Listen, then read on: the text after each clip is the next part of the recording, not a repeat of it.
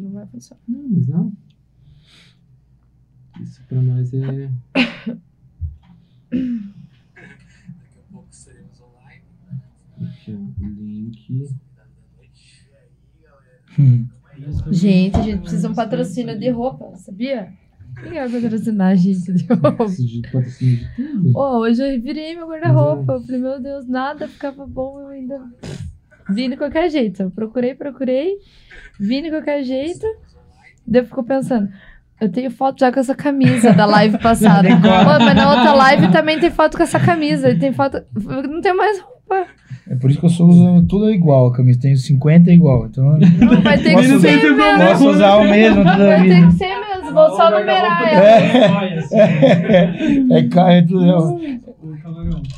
põe um passinho aqui, né? Sim, exato. É foda, daí você vai No ver lá. começo- no começo, sim. Não pode ser a mesma que você usou semana passada, Não. pelo menos. Daí, esses dias eu fui ver. Mas mulher, mesmo que for a mesma do ano passado, vocês não vão usar. Nicole é assim também.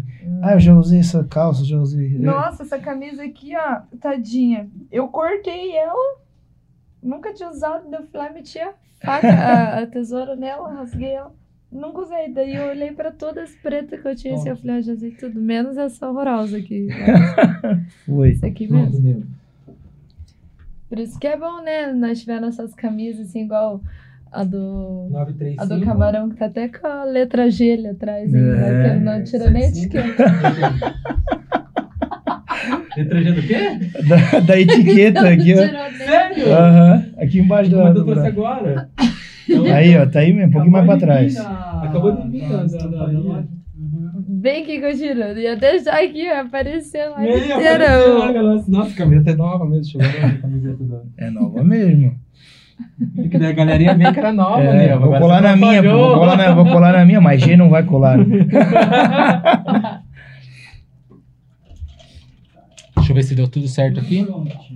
Então. É isso. Vou passar na É água. isso. Vou passar na água. Ó, esse copinho deu de presente pra nós. Coisa linda. Ó, esse copo conecta. Nós estamos conectados aqui por causa da música. Nós estamos conectados aqui por causa da música. Pode, mano, vocês que mandam. Pode, mano, vocês que mandam. Pode, mano, vocês que mandam. Pode? Começar aqui?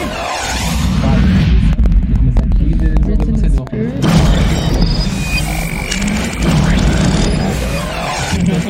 Lá no Tubarão Ufa! Acertou! Acertou o lado, ele tá treinando, galera. Boa noite. eu fui vídeo mais devagar Do meu lado. Contando lá. Boa noite, galera. Sejam bem-vindos. Hoje eu Nosso apresento o nosso convidado. Nosso convidado se apresente. E aí, galera, meu nome é Tarter. Já tô de primeira mão agradecendo o Camarão, a Neva, Matheus. Muito obrigado pelo convite. É uma honra estar aqui, Agradeço. Podendo contar um pouco da minha história para vocês. E trocando uma ideia, tomando um drink. Já fui Ah. muito bem recebido aqui. tá em casa, tá em casa. Tô mesmo, já tô mesmo. Só falta ficar, ficar de chinelo, que nem, Que Igual legal. o camarão. É. igual o William Bonner, só participa.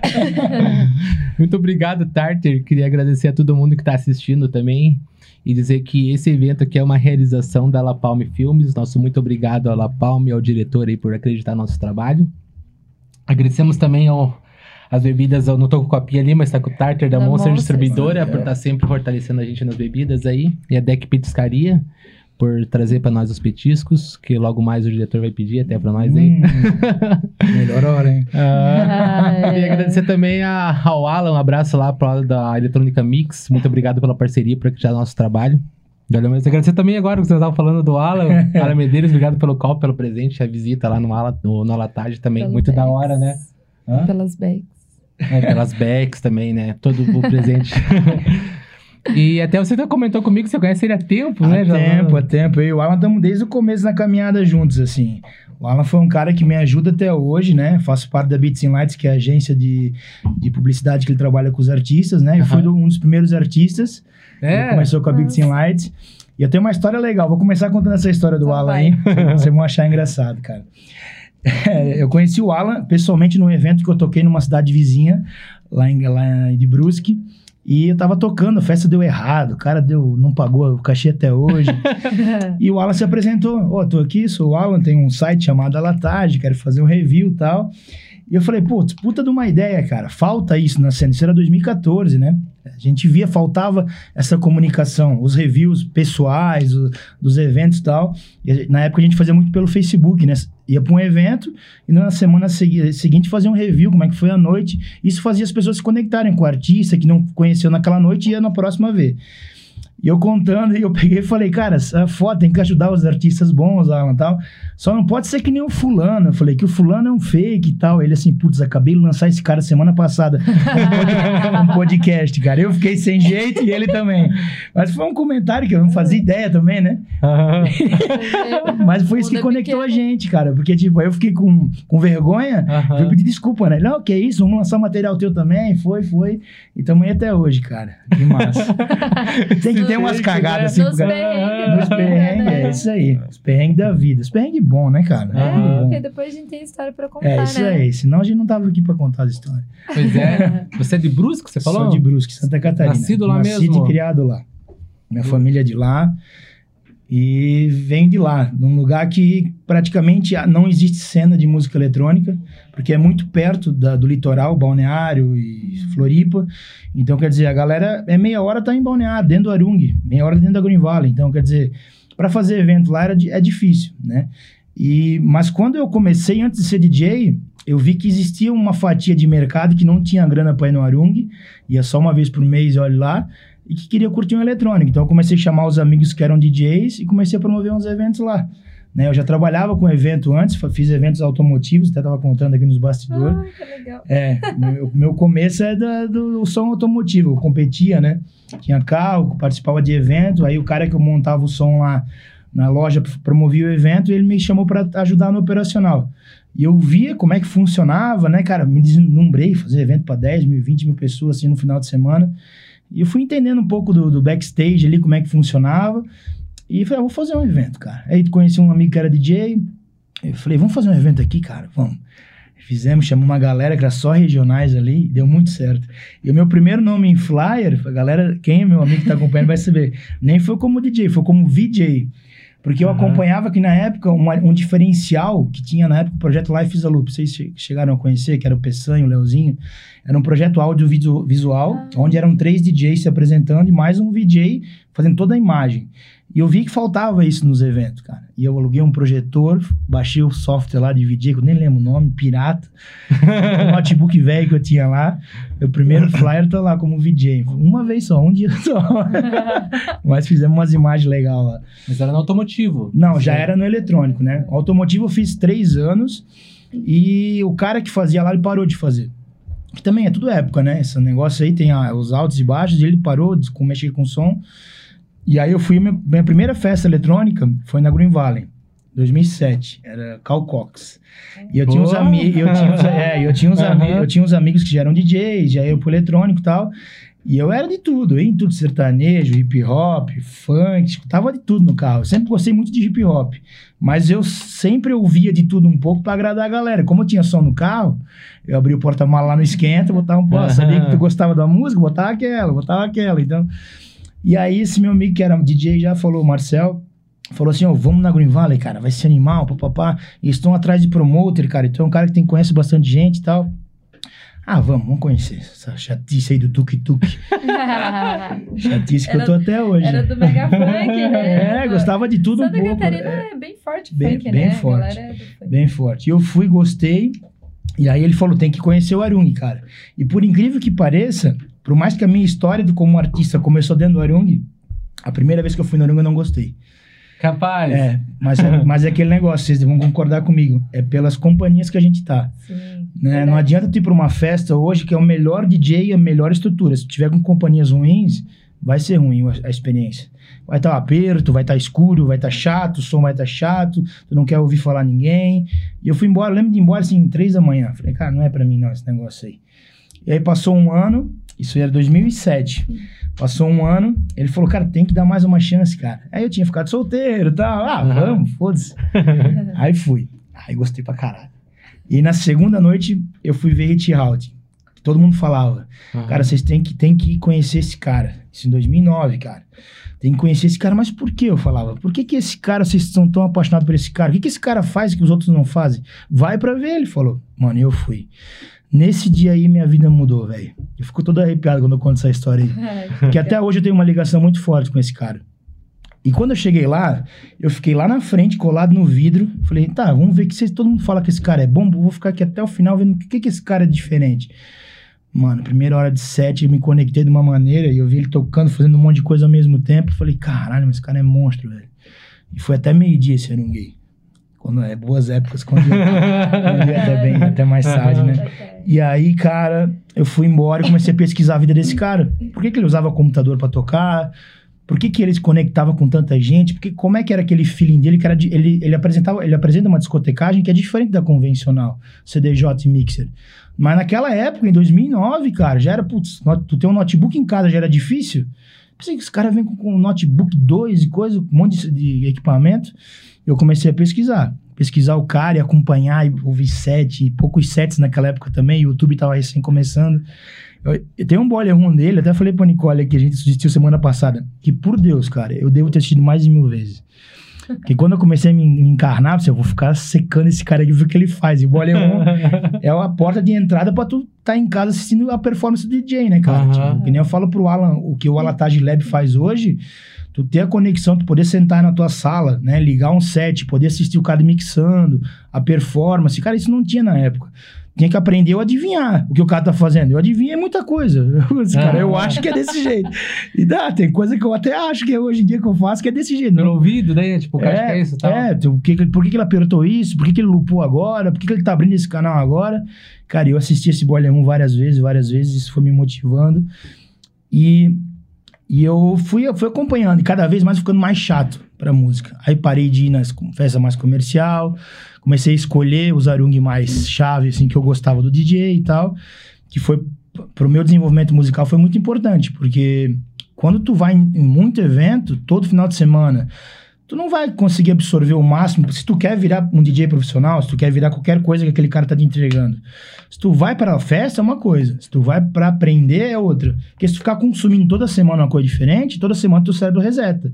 Tu esquece fácil o que, que tu viu, vivenciou. A gente falou da primeira experiência ali. Aham. Se todo final de semana tu ir pra um lugar diferente, tu esquece.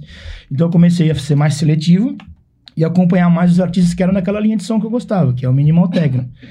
E em 2011, cara, eu já baix... aí o que aconteceu? Eu baixava muita, na época tinha só sets, né? E poucos sets. Então tu ia pra um esquenta, botava o set no carro e eu ouvia o ano todo o maldito mesmo set.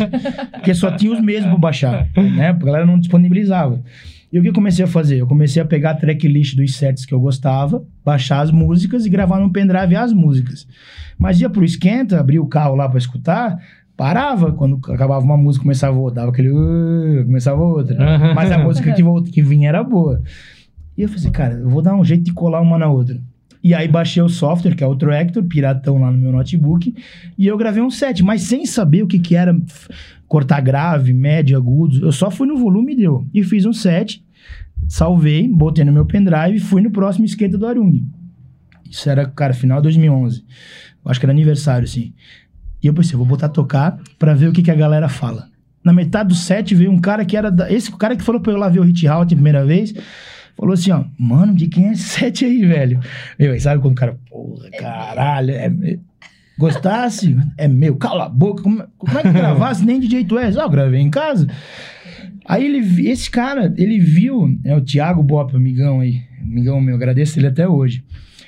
Esse cara, ele viu um potencial em mim, porque ele já era da, da cena há muito tempo, frequentava o evento há muito tempo, conhecia alguns DJs da, da região, mas ele viu em mim um feeling que os DJs que ele conhecia não tinha.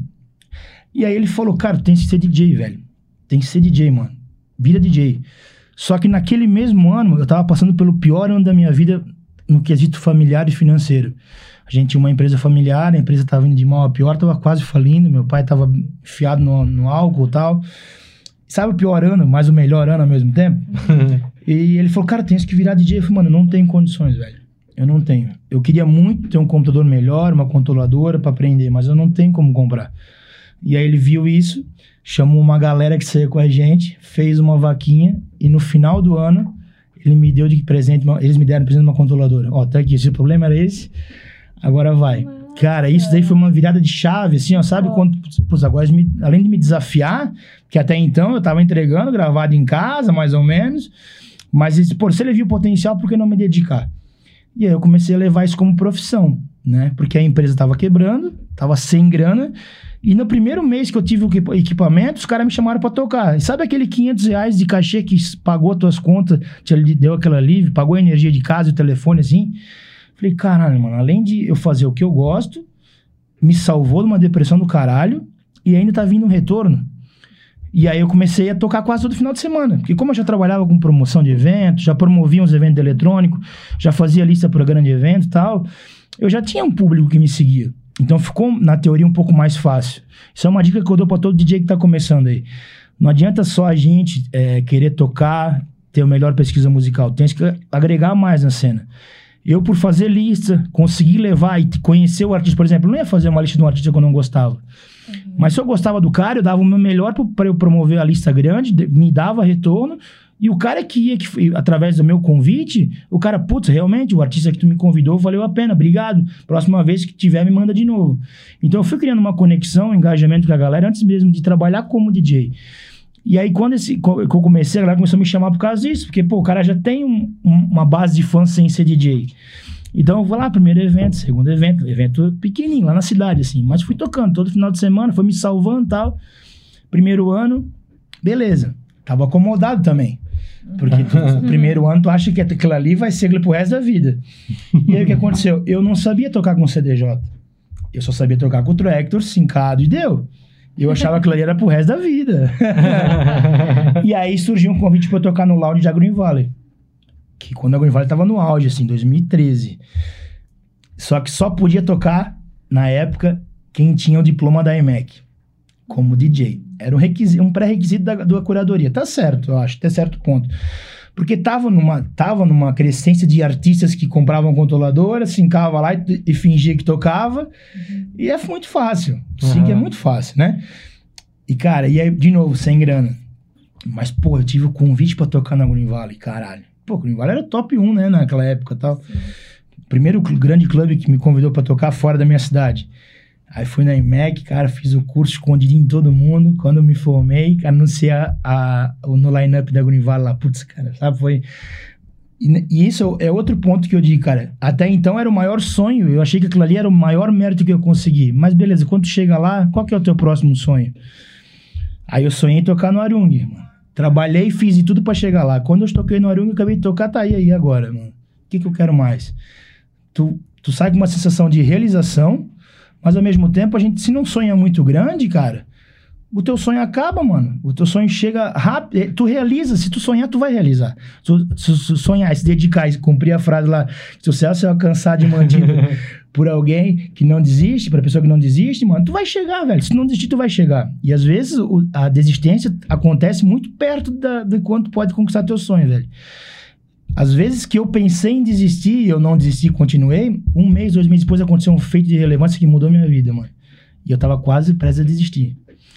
Então, assim, é, pela dedicação eu cheguei lá, comecei a tocar e tal, e aí eu vi que, beleza, cons consegui tocar, e agora? O que, que eu faço pra tocar em- fora de Santa Catarina? Eu vi que pra eu vir tocar em Curitiba, que tinha já Clube Vibe, tinha o Zeitgeist aqui e tal, quem tocava, mano, eram os DJs que estavam produzindo. Pô, e eu só tocava, mano, então eu tenho que aprender a produzir, porque eu também queria tocar igual o Hit Halt, e pra tocar igual ele tem que saber produzir também. E, e eu nunca sonhei, cara, falando assim, eu tive suporte dele que mudou minha vida, mas eu nunca sonhei que ele ia tocar minha música. Eu aprendi a produzir, porque o mercado tava precisando, consumia, quem era produtor também na época, e ele, to pra tocar híbrido, com Ableton e Tractor junto, tem que saber é, manusear o Ableton, que é o software de produção. Então eu tinha que aprender, de um jeito ou de tinha como outro. fugir. É. E aí o que aconteceu? Eu fiquei um ano aprendendo a produzir, quietinho em casa e tal. É, Mandei as demos pra uma gravadora de Berlim, que eu já acompanhava e tocava as músicas, e, eu, já tinha suporte do Hit Out na época. Mas eu nunca esperei que isso ia acontecer. E, cara, virou o ano de 2014 para 2015. Meu pai tava mal no hospital, a empresa tinha fechado, recém-fechado, dívida pra caralho nas costas. Eu tava morando com meus pais novamente, dormindo no chão no quarto da minha mãe. Eu acordei uma quinta-feira, de uma sexta de manhã, meu inbox bombando de mensagem de gringo. Você é vírus essa porra.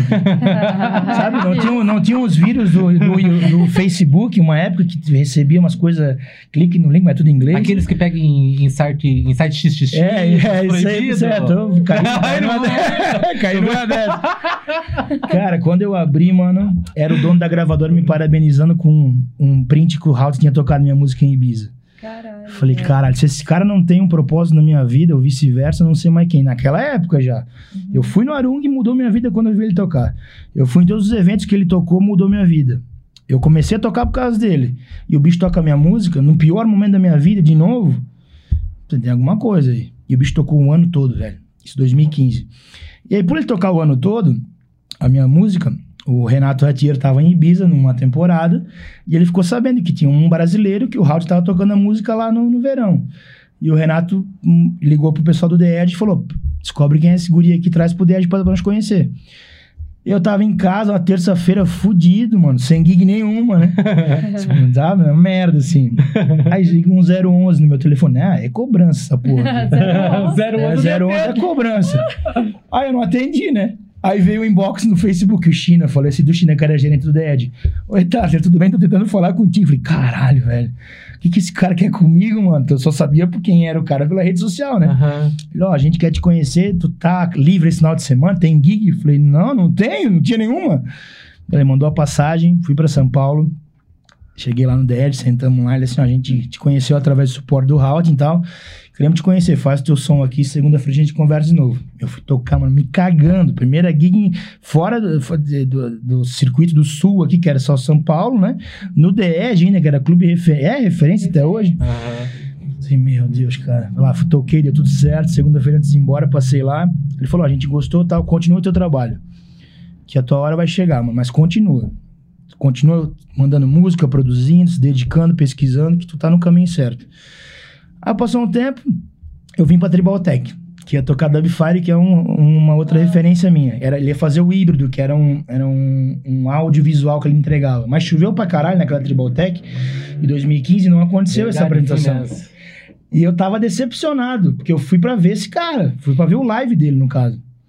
E antes de ir embora, antes de, de eu eh, começar a chover, eu encontrei o Ratier a primeira vez lá, pessoalmente, me cumprimentou, parabenizou pela música e falou assim: ó, eu vou tocar tua música lá na pista do Dead. Fica aí até o final. Só que nesse meio tempo, eu começou a chover, não aconteceu a apresentação do Dubfire que eu queria ver, tava doido pra vir embora. Eu esqueci dessa parte. Aí o geladeiro, amigo meu que tá sempre comigo, falou assim, mano, Tu não vai embora, mano. O, o Ratier falou que vai tocar tua música lá, velho. Tu vai embora, velho? Meu, aí eu lembrei. A gente foi lá. Aí ele me chamou assim pro palco, ó, tocou minha música e tal. Aí eu filmei, cara, pensa, emoção. Primeira vez vendo alguém pessoalmente tocando tua música, cara, Ah. numa- num festival do caralho, assim, puta que pariu, né, mano? É de chorar, né? Eu sou meio chorão já, então. Aí o que aconteceu?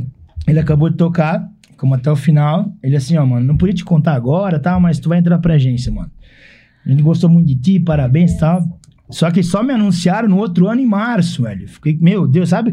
Eu ouvi da boca do cara, mas enquanto eles não te anunciam, tu não sabe se Ah, que ansiedade, né? O- Bah, eu já sou ansioso, velho. Já, já, qualquer coisa eu tô comendo de ansiedade. Já engordei uns 10 quilos, né? Mano, e aí me chamaram pra agência, tive a gig lá de estreia e tal. E aí, naquele ano, ele trouxe o, o Hit Routing pra fazer The Edge São Paulo quinta, The Edge Rio sexta e The Edge e, e Arung no sábado. E eu falei pra ele, cara, o meu sonho é conhecer esse cara, só pra agradecer o que ele fez por mim, mano. Ele, não, sábado a gente vai estar aí e tal, eu vou te levar no camarim pra conhecer ele. E eles vieram de, do voo do Rio pra, pra, pra Santa Catarina, e quando ele desceu no aeroporto, o Renato falou, ó, vem falando de ti, eu voo todo pra ele. Eu Falei, meu Deus, cara, meu Deus do céu. Eu não acredito nisso, mano. Cheguei no Arung, cara, ele chegou cansadão, round, né? Pô, sequência de três datas, uma viagem longa e tal. Aí ele sentou do meu lado, agradeci, pô, obrigado pelo suporte, mudou minha vida e tal. Cara, sabe quando um cara senta do teu lado e eu não, eu não eu já não manjo muito de inglês hoje em dia. Eu entendo bem e falo pouco. Mas na época eu entendia muito menos. Aham. Cara, ele me deu uma aula durante uma hora, assim, sentado no camarim do Arun. As direções que eu tinha que ter na minha vida para conseguir chegar aonde ele chegou. Só que isso só foi caindo a ficha com o passar do tempo. Eu só me lembro de coisas que ele me falou hoje porque as coisas acontecerem. Putz, esse cara me falou aquela vez. E uma das coisas foi: era o lançamento do Model One, um mixer que ele desenvolveu. E eu falei, cara, o meu sonho é ter um equipamento, um setup igual ao teu. Mas pro brasileiro já é difícil. Para mim, que sou um quebrado e desconhecido, é mais ainda. Ele falou assim: ó, continua o teu trabalho, velho, que a tua hora vai chegar. Tu pode ter certeza que não vai demorar. E passou exatamente um ano, velho. Eu tive um sonho, de sexta para sábado, e no sonho, o sonho contava todo, uma, todo um caminho que eu teria que eu poderia fazer para eu conseguir co- trazer o mixer pro Brasil. E eu acordei, sabe quando o sonho é muito real assim? Uhum. Eu acordei, contei pra Nicole e falei, cara, eu sonhei, mano. Pra mim esse caminho parece ser tão palpável que eu vou tentar. Eu vou aplicar o sonho. Eu apliquei. Deu uma semana, os caras me responderam com ok que eles iam mandar um mixer de parceria pelo, pelo que o projeto que eu apresentei no, no sonho. Com o sonho, né? Aham. No sonho, eu, eu sonhei que eu entrei em contato com ele e queria di- di- divulgar a marca aqui no Brasil e, e, e familiarizar mais a, a discotecagem híbrida. Quer tocar com computador, live e DJ set ao mesmo tempo, tal, que tinham poucas pessoas fazendo. E os poucos que eram eu e tal, eram julgados ainda. Que aí vem aquele, aquele julgamento lá do começo. Quem toca com computador não é DJ. Aham. Mas quem toca com computador sincado com dois deckzinhos ali, aí, né, aí não é. Mas quem faz um monte de coisa, mas a galera não via o setup e a performance, via só o computador aberto. Ah, o cara não é DJ, velho. O cara não é profissional. E, é e nesse e-mail que eu mandei pra ele no sonho, eu explicava que eu queria ter esse equipamento para poder fortalecer né, essa, essa arte da discotecagem aqui no Brasil. E eu, cara, todos os e-mails que tinha possível para eu entrar em contato com ele, eu garimpei, que no sonho eu mandei para um e-mail tal, mas eu não era o eu Não era o né, e-mail não era- né, aí é de bom demais para ser verdade, né? até O e-mail. Então, você achou lá no Google. É como sonhar no É. da, da Mega Sena, é? É, é, pois é, só faltava isso. E aí eu garimpei todos os e-mails, mandei o mesmo e-mail pra todo mundo, cara. E aí um dos caras responderam, mandou o contato de um cara que era pra eu falar, e eu falei com o cara, o cara topou a ideia, aí falou com, com a distribuidora da América do Sul e mandaram depois de um ano o mixer pra mim. Mano, eles mandaram na parceria, tipo... É, na parceria não, eu tive que pagar metade. Mas, cara, Porra, ah, mas, é, né, É. já é... Ainda Só que, é, sonho, ainda. É, e, e- e além de tudo, eu tive a sorte de, como ser o primeiro aqui no Brasil, todo artista que usa o mixer usa o meu mixer. Eles vêm pra cá e pedem o meu mixer. Então, todo ele que é embaixador do mixer usa o mixer, o meu mixer. Tanto que o Houghton assinou e levou errado assinado embora. Ele tocou no Arung, ele traz o dele, né? Aham. E em 2019, agora ele tocou de novo no Arung. Eu falei, ah, agora é a hora, né? Vou levar o meu mixer. Comprei uma caneta de 80 conto pra assinar no mixer. Acabou o Arung. Acabou o Arung, a caneta de 80 conto. Eu vi ele assinando. Da, tem uma, uma TV dentro do camarim do Arung, assim, ó, que filma lá em cima. Ele acabou de tocar, e assinou. Eu Pensei, meu caralho, velho. Mano, eu cheguei no carro, eu abri a case, ele levou o assinado embora, velho. Como se fosse o dele, Filha né? da puta, mano. Mas, é, mas, é, mas, é, mas calma, vai ter troco. Ele vai voltar e eu vou pegar o assinado. Ai, ai, que É saco. louco, mano. Além dele, essa. Eu vi que na, na, na Tubabi, no caso, É. tem isso. Você fala sobre isso, né? É. Sobre o, é, esse equipamento. É, que é Tem uma. muita gente no Brasil que trabalha com ele? Tipo, Cara, hoje tem um, eu tenho um aluno meu, Adriano Nadalink, aqui de, de Curitiba, que eu montei o setup, ele tem um também. Tem três no Brasil só, o Gui Borato, o meu e o Adriano. Ainda, ainda é pouco, porque como é caro, é, a pessoa tem que gostar muito, tem que ter grana e tem que ter paciência. Porque eu tô três anos com o Mixer comigo e agora que eu tô tendo um, um possível reconhecimento do meu trabalho. Então, quer dizer, demanda tempo, paciência e grana. Então, é mais difícil, né? Aham. Hoje tá, a discotecagem híbrida hoje está um pouco mais difundida. Graças à pandemia, não deve, não deve se agradecer a pandemia, mas como ficou mais gente em casa e com a- todo mundo em casa ligado na rede social, consegui me conectar com mais pessoas e levar meu trabalho mais à frente, hoje eu tenho alunos que estão praticando essa discotecagem já. Já viram um potencial, que é, é, é uma entrega um pouco diferente. Né? Qualquer entrega, qualquer DJ que faça uma entrega a mais do que a convencional já está valendo. Né? Eu sou defensor que não é o equipamento que faz a apresentação. É o feeling do cara, feeling da pessoa. Né? Não é o cara pode ter um milhão de equipamento na mesa. Se o cara não tiver o feeling, mano, vai cagar. Não adianta. Uhum. Né? Não é equipamento. Mas se o cara tem possibilidade de, é, de abusar um pouco a mais da apresentação, da entrega, o cara tem que fazer. Porque se, tu, tu se destaca um pouco mais da grande maioria. Né? Porque o- Diferencial, né? é, é, um- é, um é uma pequena coisa, um efeito diferente, é um terceiro deck com loop, é uma música que tu produziu, é um edit que tu criou de uma música que só tu vai ter. É, enfim, é uma técnica diferente de discotecagem, ou tocar com vinil, que eu acho muito foda também. Então, quer dizer, tu tem que é, se dedicar para fazer uma entrega diferente do que dos outros. Pequena que seja, vai ter alguém que vai notar. E essa pessoa que te nota, ela vai falar para um, falar para outro, esse falar para outro, esse cara vai te ver tocar na próxima porque esse falou, e devagarzinho, formiguinha, tu vai di- dissi- dissimando o teu, o teu potencial. Uma, uma outra dica que eu dou pra galera que, tá, que é DJ também, o pessoal se preocupa muito com a entrega com o público. Né? Ah, eu vou tocar lá, eu tenho que tocar um pouco mais comercial, porque a galera não entende Hum. pesado. Eu vou tocar lá, tem que tocar vocal. Vou tocar lá, tem que tocar não sei o quê. Se vocês soubessem a importância de tu se preocupar primeiro em agradar quem te contratou. Porque se esse cara tiver um feedback positivo, ele vai te chamar de novo. Afinal, foi ele que te pagou. Se tu agradar o cara que te contratou, consequentemente, é automático que tu vai agradar a pista. E às vezes a pista tá esperando algo diferente do que o convencional, do que o mais, mais o mesmo. Ela vai ficar feliz, a pista vai ficar feliz com a mesma música que todo mundo toca. Porque é natural que tu fica alegre quando toca uma música conhecida, quando um DJ conhecido toca. Mas se tu, entre... tu conseguir fazer a, a mesma pista, tiver uma percepção boa, um sentimento de alegria, com uma entrega de algo diferente, essa pista vai se conectar contigo pro resto da vida. Isso é fato, cara. É verdade. É fato. Então, por isso que eu sempre eu, eu prezo muito a entrega, o diferencial. Um pouquinho, cara. Capricha um pouco mais na pesquisa musical.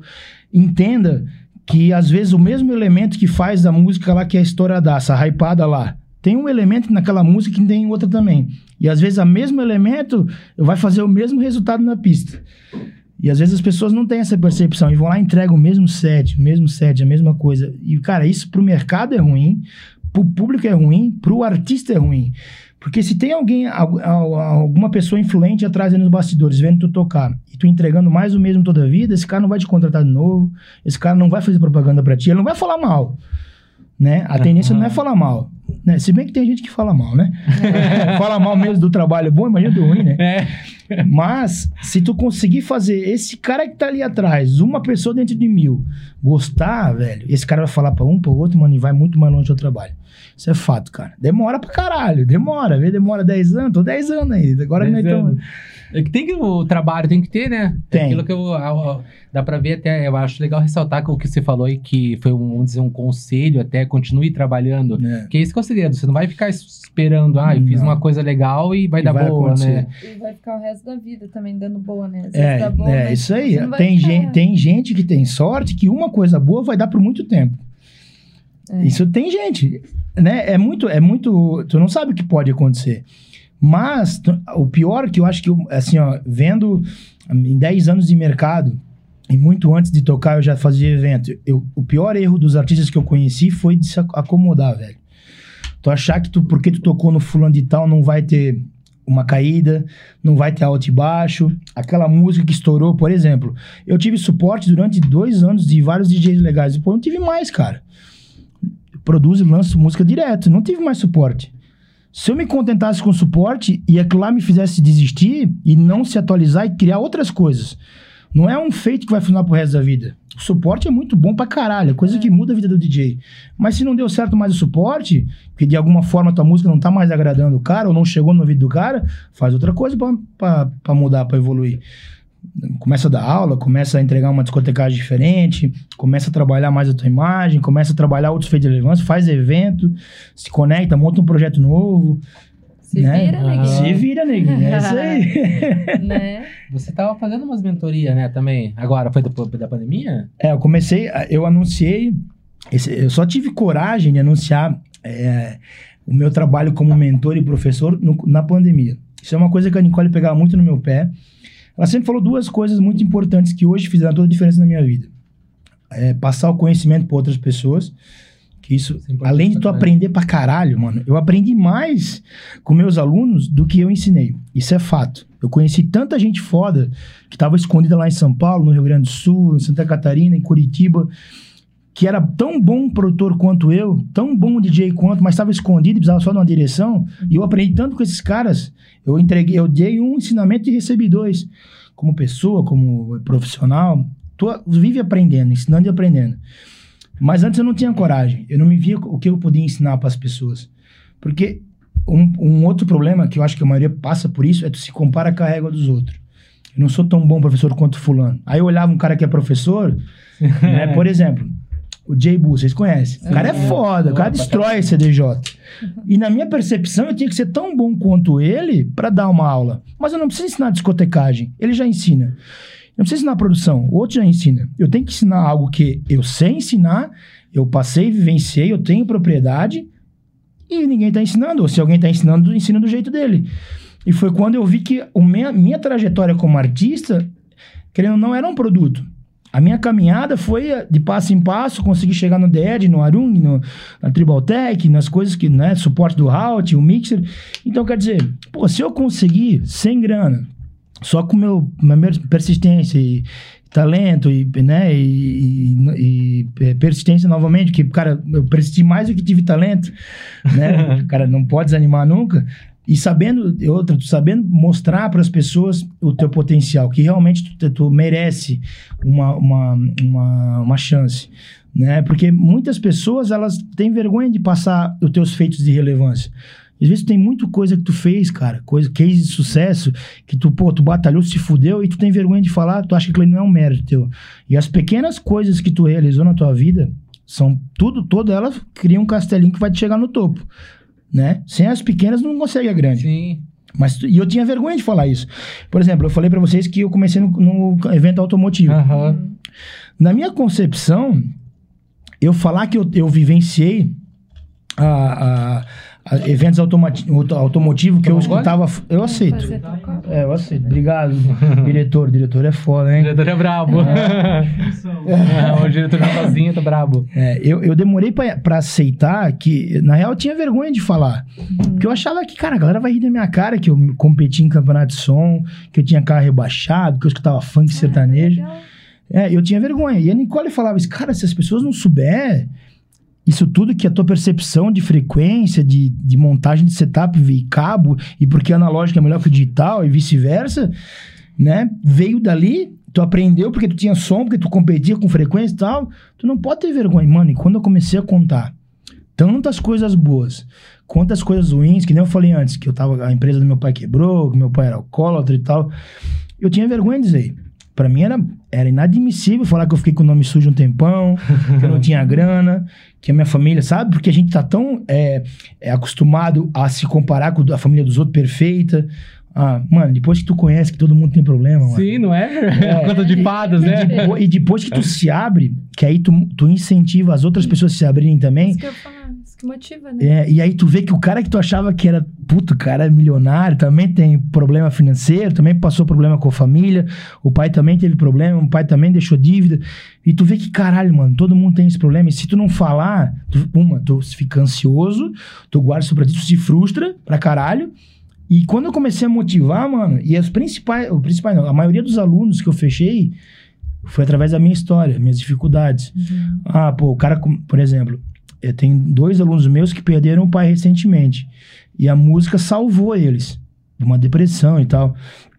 E eu contando que eu perdi meu pai, meu pai faleceu e tal, que foi por um lado diferente. Um, um amava muito o pai e eu tinha raiva do meu pai na época. Mas eu falando da situação, o cara veio assim, pô, me conectei com a tua história, mano. O cara virar meu aluno por causa disso, uhum. e aí eu ver que não é eu produzir pra caralho, eu tocar igual o J-Bu, que vai fazer. Eu tenho um produto que eu posso, um direcionamento, uma coisa humanizada que faltava para essas uhum. pessoas, né? Faltava ter alguém te abraçando, trocando uma ideia contigo toda semana. E a mentoria, eu fiz isso. Comecei é, antes da pandemia com o Ricardo, HNGT, um aluno meu, que ele me procurou para dar aula de DJ, só para aprender a tocar.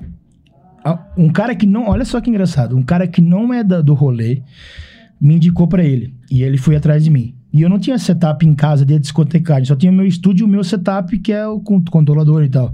Mas só um pouquinho. E por que, que o cara te indicou, você sabe? Não sei. O cara ficou, sa- sabia que eu era DJ, que tocava no Arung e tal, e falou: ó, fala com o Tata, ele é da mesma cidade. Nossa, ele- umas coisas acontecem, né? Louco. Tipo. E esse cara, mano, eu encontrei ele agora num evento em Gaspar, que eu fui ver esse meu aluno tocar. E, eu- e ele me apresentou ele. Falei, mano, tu não sabe que ele mudou minha vida também. Porque o Ricardo começou a fazer aula comigo no ano mais difícil financeiramente da minha vida. E o ano que eu botei em xeque meu potencial, 2019.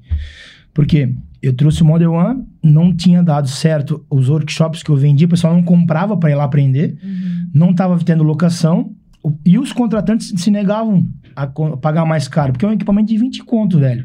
Não tinha como eu levar por mil reais para tocar. Aham. Então os contratantes, ah, não vou pagar mais caro, eu perdi a gig, então começou a botar em xeque todo o meu trabalho e o meu potencial. Ficava, será que eu tô vendo a coisa certa, velho?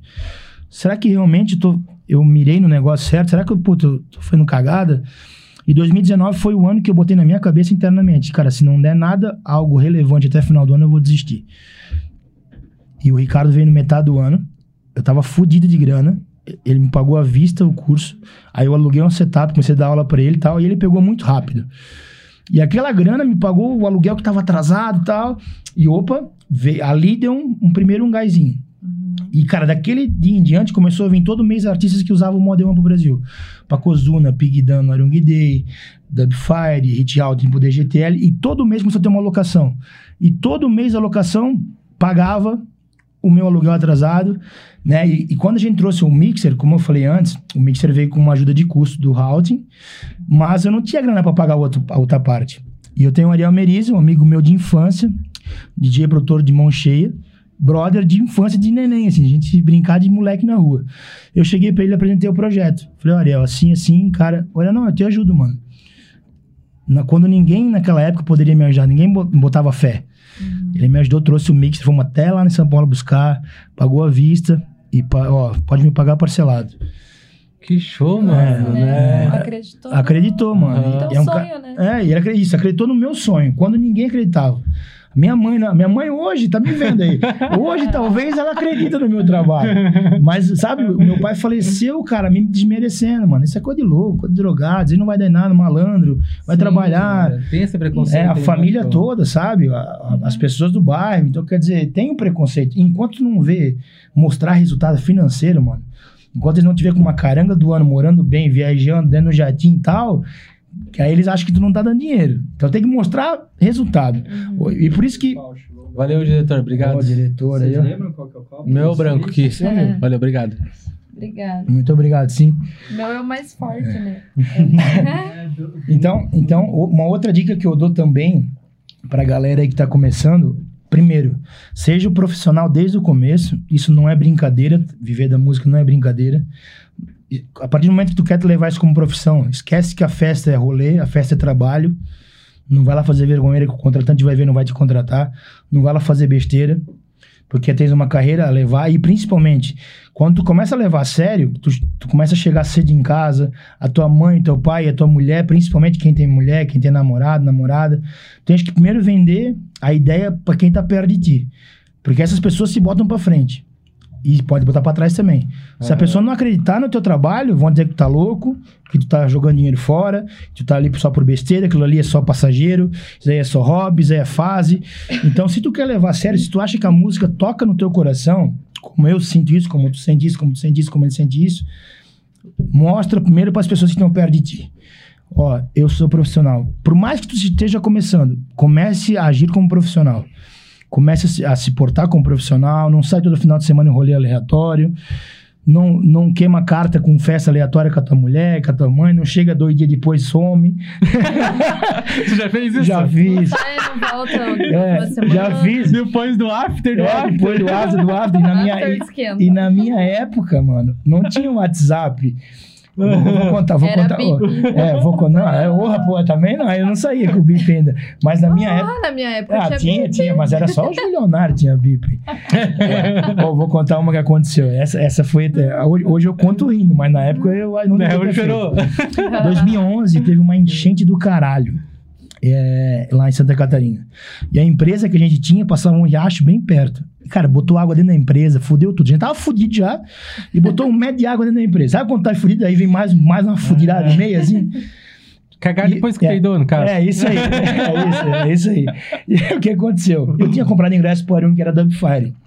E tava naquela, vai ter e não vai ter, vai ter e não vai ter, por causa da enchente, tá? Do É calamidade. tá? difícil ver Dubfire no Brasil, né? E vem, não vem na tribal. E É, não a tribal não vem, é verdade, É, a não tribal veio, aham, não veio. É. Verdade. Agora vir pro Arung e vai tocar no BPM lá no carnaval, lá no Surreal, Clube Novo lá. Eu vi Ah, sobre o. Surreal. É, depois a gente vai falar um pouco. Vai, também. vamos, continuar ali no- na história. E aí o que aconteceu? Eu tinha comprado ingresso, sou fã do cara pra caralho, 2011. Mano, eu já perdi tudo na minha empresa, já tá embaixo d'água. Quer saber? Eu vou pro Arung. Aí não cancelaram o Arung, eu fui. O Arung foi até as 5 da tarde, aquele dia. O Dubfire desceu pro Garner aqui, ó. enche- Enchente, foda-se. ninguém saía, ninguém entrava da cidade. E, mano, acabou a bateria do meu celular. Minha mãe lá embaixo d'água, coitado. Eu cheguei em casa, até que eu cheguei na casa de praia que eu tava dos amigos, botei o celular carregar, que aí eu vi 47 mensagens, te ligou, te ligou. que a minha mãe é desesperada, e eu fui, cara, eu fui responsável pra caralho, porque coitada, ela tava lá se fudendo. E você não E- Você e- não era o que- é, mas foi animal, eu nunca vi um cara tocar tanto tempo. Ou das 3 da manhã às 5 da tarde, mano. Eu nunca vi disso. Caralho, Acho mano, que né? durou por causa da Porra. enchente É, mesmo. Não dá pra 14 ninguém ir horas, embora, é, vamos ficar ninguém- aqui. 14 horas, mano. Brabo Acabou lá em mesmo. cima às 10, ele desceu pro Garden, montou o setup aqui, ó. Mas, só- mas vibe. também às 5 da tarde só tinha os múmia, né? e eu. Porra, vai ser uma experiência. E tanto também, né? Foi. 12 horas, caralho, mano. Não, 14 horas. É, e foi por isso que eu também me conectei com o Hit Hawking. Em 2009, eu vi ele tocar 12 horas no Arung. E eu quis entender, cara, como é que pode, mano, um cara conseguir levar uma pista por ano 12 horas, aguentar a galera 12 horas ali, porque a pista cheia, e foi por isso que eu até eu, eu quis testar isso agora com esse projeto All Night Long que eu fiz semana passada, lá no At Home, 6 horas já. Eu quis entender, mano. Porque assim, tocar em casa, after, eu toquei há muito tempo. Mas é, cara, pros teus amigos, todo mundo sentado, o som de assistir não é uma coisa boa tal. Mas num clube, eu, quis, eu queria sempre entender como é que um cara consegue. É uma, é uma pô, é um, querendo ou não, pô, é um potencial do caralho. Tu ter música e aguentar, tu saber a hora certa de cozinhar a galera, de trazer a galera de volta, e dar um, um respiro e um descanso, respiro e uma canseira. E, cara, eu vi ele tocar 12 horas. Eu falei, caralho, mano. E aí, aí foi nesse meio tempo que foi acabando os Arung até mais tarde e tal, e foi diminuindo os sets e aumentando o line, né? Antes era três DJs e o Arung sem hora pra acabar. E depois foi quatro e até a hora pra acabar. Então foi diminuindo o tempo dos gringos e tal, e a entrega foi diminuindo. E isso, mais uma vez, os DJs ficam acomodados. Né? Tu vai lá, pesquisa a música por uma hora e meia, duas horas e deu. Cara, eu vi muita gente na minha trajetória tocar antes de mim e ter contadinho as músicas no pendrive. E falar assim, ó. ô, Sete fechado. É Começa a agora. Começa, isso, começa agora que é a última. Eu- Mas, não, toca, mais, sabe? Toca, tá bom, toca mais uma. Não tem mais. Vou ter que repetir. Outra dica que eu dou pra vocês, cara. Vai com um monte de música, mano. E vai sempre com pendrive no bolso. Por mais que tu não vai tocar. Porque, porque a, tua, é foda, a essa tua dica. oportunidade da tua vida vai aparecer na, na hora que tu menos espera. Vai ter um contaram uma história dessa né? aí. É, tipo, é como se fosse identidade, cara. Não É sai, isso aí, teu tentar- é- é isso aí, mano. Coloca na carteira. É isso aí. E, e pendrive sempre atualizado, com certeza, mas, cara, deixa salvo as pastinhas das festas anteriores lá. Eu uso pendrive como backup, né? Como eu toco com setup com computador, tá tudo lá as músicas. Uhum. Se eu quero tocar 10 dias direto, tá lá as minhas músicas. Mas toda pasta, toda festa eu faço um backup com dois pendrive. Que, cara, pode dar pau no computador, velho. Sim. Pode dar pau na placa, no mixer, no computador, no HD. E aí? Tem que estar Exato. preparado. Essa história do pendrive, você falou que conhece alguma história assim? Que você Já aconteceu dica? comigo já. Com você? É, eu vim no Arung Day em 2016 pra ver o Renato tocar. Eu já tava na agência, tudo. Aham. Ia ter after na Vibe. Ele me chamou, vamos pra Vibe comigo? Tocar comigo? Back to back? Tem pendrive aí? Tenho. Ele convidou todo mundo que tava no backstage. Ninguém tinha, só eu. Nossa. Eu toquei até meio-dia com ele na- no VIP Room lá em cima, back to back. E foi quando eu me conectei e virei amigo dele de verdade. A gente tocando, ele viu meu potencial, meu som, a gente ficou dando risada e tal. E, pô, até meio-dia, tanto que ele falava assim, pô, tem que ir embora pra pegar o voo, mas fica mais uma hora comigo aí. Fica.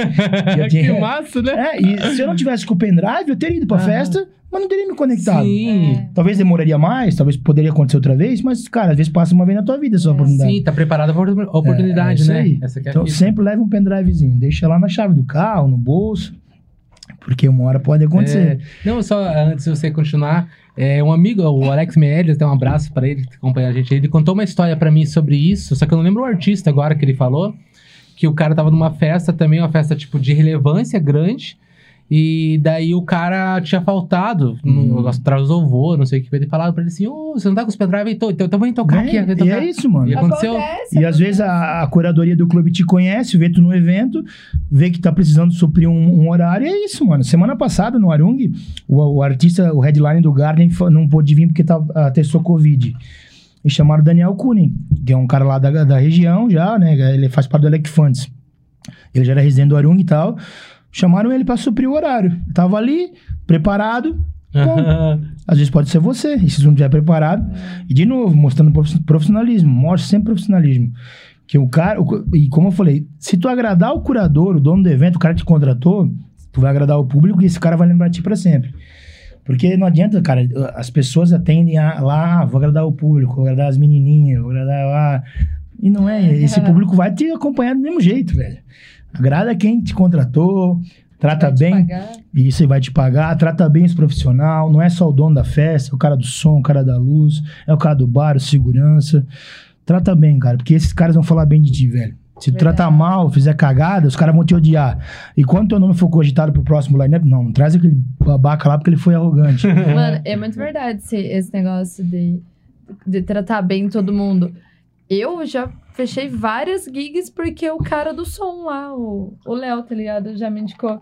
E ele mesmo fala: Ô, Neva, falei de você pro cara lá, Dana ó. fazer o som lá, o cara vai, te- vai fechar a data com você. Eu, ah, você tocou tua festa? Toquei, fui eu que indiquei, tipo. Uhum. Tipo, a galera. é tipo, isso, é o cara do som, tá vendo? Até, até segurança, o segurança, às vezes, tipo, indica você pra algum, algum clube que ele tá e tem um contato com o cara, acontece muito. E é isso, cara, porque tu Muito tratou bem mesmo. o cara do som, o segurança. E, e tratar bem não é forçar a barra, cara. É só tu ir lá cumprimentar o cara, mano. Perguntar como é que tá o trampo, tu tá trampando igual a ele. Se você se colocar numa posição de. Tem gente que se coloca lá que acha que é o, o hypado lá do gringo, que vem com 10 segurança. Nem os gringos vêm com segurança. Energético, por favor. Então, Cara, eu falo até com a tia do banheiro. é isso. E essa Eu- pessoa quer ser ouvida, velho. até com a tia do banheiro. E, e sabe um exemplo ao contrário, que vocês também vão ficar de cara com essa história que eu lembrei agora, falar de segurança. Em 2019, o Halt veio pro DGTL e, e alugaram o mixer comigo. E eu fui pra tentar me conectar com ele, trocar uma ideia, mas sabe quando eu senti que não era o momento de me aproximar? Uhum. Eu vi ele passar aqui na minha frente. E eu fiquei atrás dele, vendo ele tocar, o set todo. E o cara que tava cuidando do palco, segurança, olhou pra mim e falou assim: ó, ô, tu é o Tartar, né? Eu sei que foi tu que trouxe esse mixer pro Brasil. E sabe o cara que tu menos espera na tua vida e que vai falar do teu trabalho? E o cara me acompanhava. E eu fui pra. E graças a esse cara, juro por Deus, velho, graças a esse cara, eu me dei um, um gás pra. Não, eu tô no caminho certo.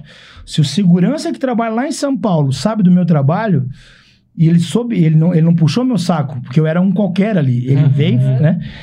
E esse cara nunca mais vi na vida, veio a pandemia e tal. E aí, durante a- uma- as caixinhas de pergunta e durante a pandemia e tal, eu peguei e falei, cara, tem uma situação que eu queria, eu queria achar o segurança de São Paulo, que eu não sei o nome, que tava trampando no palco do EGTL, o dia do Halt, o cara me mandou uma mensagem. Oi, sou eu, cara. Eu sou segurança, tava lá, te acompanha aqui, mano. E aí eu vi que o cara me seguia já há um tempão. Ah, Falei, mano, tu não sabe o da quanto. hora, é- né? Não, muito da hora. Porque esse cara foi importante. Eu fui pra casa com o sentimento de opa, se tem um cara lá em São Paulo que trabalha na segurança e, lembra- e- e- conhece meu trabalho, quer dizer que eu não tô tão perdido Sim, assim. tô trabalhando certo, né? É, meu, cara, é foda. Conectando, né? Conectando, é isso. Conectando. É isso aí. É louco, tem uma zona. E deixa eu voltar um pouquinho lá no, né, no tempo que você gostava de dos pancadão lá. Ah, Como, como que foi, assim, pra você ter que se afastar daquele, daquelas amizades que você tinha? Porque mudou, né? Mudou. Tua galera, assim. Mudou e foi bem difícil. Não difícil pra mim, difícil pra eles aceitarem que eu estava mudando. É, na- não vou dizer evoluir, porque evoluir é uma palavra é muito grosseira falar, porque não é quer dizer que eu sou melhor que eles. Sim. naquela época. Eu não fui melhor, eu só mudei meu gosto. Você tem que se desprender de certas coisas É. pra crescer. É lógico, então você quer dizer, né? Quando eu comecei, a, é, tipo assim, ó, a não sair mais naqueles eventos aleatórios, e comecei a guardar meu dinheirinho que eu tinha pra ir no Arung com pessoas que, que eu não conhecia, Valeu. né? Porque eu queria, eu, eu queria me conectar com aquelas pessoas, então eu tinha que ir. As pessoas lá começavam, os antigos amigos começavam a me julgar. Ah, pau no cu, playboy, papá. Eu falei, cara, é que eu quero, eu quero conhecer coisa nova. Isso aqui pra mim já deu, já teve um prazo de validade. Né? Isso aqui tá muito no automático. Então foi difícil, foi uma transição difícil. Porque aí vinha o julgamento, aí aqueles amigos lá, que naquela época me, me saíam comigo em qualquer rolê, começaram a apontar pra minha família, dizendo, ah, tá indo pro eletrônico porque tá perdido. É, agora o isso. mudou, não sei o quê. Eu não mudei, eu só mudei de gosto, Aham. né? Eu só... Na verdade, eu não mudei de gosto. Na verdade, eu achei algo que me abraçou. É, eu tava muito, né? Eu, eu, eu- sempre gostei muito de hip hop, ou- ouço até hoje muito hip hop, minhas- a minha essência do hip hop, mas não era algo que me, me abraçava, né? O sertanejo não é algo que me abraça, o funk, o comercial, não é algo que me abraça, é algo que eu curto, que eu vou ouvir. se a música for boa, independente do estilo, eu vou gostar. Mas o eletrônico, principalmente o minimal techno, techno, me abraçou, cara, de um jeito que, tipo assim, ó, eu entendi. Parece que eu entrei no negócio. Sabe, parece que aquela coisa grudou em mim, tá grudado até hoje. que bom, né? É, que bom, graças a Deus. É, eu curto pra é, caralho. é, é, e sabe, sabe qual é o louco? Eu, que eu acho que também aconteceu?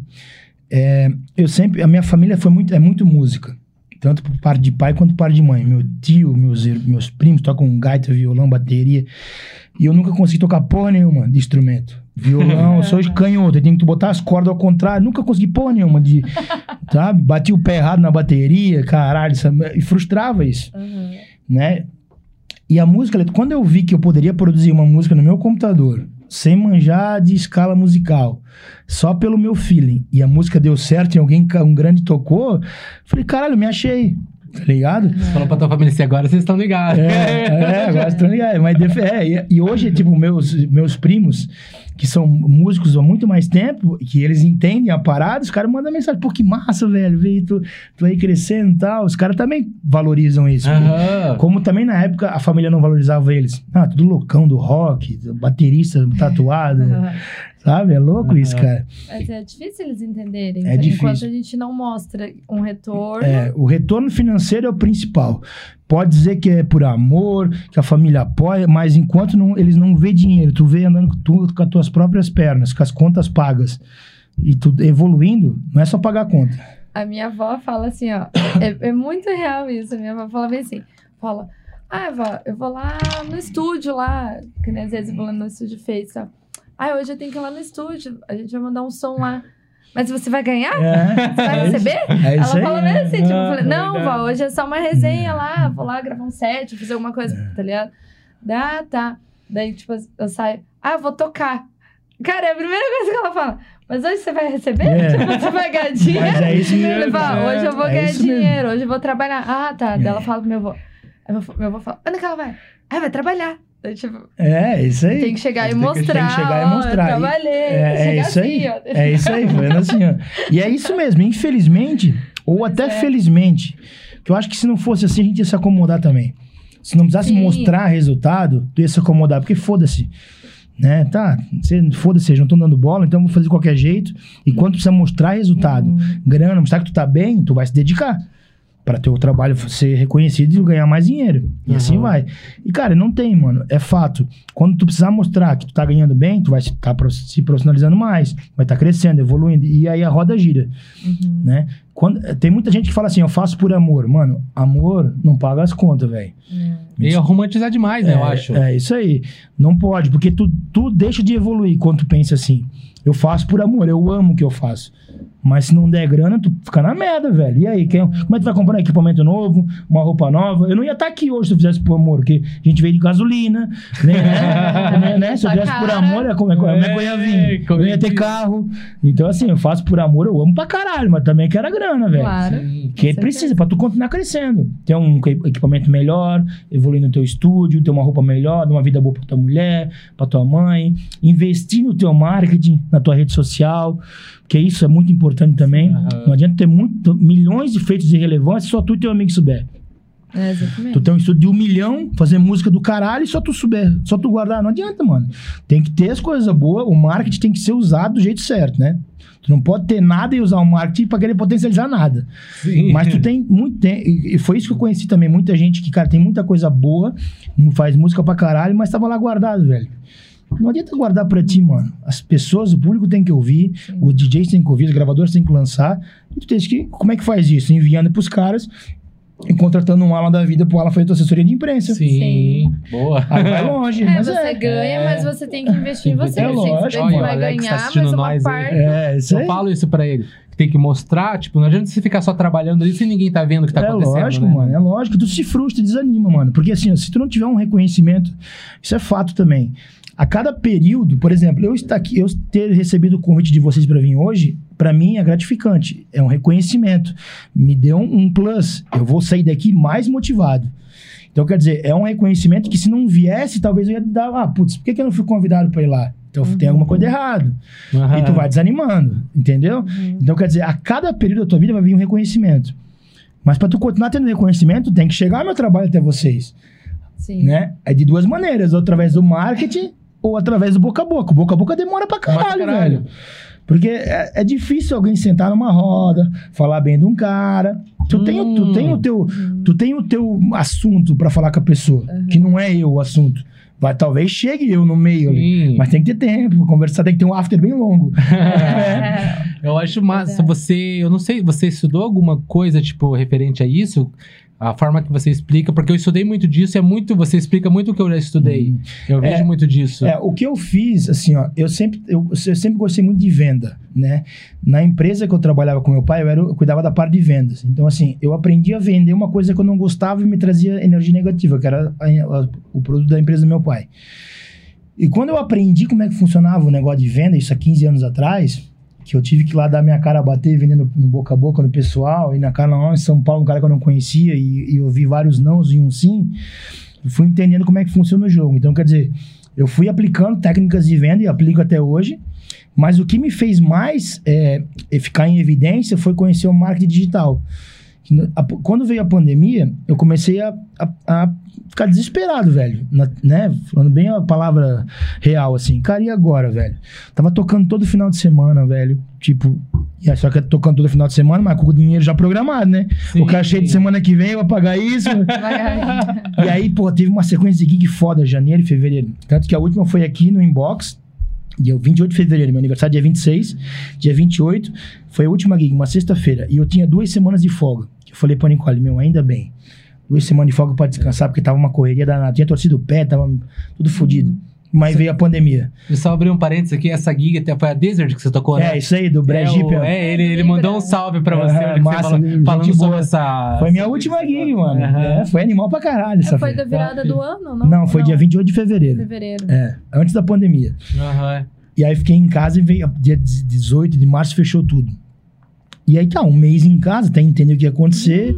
Tinha uns, uns cachês que eu tinha recebido, mas virou abril e agora, velho? O que, que eu vou fazer? Comecei a ver que o pessoal tá fazendo live, eu não tinha nenhuma webcam em casa. Uhum. E foi quando deu o boom no valor das webcam, que o pessoal foi trabalhar em casa. Sim, subiu lá em cima. Mano, e achei uma usada pra comprar lá no Facebook lá de Brusque lá, comprei, comecei a fazer live em casa, amador, aprendendo a fazer live. E aí a Nicole me indicou um cara, que é esse cara é muito foda, é Ícaro de Carvalho o nome dele. Ele tem um- um- uma empresa chamada Novo Mercado, que só ensina a tu a vender no digital, vender na internet. Mas não é só vender, ele não te ensina só a vender, ele te ensina a, a, a, a contar a tua história na A internet, parte né? humana, né? a parte humana, que é o que mais me conectou. Porque eu vi um cara com um milhão de seguidor, faturando milhões por mês, contando uma a mesma história que eu passei. Dificuldade, a, a não aceitação dos próximos, do- quando ele começou a investir no mercado, no marketing digital e tal. Então, quando eu comecei a me conectar com esse cara, que eu comecei a estudar as aulas dele, eu vi que, caralho, velho, a gente tem um poder imenso na mão que é a internet, primeiro. A rede social é o teu portfólio. E quem tá ali, se tu conseguir prender a atenção, reter o público, essa pessoa vai enviar o teu history pra outra pessoa, o teu post. Mas não é só contar eu, eu, eu, eu, eu toquei, eu produzi, eu tive suporte. Não. Tem que ensinar. E aí foi quando eu comecei a contar, aí, porque o pessoal tinha sempre dúvida. "Co- Como é que tu chegou no Arung? Como é que, como é que fizesse tocar no Arung a primeira vez? Eu Acho que eu caí de paraquedas lá dentro. Aí eu comecei, Foi não, mano. enchente. É, é. é 2011. Tava eu aqui, essa né? tava eu. fala da gente É. na Arung. É, e aí eu comecei a contar que desde o começo, mano, eu comecei a fazer lista pro Arung. Aí lá no, no Fiel ao Templo, que é um grupo do Arung que tem no Facebook, ia lá e dava um review da festa, em 2011, Eu já vi 12. muita postagem tua lá. É, então, quer dizer, não é só tocar o pau. Sabe? Eu- uma coisa que eu, que eu fico chateado é a galera ir pra festa ou antes da festa ir lá tocar o pau no clube, no artista, no clube. Mano, vai lá e entrega. Fala uma, uma coisa positiva. Tem algo positivo no meio. Agrega, né? Agrega, mano. Se for pra falar merda, velho, fica quieto. Porque a merda que tá falando lá, alguém vai ver e aquela, aquela pessoa vai fechar uma porta pra ti, velho. Com certeza. Tá ligado? E a coisa boa que tu, tu fala, alguém vai lembrar. Quando eu tive a, a possibilidade de tocar no Arung a primeira vez, que eu fui no Arung no final do ano, tipo, eu tocava em março a primeira vez, de 2017. Eu fui no final do ano, em 2016, era dia 26 de fevereiro, era Marco Carola, nunca esqueço essa data. Eu encontrei o Conte lá, o dono.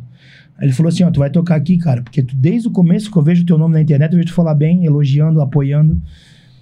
E tantas pessoas que estão aqui, cara, que têm a oportunidade de tocar aqui, que ficam cagando, reclamando, falando merda, É, mas falando mal do é artista. legal você falar isso que a galera pensa que os caras não vê, né? Vê, mano, esse- vê, no- vê, mano, vê. E, Ou assim, ó, uma dica aí, ó. Todo clube tem uma equipe só olhando, velho. Você tá falando mal do artista, mal do dono, mal da curadoria, mal da organização, ou falando merda mesmo, porque tem gente que fala merda, tem gente que fala coisa que não é nem verdade.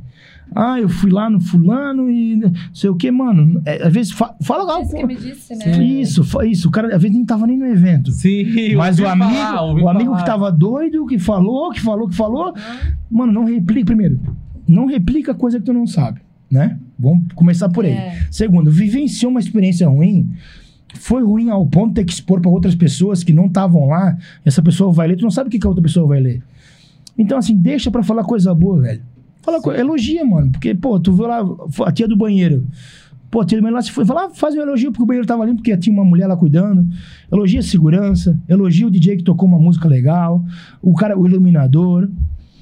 Né? O- Aham. né? Elogia, velho. Porque a energia boa que tu passa com isso, além de ter pessoas que estão olhando ali a teu favor, por mais que tu é público, aconteceu uma situação hoje ainda.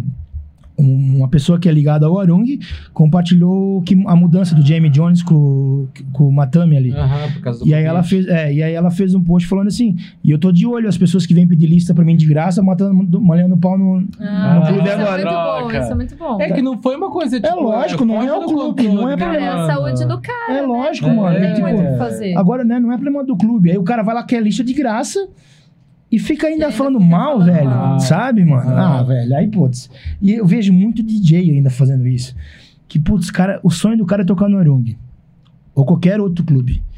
E o cara fala mal do clube que quer tocar, como é que o cara vai ser contratado, velho? É. Tá ligado, mano? Aham. É que Né? volta, acho que naquela coisa que a, a crítica você dá pra pessoa só em Isso aí, velho. E o elogio Isso você aí. elogia em público, Isso aí, né? é isso aí, mano. Isso, justamente. Mas e assim, construtiva. Eu, como é, já promovi muito evento, hoje eu não faço mais por falta de tempo e espaço lá na minha cidade.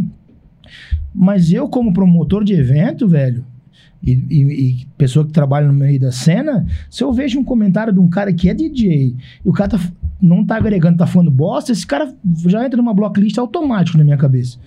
Esse cara, ele não, eu não vou acompanhar, eu vou deixar de acompanhar o trabalho do cara. Isso é negativo. Sim. Porque se o cara ficar quieto, se o cara produz bem, toca bem e tal, fica quieto, eu vou continuar acompanhando naturalmente. Mas aí, depois pra frente, se o cara fez uma, falou uma merda, ou tá falando bosta, ele me bloqueia, velho. Eu não vou mais olhar. Não vou lá mais ver se o cara tá se dedicando. O cara pode ser o melhor produtor do mundo, velho. Mas se o cara putz, tá cagando na rede social, mano, usa a teu favor. A rede social tem que ser usada a teu favor. É teu portfólio, é a tua cara. Seja você mesmo, cara. Fala lá, mano.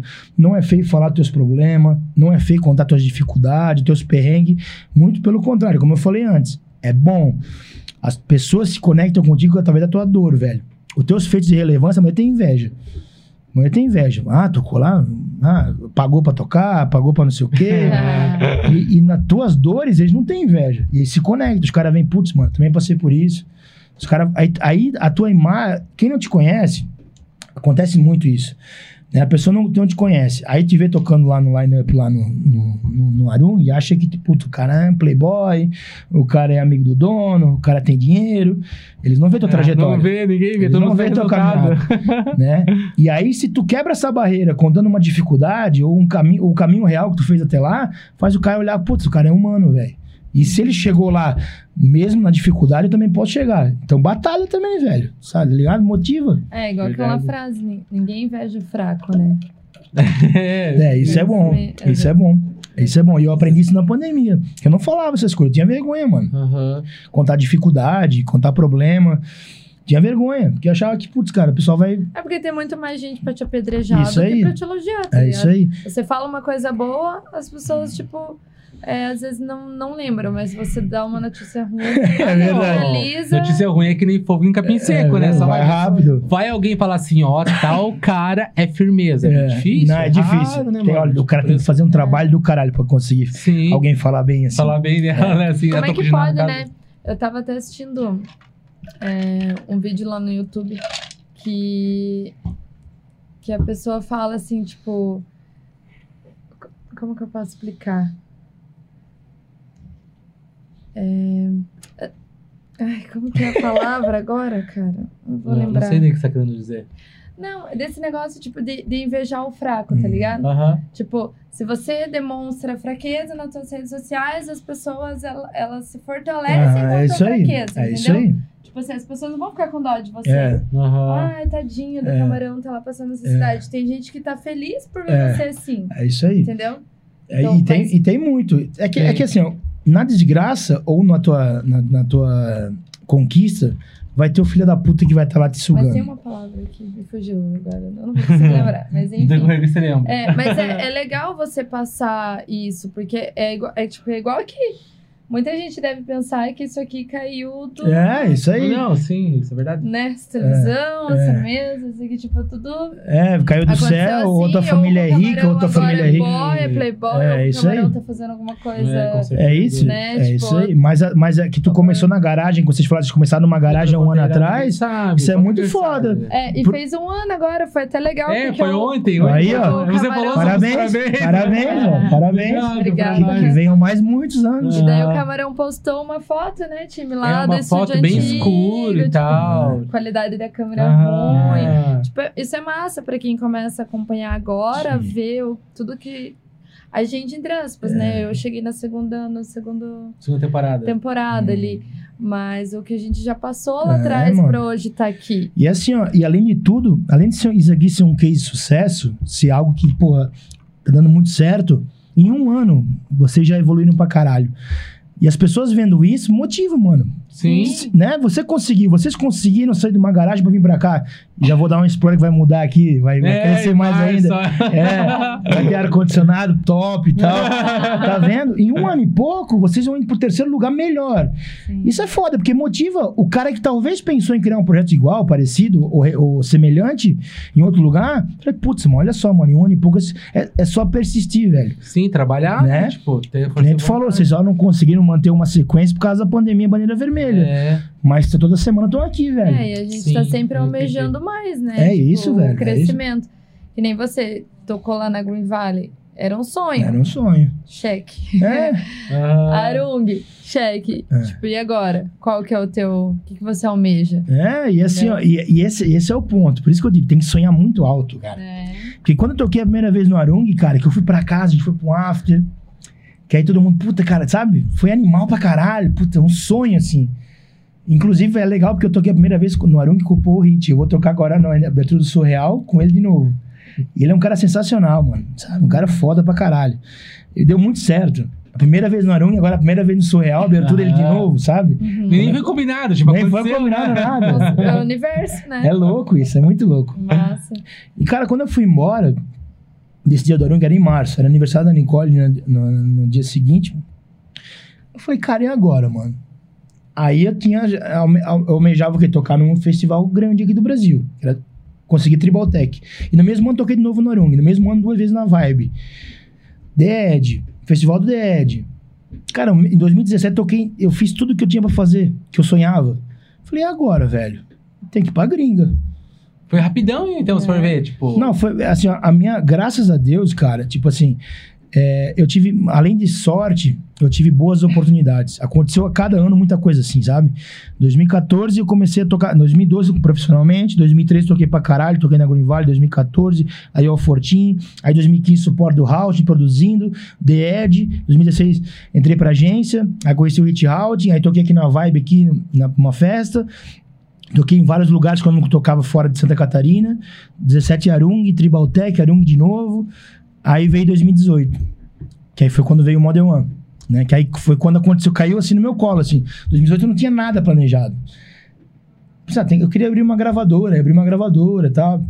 Né? Lancei alguns, lancei bastante artista legal na Urban Soul.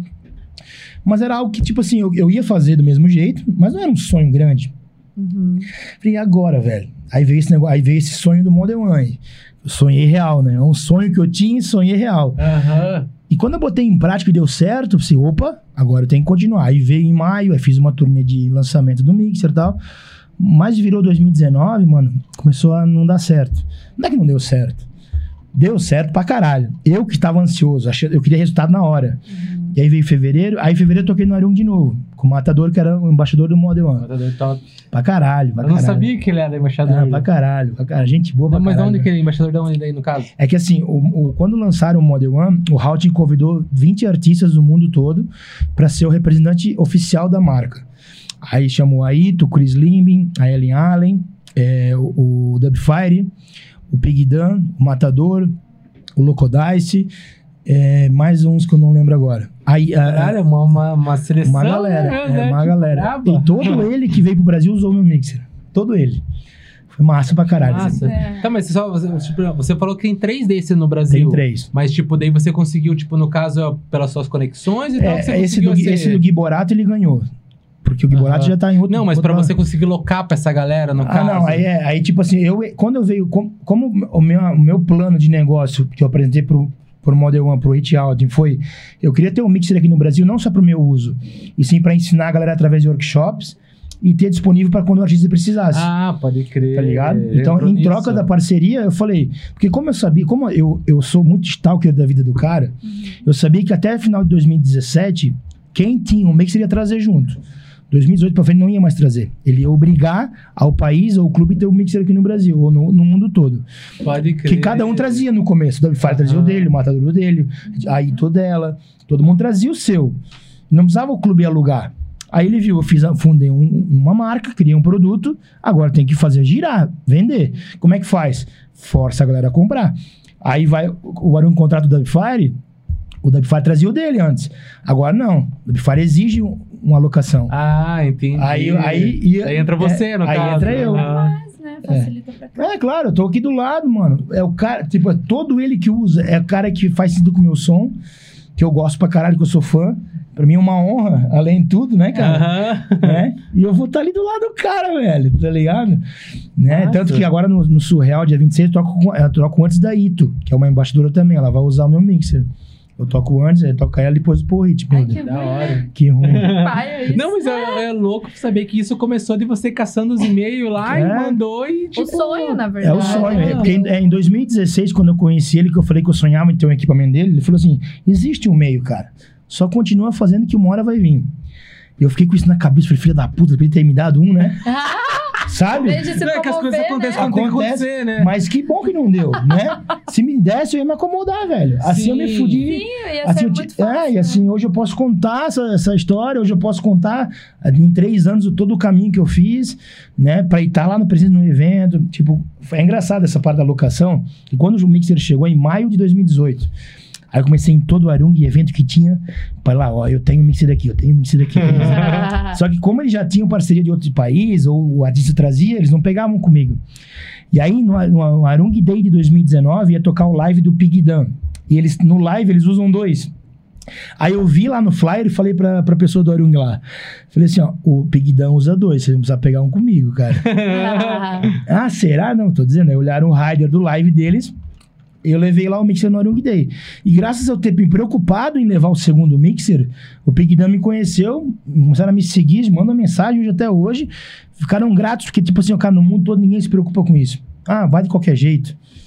Foda-se o live deles. E eu me preocupei em entregar o rider completo. Sabe? Então, Pode me- crer. E é bom ter um backup ali. com né? certeza, mano. Para tudo tem, tem que ter um backup. Que nem tem um- É. só ter dois CDJ. Você dá pau num. É, então. Como já aconteceu, eu fui tocar com o CDJ, deu pau no CDJ. Tem e que não ficar tinha tudo. outro daí. Não, tem que Tem ficar que tocando caçar só, nenhuma, né? só, é, só com o efeito da- do painel ali. Não, não, não, Já aconteceu assim. e eu, Senhor Jesus.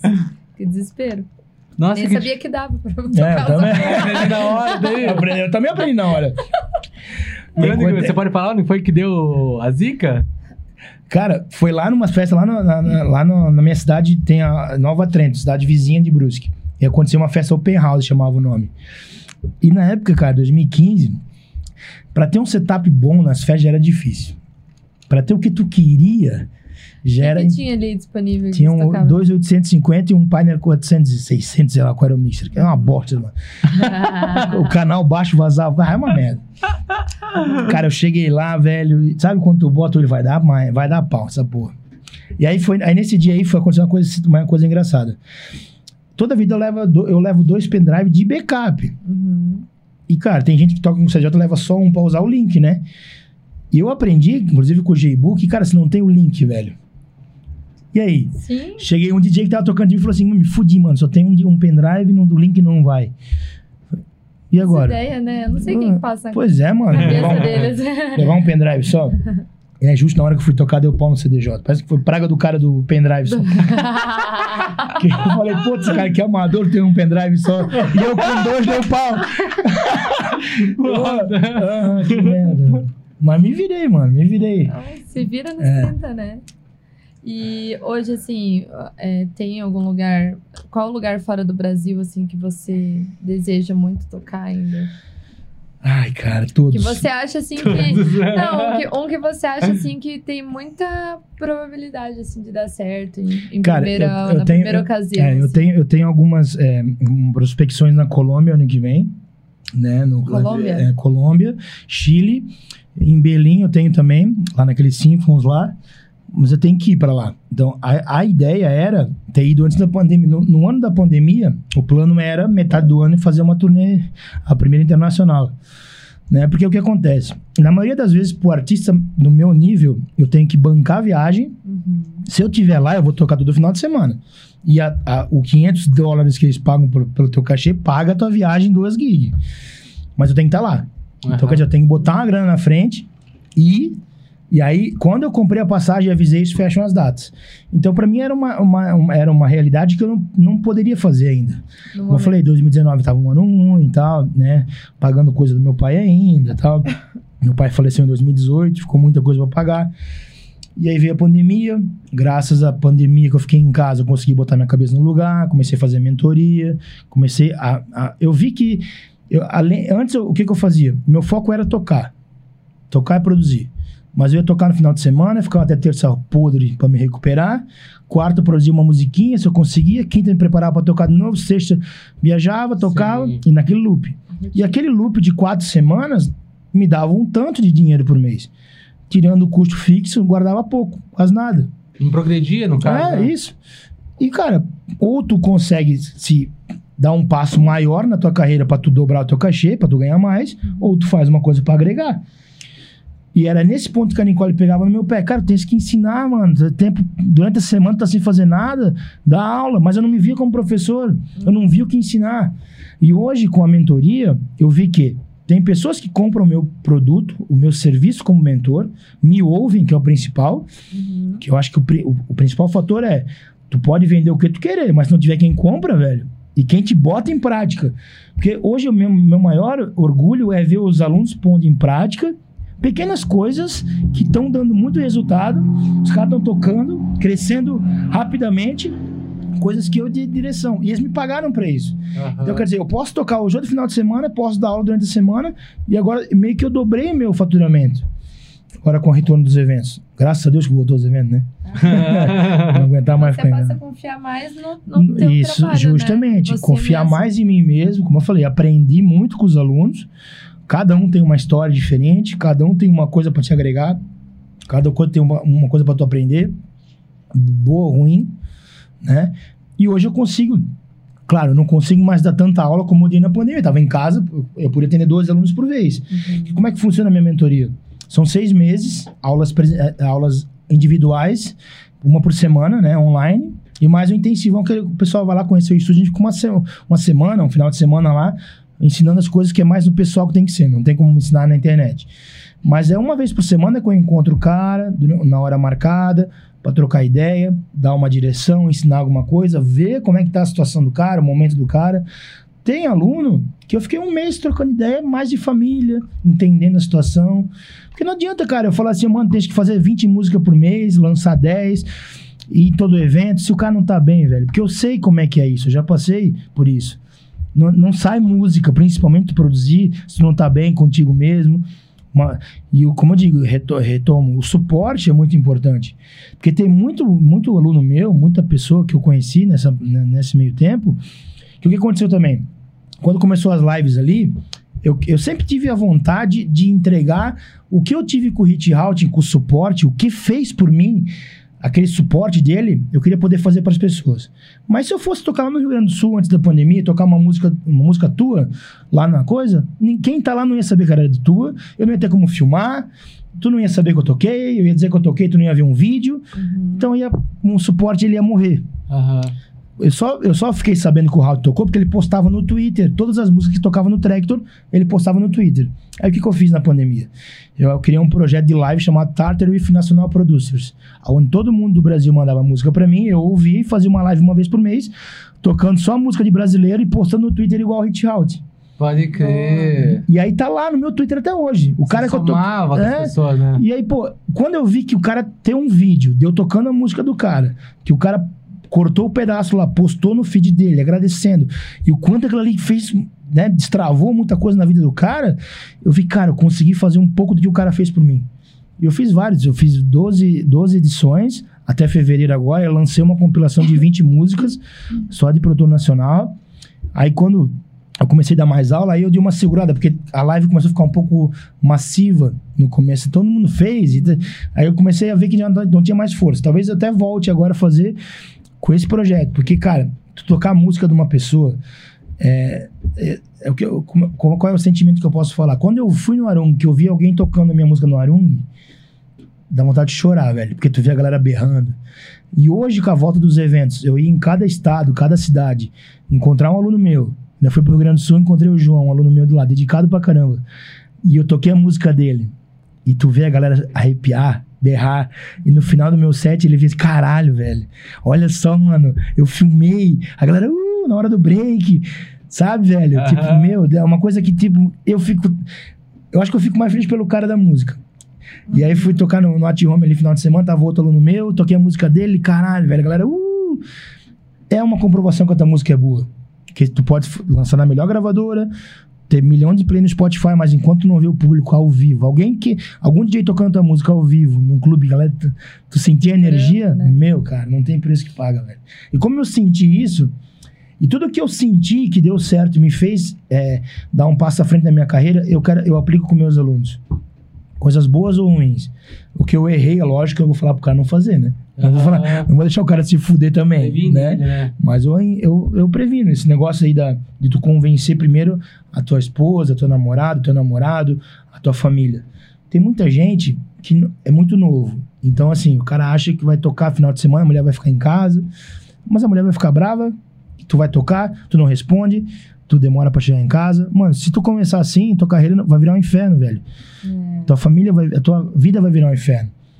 Faz direito, velho. É profissão. Vai tocar. Se der pra- não der pra levar tua mulher toda a vida, Nicole não pode toda a vida comigo. Mas esteja aprendendo, não vai fazer merda. Não aproveita esse momento pra tu fazer É cagada. confiança, né? Tem que- Claro, isso, a confiança, mano. Porque se tu não começar a transparecer confiança pros teus próximos, como é que um cara vai te contratar? Como vai ser um profissional de sucesso assim? Não tem como, né? Não tem como, mano. Não tem como. Tem gente que acha que tem. Mas a casa cai rápido, velho. É. E aí quem te conhece e vê tu fazendo merda, não vai te contratar. Ou a mulher do. A Nicole vê alguém fazendo merda, nunca vai querer que eu contrate o cara. Sim. Não, Sim. cara é babaca. Ah, É. E não anda com esse É, cara. não anda com esse Não cara. anda com Isso. esse cara. É isso E aí. se você estiver no line com esse cara, eu vou nessa É, é isso aí. Aí tu tá vendo como fecha a porta? É né? mas eu, vou- é. eu não vou trocar ideia com o cara aí. É uma pequena coisa. Sim, acho pessoal não se liga. antes de ser um profissional de sucesso, tem que ser uma pessoa, tipo, É isso aí, sucesso tu- é isso aí. pessoa, né? A tua índole, mano, vale mais que qualquer coisa, velho. E isso, é, por mais que tu seja a melhor pessoa do mundo, vai ter gente que vai querer tirar a tua índole, do a tua- teu mérito, vai querer te queimar. Mas se tu não fez nada de errado, uma hora a verdade vem. Se tu fez errado, tu fica com o rabo preso, aí tu se fode mais, que aí vai, ah, vem à tona a cagada. Mas se tu não fez nada, uma hora a verdade vem, fica tranquilo, mostra profissionalismo sempre. Não- isso é, é- eu acho que é a base de tudo. A experiência, a tua a inteligência vem depois. Mas ser profissional demanda tudo primeiro antes. Tu vai ser profissional, qualquer coisa que tu fizer na tua vida. Tu vai trampar numa empresa, tu vai ser dono, tu vai ser vendedor, vai ser qualquer coisa. Seja profissional, velho. Depois a experiência vem. Tu ganha com o tempo experiência. Sim. Eu não fui o melhor, eu não sou o melhor DJ até hoje. Eu não vou. Eu tô aprendendo a cada gig, com o meu erro, com o meu acerto. Eu não sou o melhor produtor, mas eu tô aprendendo. Não se, não se acomode, mas tu vai ser, vai se aprender a cada, tu é bom, é, melhor a cada festa, a cada final de semana, a cada mês, a cada ano. Isso é fato. Essa parada da. que falou- Você falou que a mentoria começou agora na pandemia, mas parece que você tem uma, uma facilidade em, em passar conhecimento. E você falou que era meio tipo. É porque É- você era vendedor. É, né? mas eu não me via como professor. Então o que acontecia? Eu vem, eu passava o conhecimento de graça. Que- não é que não é, não é que de, gra, é de graça, mas o que acontecia? Eu chegava numa festa pra tocar, eu te conhecia. Aí eu vi que tu tocou bem, tu é uma pessoa gente boa, tu tratou bem o segurança. Eu vi que tu tem futuro pra caralho. Eu ia chegar pra ti e falar, ô Neva, pô, cara, faz isso, isso, aquilo, que tu vai te dar bem. E tu se dava bem. E eu sempre fiz com todo mundo. Quando eu via potencial, eu chamava, vem cá, vamos conversar, cara. Mas sem pensar em ganhar dinheiro, sem pensar que aquilo era um produto, e sem pensar que eu poderia, além de tudo, sair da merda na pandemia. Tá ligado? Mas eu não sabia que isso era um produto, não sabia que isso era como. Eu tava sendo um professor. Eu achei que professor era produzir e tocar. Isso era ser professor. O resto era vivência, eu tava só contando a minha história. E quando eu vi que isso também é se ensinar. Existem mentores, mentor. é- Por isso que eu, eu quando eu, a palavra mentor caiu na minha cabeça, assim, que eu me via como professor, eu não me enxergava como professor. Mas direcionar, mentorar alguém é diferente. Não é que é diferente, eu ensino igual, mas eu acho que é, é mais humanizado. Sim. Eu entendo a dor da pessoa. Entendeu? Então, assim, como, como toda a vida, e a Nicole sempre falava, assim, cara, tu já, tu já mentora a galera de graça no after. Eu vi um cara bem. Eu, Sou vi- coach é, eu- vi um cara profissional tocando comigo na festa. Pô, o cara tocou bem, pesquisa musical apurada, o cara é gente boa.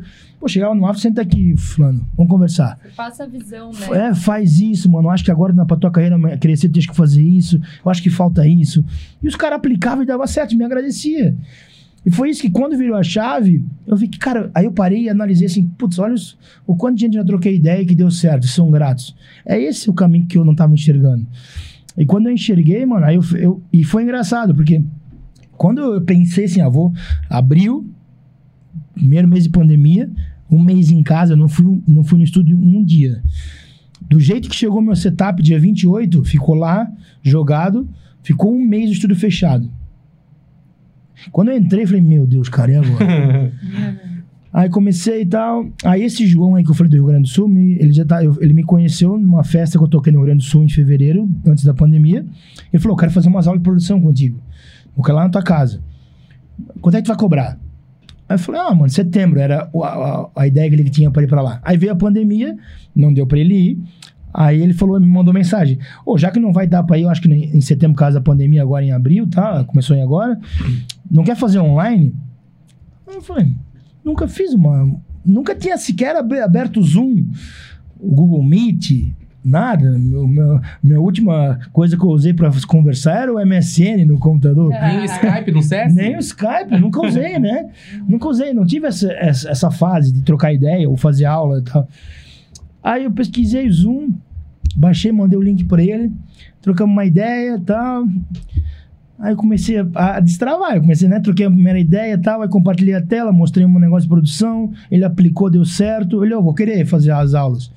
Aí eu, opa, tem um aluno já. Só que eu falei pra ele, cara, mas produzir eu vou te ensinar em uma semana. Deu. E eu não quero ficar aqui te aguentando conhecimento porque eu quero teu dinheiro. Não. Eu quero te dar algo a mais. Eu acho que produzir e tocar tu já sabe. Tem coisas que faltam na tua carreira.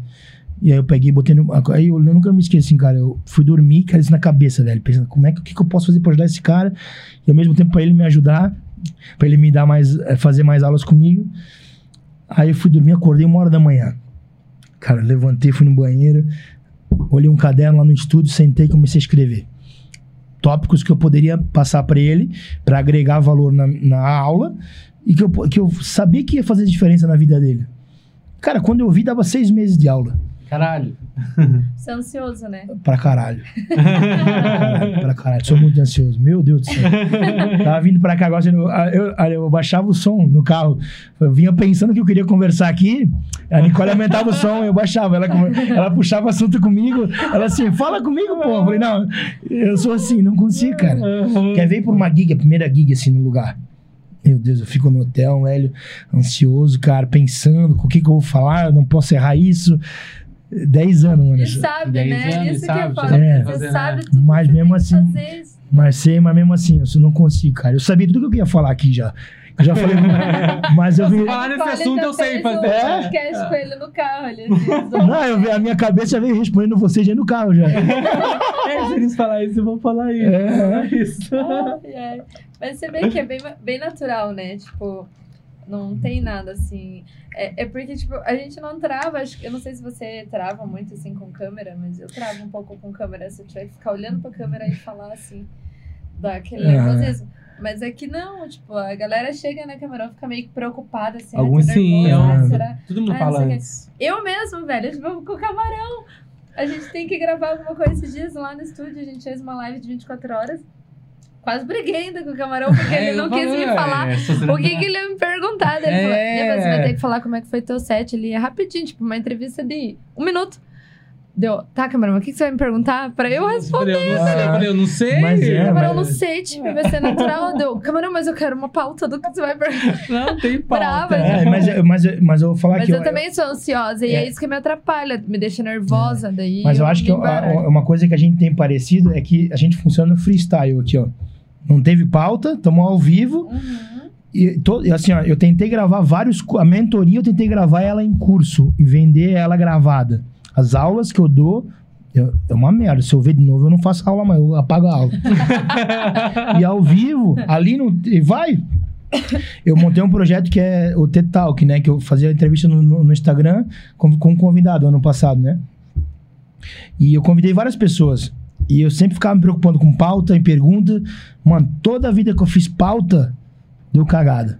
Caiu, gaguejei, eu me perdi no contexto, na contextualização do negócio. Se eu- quando eu não fiz pauta vindo freestyle, assim, vai embora, mano. Que aí é legal, porque é natural, a gente dá risada, Verdadeiro. é mais verdadeiro, não é, não é tão robotizado. Agora, eu até lembrei do. Quando você falou do, do Alec, que é meu amigo dele, do, do dia que a gente foi. é, do dia que ele vem aqui, que acho que uns. Alguns segundos antes o diretor fala. É, tre- como que vai ser? Eu falei assim, não, é, coloca aí que a gente improvisa. Daí ele falou bem assim, eu também prefiro no improviso, porque, Aham. tipo, daí fica, você tem que gravar um roteiro, uma pauta. Não, não dá. É mais difícil mesmo. É, não e se dá. você for se olhar depois, você vai falar assim, não, isso aqui tá louco. Não, não, não mas, mais. mas assim, ó, eu tô falando? Mas assim, ó, não sei se você vai concordar comigo. Se eu ouvir meu set que eu gravei numa festa, ou em casa, por, pra um- algum podcast, eu odeio. Eu não posso ouvir. Sério? Eu gravo e mando. Se eu ouvir, eu vou achar erro. Falar, puta merda, essa hora. Essa... É muito perfeccionista. É, mano, é um erro. Mas não sei se é erro. Signo, tá? Peixes. Ah, se peixes é bem. Ô, eu vou lá no É. banheiro rapidinho. Vai lá, vai lá, fica. Finge que tá em casa, tá? Finge que o podcast é teu. o meu irmão é peixes. Hum. Só que, ah, na verdade, esse negócio de signo não dá muito certo, porque meu irmão é peixes e é super relax. A minha avó é peixes e, meu Deus do céu, é muito louca, assim. eu já sou leonina, então eu sou bem perfeccionista, eu sou ansiosa, tipo... É, é porque é, eu nasci de sete meses, então acho que eu nasci no mês errado, ah, por isso que eu então sou você peixes. É, você é, É, bem... É, então, fevereiro. Você é o você é Eu não fevereiro? sei. Fevereiro, março, abril era pra nascer.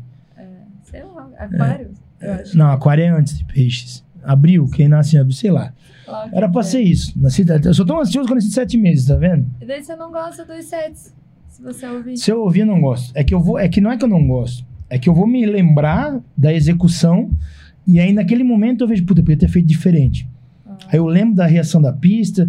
Isso é, isso é um defeito. É um defeito e eu acho que é uma virtude também, porque é, tu tem que gravar e fazer, confiar no teu taco lá no momento. Sim. Tu ouvir depois, qualquer coisa que tu vê depois, tu vai achar defeito, velho. Tu lavar o carro, se tu vê o teu carro lavado na garagem, tu vai achar um defeito na lavação. se tu dobrar tua roupa, arrumar teu guarda-roupa, quando tu vê, tu vai ver que tá, tá errado no outro dia. Então, quer dizer, se não vê, não adianta ver de novo, tá? Por isso que eu digo assim, ó, isso, isso é um- Não vale a pena ver de novo. não.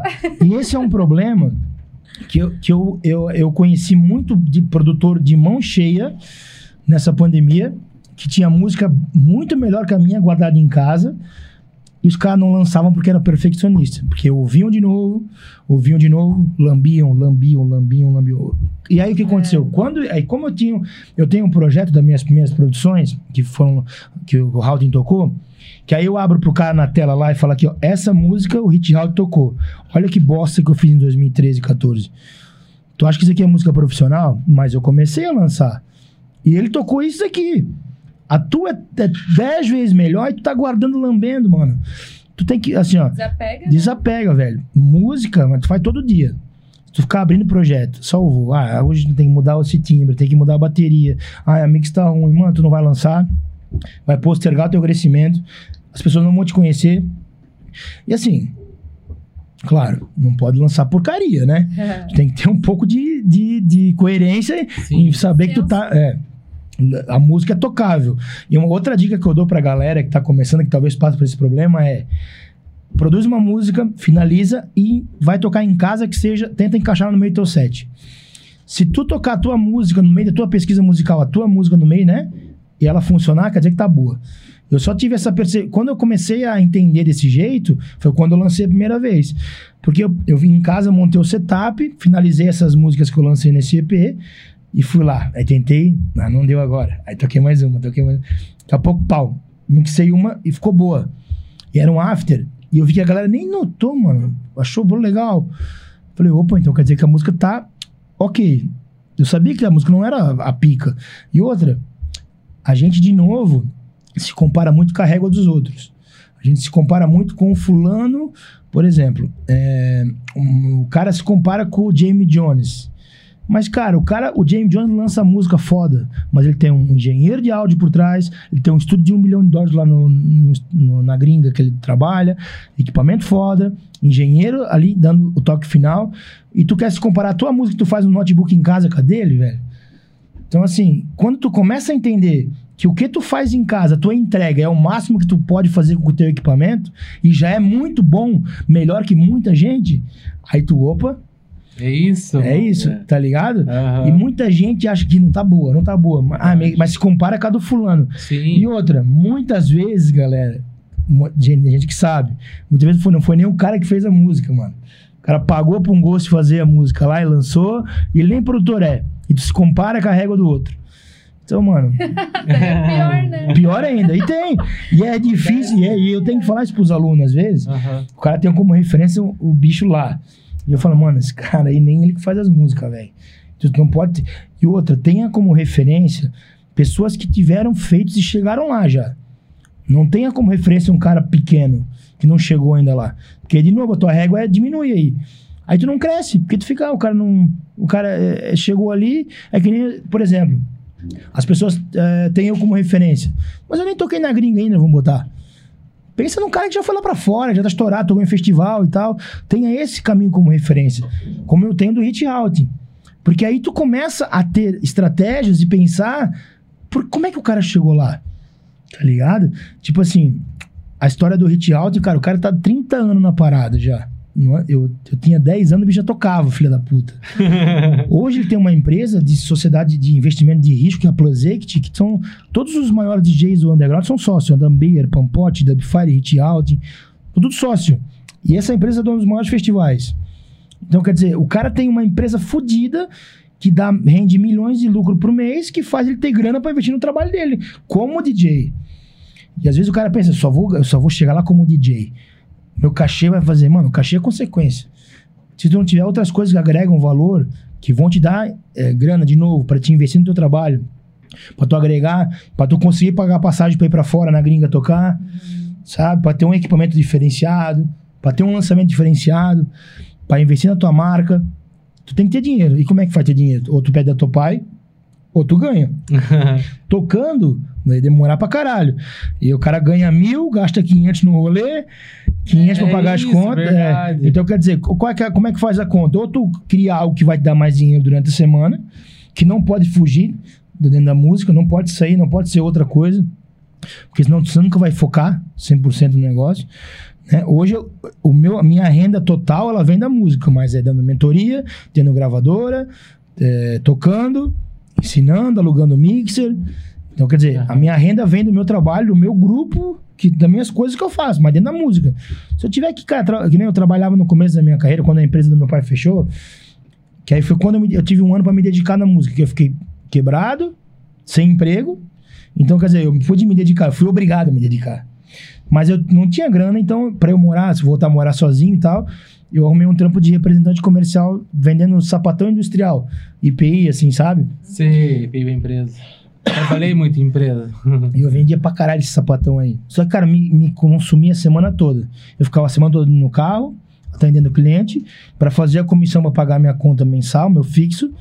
E eu só tinha final de semana pra produzir. Eu tocava, aí não conseguia pesquisar música. E sabe, aí ficou aquele negócio. Eu tô pagando as minhas contas, mas não tô conseguindo me dedicar ao que eu quero. E eu vou com raiva trabalhar segunda-feira.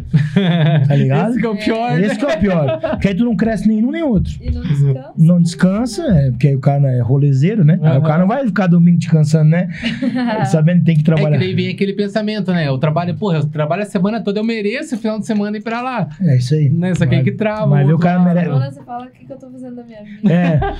Terça-feira. Rolê domingo, eu falo, meu Deus, o que eu tô aqui fazendo? Não, aí terça-feira de manhã vem o arrependimento. Puta merda. Porque segunda o cara não se arrepende. Não. Na terça que vem o arrependimento. Eita que Só pariu. tô moído, né? Você- É. É, Normal, né? Segunda-feira pra gente é feriado, né? É. Não, eu também. Segunda é feriado, né? Tem que ser igual cabeleireira, né? Ah. Trabalha sábado e segunda É. folga. Eu sempre fazia, essa- fazia essa piada, porque na minha época lá de infância, tinha uma mulher do bairro da minha mãe que era cabeleireira e ela segunda ela folgava, né?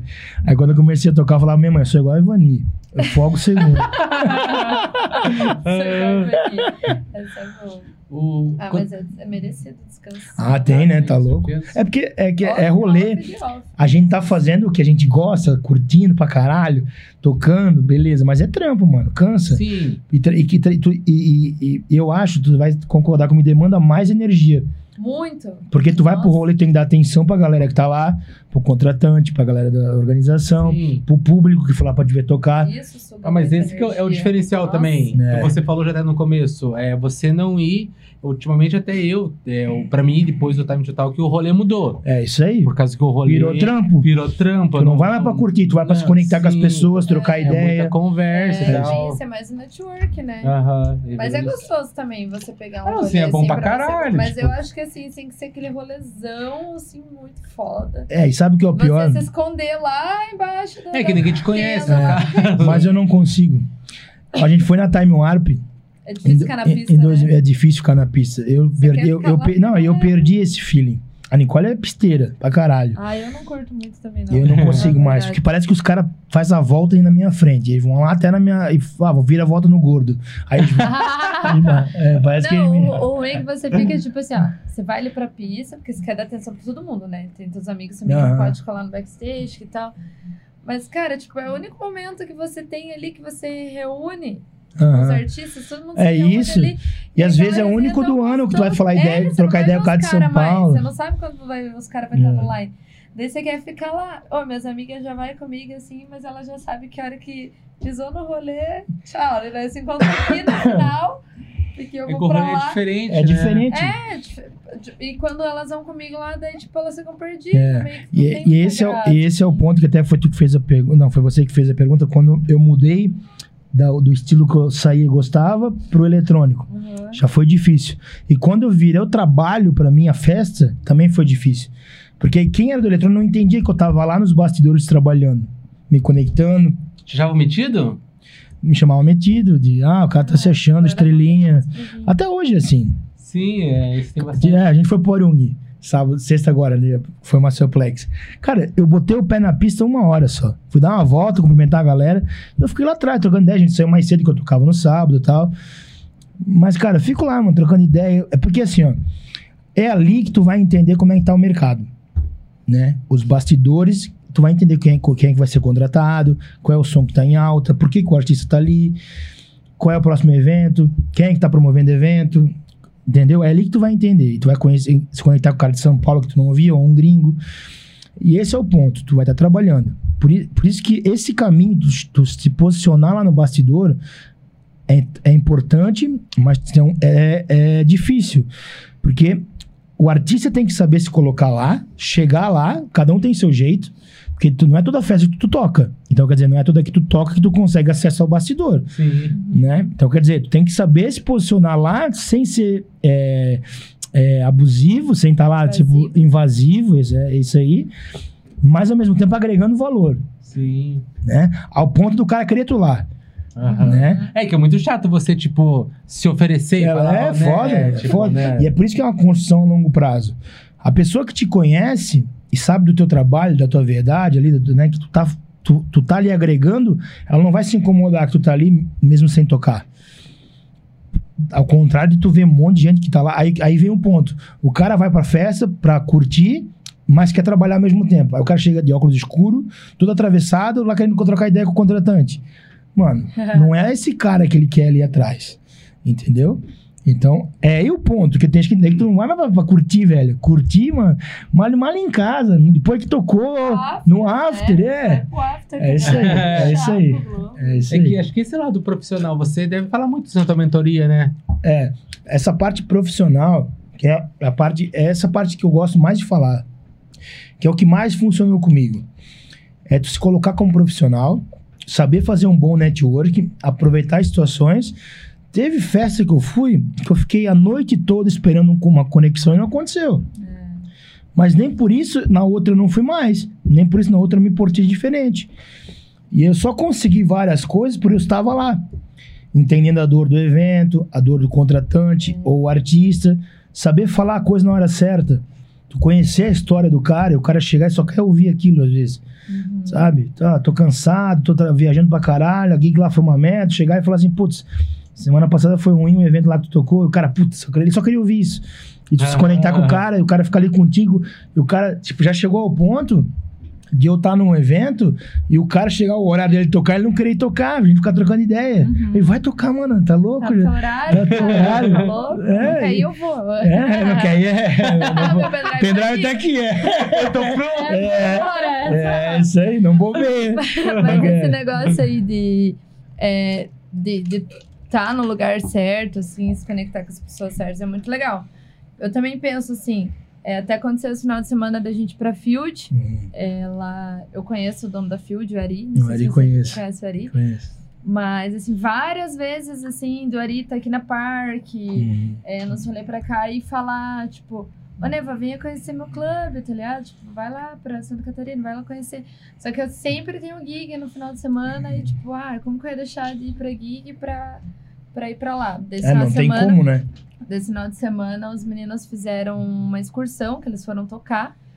E foram todos do line conhecidos, tipo, toda a galera daqui, a maioria daqui. Que Daí eu massa. falei, mano, essa é a hora, tipo, deixei abrir mão de ganhar dinheiro, tipo, de fechar uma gig, porque eu sei que esse network lá É ia importante. ser muito E importante. quando o cara, o cara te convida, o, o contratante, ele não te convidou porque tu é público, né? Uhum. Ele se preocupou em venha conhecer meu clube. Porque eu sei que agora ele vai pensar em ir no próximo lineup. Então, daí eu fiquei o rolê inteiro, assim, pode... Opa! Aí, ó, valeu. Aí, valeu, diretor. Petiscaria, obrigado. Valeu, muito 10% obrigado. né? de desconto lá É, quem falar que 10% deu na pra quem Time. vem na Time to Talk. Aí, ó, coisa linda. Fica à hein? vontade. Toda. Daí eu fiquei... Boa. Eu vou sempre. Daí, tipo, a galera lá, Licença. pá, pá, daí eu falei, mano, O guardanapo. ai, vamos chapar, vamos chapar. Eu falei, cara, eu vim pra esse rolê com foco, eu vim pra esse rolê, não vim pra curtir, tipo, eu vim pra, né, prestigiar meus brother e tentar um, uma conexão ali com o Ari, né, fazia tempo que eu não via ele. Daí, rolê inteiro e nada, nem vi o Ari. Aham. Eu falei pro Spell, cadê o Ari, cara? Não, e pode acontecer, Não, né? ele- daqui a pouco ele passa aí na correria. Daí uma hora eu tava. Daí a gente ficou lá, fiquei lá no backstage, os meninos, tudo. Uma hora lá na pista, eu perto do banheiro, ele passou. Eu só. Ele passou meio que correndinho assim, ele não me deu, deu uma ficadinha assim. Deu, daí ele fez assim. Opa! E foi indo dele. Oh, Opa! tipo, daí ele viu É, que se era. ligou que era eu falei, tu. nossa, ele nem vai me dar uma atenção. É. Tipo, ele fez assim, ó. É. E foi indo daí que ele viu, pô, é mesmo. Daí ele voltou, ele falou, oi, tudo bem e tal. Daí eu falei, ô, tudo bem? Eu Falei, aí, ó, até que enfim, vim conhecer teu clube, tá ligado? Daí ele falou, ô, que prazer ver você aqui. Depois a gente tem que trocar uma Ah, ideia. Nossa, a hora que ele falou que. Depois a É gente tem que trocar uma ideia. Eu é falei, o mano, eu- é isso, tá É ligado? isso aí. O de você tá lá. É É, isso. É é. porque tu investiu, é um investimento isso. Tu investiu pra ir lá. E assim, ó, muitas vezes, como tu falou, ele tava na correria que o evento é dele. Uhum. Então, assim, ó, muitas vezes tu não vai conseguir esse tempo. E esse tempo só vai acontecer no final. É. Isso tanto para os artistas quanto pro dono do clube. Isso eu aprendi com o Rich Houghton também. Quando a gente trocou ideia, ele tava alto descansado da turnê. Ele assim, cara, é difícil vir tocar na América do Sul. Porque tem que fechar três datas pra valer a pena. E seguidas, eu quase não durmo, vou, conexão, pá. Chega aqui na última, tô cansado pra caralho. E ele ficou trocando ideia comigo e tal. Ele assim, e muitas vezes eu tenho que chegar e tocar. E tem muita gente em cima de mim. Hoje só tá eu e tu aqui. E o erro maior que o pessoal comete é chegar antes do artista. A gente é assim. Tu chega numa festa, tu quer tocar primeiro. Quer entregar. Eu vou chegar cedo, eu vou analisar o DJ que tá tocando antes, pra ver a entrega do cara, pra ver aonde eu tô pisando, Sim. né, no evento. Mas eu não vou ficar trocando ideia com a galera. Eu prefiro ficar escondido. Entendi. Porque te suga a energia. Sim. Quando acabou, velho, fica lá, troca ideia. E a galera faz o outro erro, vai embora. Ou chega 10 minutos antes de tocar, acaba e vai embora. Mano, o que eu já vi de gente, puta profissional, perdeu a oportunidade da vida por causa que foi embora. Vou contar uma história pra vocês. Tem um amigo meu que o sonho dele era entregar a música pro The Martins Brothers. O sonho dele da vida. Eu falei, não, eles vão tocar no Arung, era meu aniversário né, em fevereiro, eu te coloco lá para falar com eles. Ele chegou no começo, os caras passaram na correria pra começar a tocar, entregou o pendrive, os caras cagaram pra ele. E ele foi embora. Eu falei, fica até o final, velho. A hora que acabou o Arung, eles acabaram de tocar, eles chamaram o Renato, o Ratier, e falaram: cadê o guri que a gente ficou trocar ideia agora? E o guri tinha ido embora. Caralho, mano. aí- Se ele tivesse ficado lá, irmão, ele, os caras tinham lançado a música dele, tinham tocado a oportunidade. música e o Renato tinha chamado ele para agência, não tenho dúvida. Porque os caras demonstraram interesse. Mas tu não tem que aguentar, mano, fica até o momento final. certo, né? Claro, porque o principalmente o gringo, velho, que tem um milhão de gente atrás, velho. Então espera a hora certa. Por isso que as pessoas têm que entender que é um trabalho, e é bom a gente falar isso, porque as pessoas acham que a gente tá lá no bastidor lá pra beber de graça, pra... É, mas a gente tá lá em pé, porque é metido. isso é porque é metido, é porque é estrelinha. A gente tá lá em pé a noite toda pra falar uma coisa boa. Pra ter o momento certo. Porque às vezes tem um ari da vida e tá correria, tu não consegue trocar. Mas só o fato dele te ver, que Já muda ele viu, coisa. reviu, né? Opa, Uhum. a, a Neva tá aqui. Tá ligado? Esse ponto, ponto. Aquilo ali fez ele agora, o próximo line-up ele vai lembrar de ti, como É. artista. Sim. E quando, quando a pessoa te fala assim, tem que ir lá conhecer meu clube, velho. É a, é a deixa pra tu tocar na festa. Isso eu falo porque eu fiz muito evento e eu era assim também. O cara vinha pedir pra tocar na minha festa, eu não botava. Tu conhece a minha festa já? Calado da minha cidade. Não ia na festa? Tu quer tocar? Ah, não, é tocar tu quer. É. É bem- Já conheceu? Mas é o mínimo, né? É o mínimo, mano. eu- Vai. Eu gosto de ali, né? O Michael e o Edu lá da Pimp também. Eles falaram a mesma Mano, coisa. Como que você você vai quer- pedir pra tocar num rolê se nunca ter ido É, num rolê? tipo- Tipo, não tem muita lógica. Não tem lógica nenhuma. Você tá indo no meu rolê? Você tá indo lá prestigiar, conhecer o evento? Lógico que eu acho assim, depois que você pega uma relevância lá, tipo, e você não tem a oportunidade de ir lá, o cara vai te chamar, mas por causa do teu trabalho, né? Mas eu vou falar um negócio pra vocês. Isso demora também. Demora? Demora. E pra vocês terem uma noção como isso é importante, antes da pandemia, o Vintage tocou na Green Valley e o sonho dele era tocar no Arung. Vai tocar agora no Carnaval. Sim, eu vi. Ele saiu da Green Valley e foi no Arung. Rapaz. Ele, que é o Vintage com cachê milionário, com data quase todo dia no mês, foi lá fazer Foi na network. casa. Foi lá fazer network. Quem não é visto não é É, lembrado. exatamente. E ele, e ele deu um passo atrás como artista, por exemplo. Ele, ah, vamos pensar assim: ele é o vintage, não precisava fazer isso. Os cara, ele tem o poder dos caras de contratar ele. Não. Ele foi lá, conheceu o clube, demonstrou que o sonho dele era tocar lá. Os caras também dá uma. Boa, olha só, velho. Porra, que história é né? foda isso É não foda, velho. É foda. E isso é com todo mundo, mano. Com todo mundo, do pequeno ao grande. Se tu, tu tem que ir lá conhecer, vai, mano. Mostra que tu não tá só por receber, só pra se ap- apoiar. quer apoiar também, Sim. tá ligado? Vai lá, mano. Agora é dia 18, a gente tá o fazendo... peixinho aqui tá bom, hein? Caralho. É, É um frango. É um franguinho, Ah. mas... Mas é, Parece, né? Todo mundo acha que é. Todo mundo fala que é isso quando ele peixe. Ah, a mesma coisa. Parece, né? É, né? Parece uma tilapiazinha Ah, olhando pô, assim, já- ó. Ah, Esse dia 18 a gente vai tocar lá no Savana e um brother meu, Enarte, um abraço. e o Enart, né? Lázaro, estamos chegando. É, e o que, que a gente fez? Eu já fui tocar no Savana, eu fui convidada para tocar no Savana porque eu fui lá no clube. uhum. Fui lá ver o Slow Motion tocar, depois fui ver o Gustavo Costa tocar, fui ver o Dante tocar, tipo, sempre O Dante, o Dante é uma figura, eu O. Dante é um muito doido, né? Ele, é ele é residente de lá, na É um real. do- querido, é um do querido. Savana. Daí eu falei, cara, tipo, vou colar com os caras pro dono me ver. É isso aí. E daí era assim, ó, era o Dante falando de mim. O dia que o Slow foi lá, o Slow chamou o, Laza e falou: Ô, Laza, tem que trazer a Neva e tal, tal. Daí o Laza, não, vou trazer, vou trazer, vou fazer online só das minas e tal. Que quero massa. trazer ela junto e tal. Mas ainda não é um momento que era meio que pandemia. Sei que passou, ele me chamou, fui. Já toquei a primeira vez. Da- daí o Enart foi acompanhar o Victor Low, foi com a, com a galera do Street Phase lá, o Victor Low foi tocar. Conheceu o cara, agora surgiu o convite de o Enart voltar pra lá. Aí, ó. Então o que, que a gente falou? Vamos fechar uma van. Por quê? A gente faz uma moral com o cara lá da, Da festa. do evento que a gente tá Vai levando levar uma gente. galera. E a gente vai fazer o quê? Vamos dar prioridade pros nossos amigos que são DJs.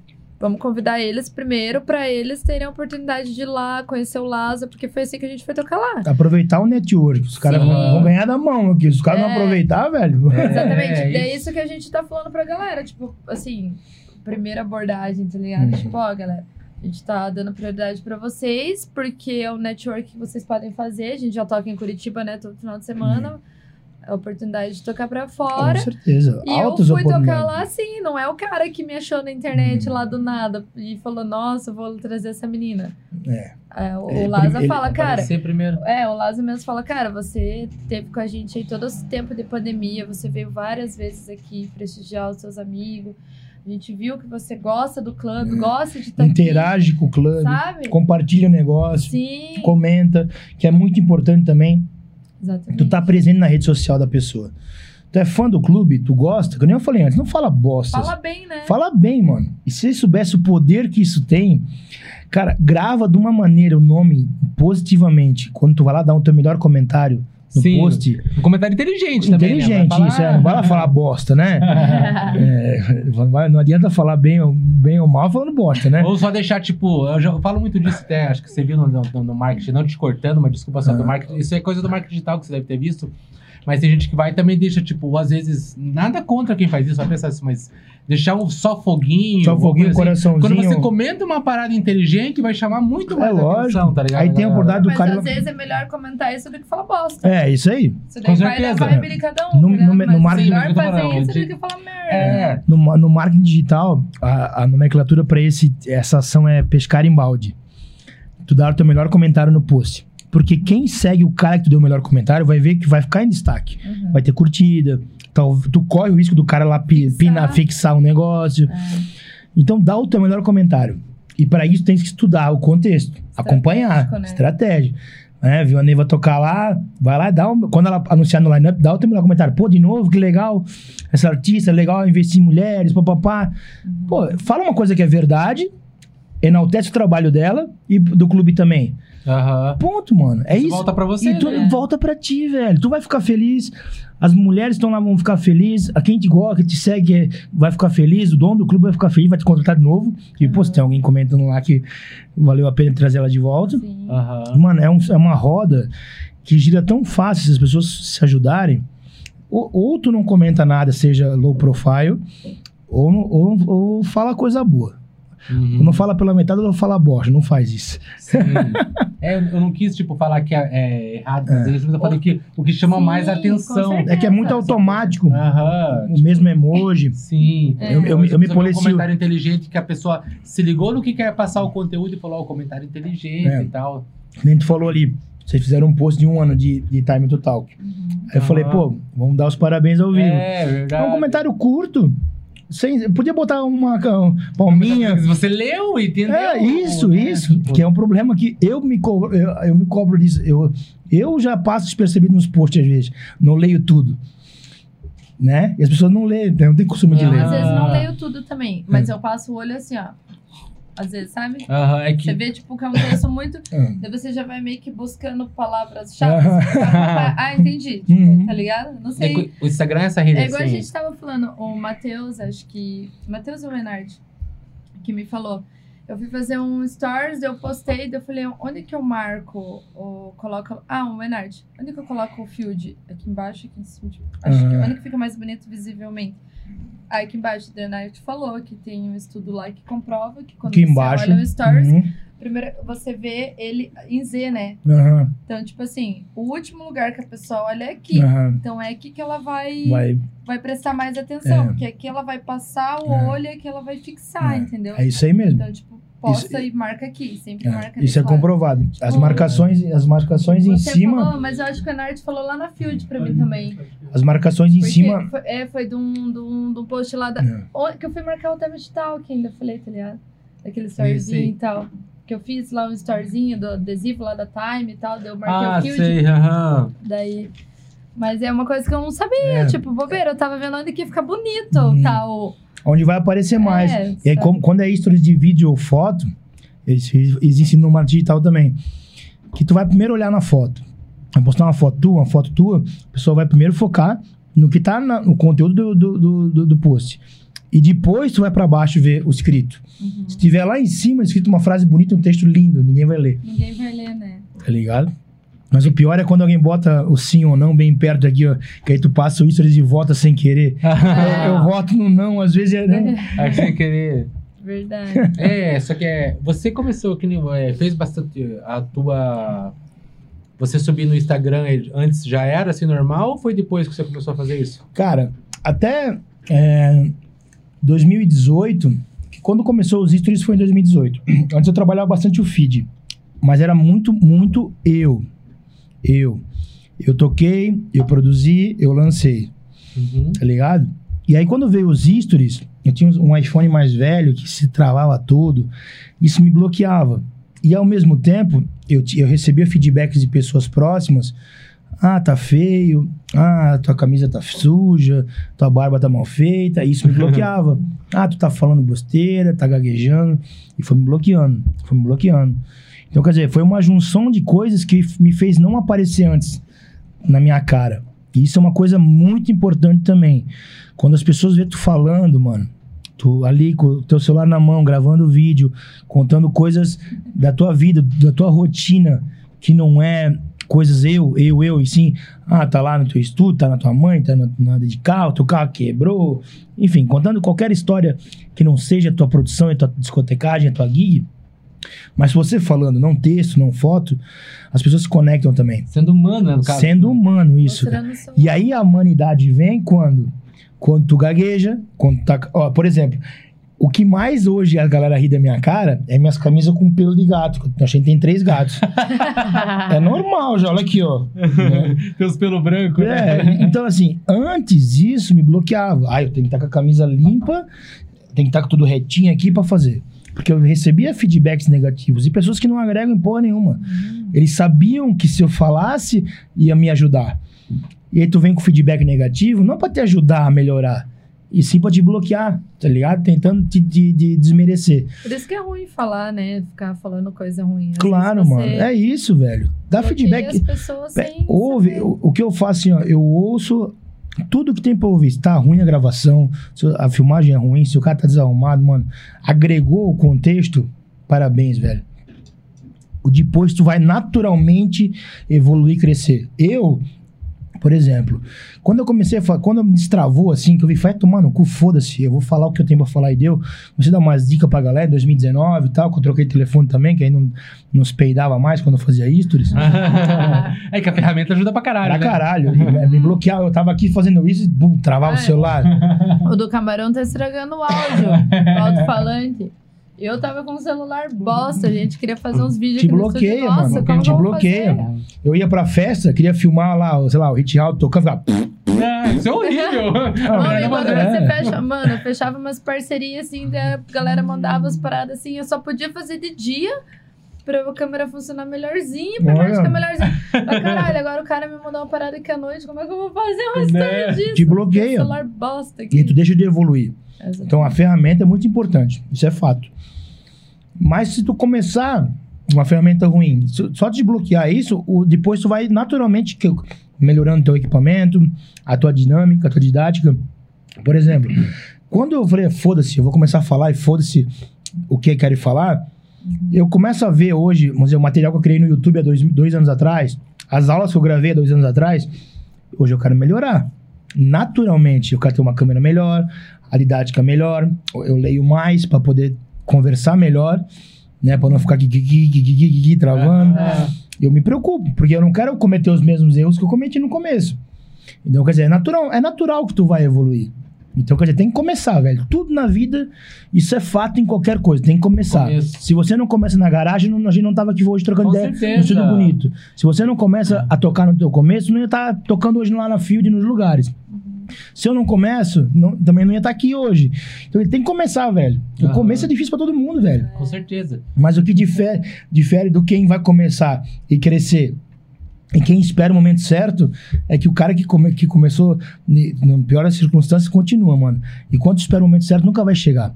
Nunca vai ter o momento certo pra tu criar o teu podcast, ser DJ, produzir tua música, tocar, lançar, tocar. Sempre vai faltar alguma coisa. Sempre vai faltar. É, Falta É, até hoje. Nunca vai ser fácil. Se for É. fácil, eu acho que também não, não te incentiva tanto, Não. né? a- O que vem fácil vai atrás, fácil, já assim. diria minha mãe. É, É que é aquela coisa, tipo, se nós esperasse a melhor câmera, o melhor Hum. local, o melhor, tipo assim, não começa. Não começa, isso aí. E se você fosse esperar pra começar lá no. No Model One, É. não tinha começado. E realmente. é, já ele foi esperar ganhar uma. é, isso aí. Eu vou ficar em casa Uma esperando. CDJ melhor, ganhou uma Hum. controladora, foi pressionado a É fazer, a acontecer daí. Eu quis entregar mais, porque eu teve uma ajuda no começo. Mas se tu tem, tu espera algo. Vocês têm câmera boas hoje, um estúdio legal, um microfone bom, um lugar bonito. Mas tu espera bater esse espaço. bonito. É, isso. Um lanche bom, Um lanche é bom. um gole bom, mas antes a gente tinha amendoim É. que eu trazia. E, e o cara do lanche só tá ajudando vocês hoje porque viu potencial e no dedicação. trabalho.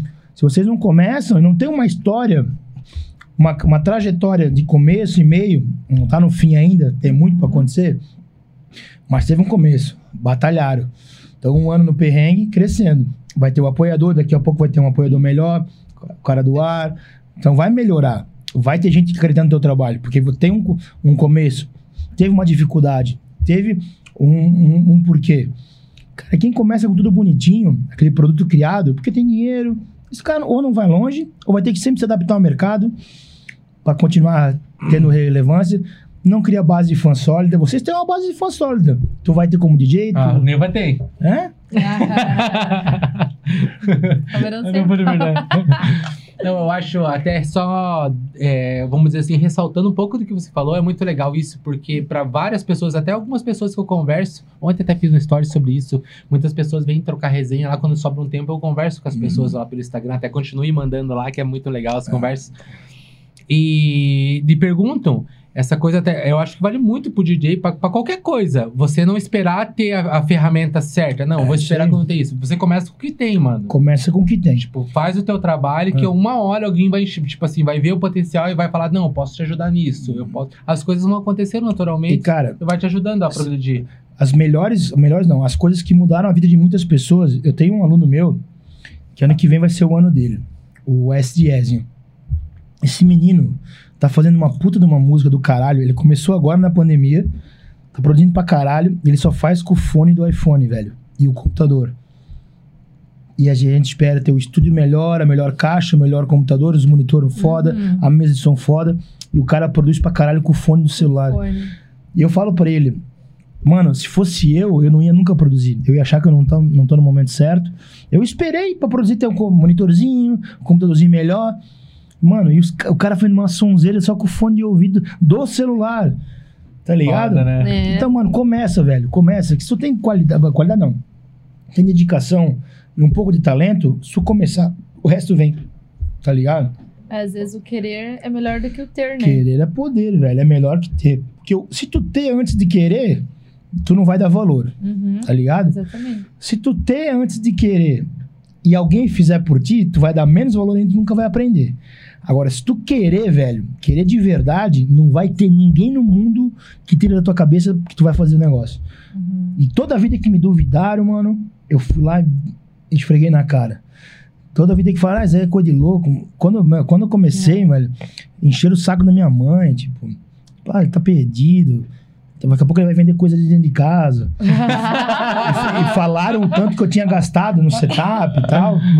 Aí minha mãe veio, pô, gastasse um monte. Essas de- rave Essas coisa de louco. É, mano, eu, cara, agora eu vou provar porque por A mais B, tá ligado? Vai. Quando me bota em xeque, cara, eu sou assim, infelizmente eu não devia ser assim, devia ser na vida toda, sem precisar passar por, por uma aprovação, tá ligado? Uhum. Mas às vezes que me provar, ah, tu não vai conseguir, velho, vai tomar no cu, velho. Uma vez eu fui pro Arung, em 2012, e eu falei pra uma pessoa que tava comigo assim, ó, meu sonho é tocar ali um dia, ó. A pessoa falou, tu nunca vai conseguir. É só pra playboy que tem dinheiro. Eu falei, filha da puta, mano. E passou cinco anos eu toquei lá. Quando eu toquei, a pessoa tava lá no meio da pista. Vontade fez assim, ó. Ah, devia ter feito, devia ter feito. Aí eu fiz em pensamento, é porque era a primeira vez, né? Ah, Era, né, tipo- era- a primeira vez, né? Era a primeira vez, mas a vontade não falta. Vontade era de tacar o copo.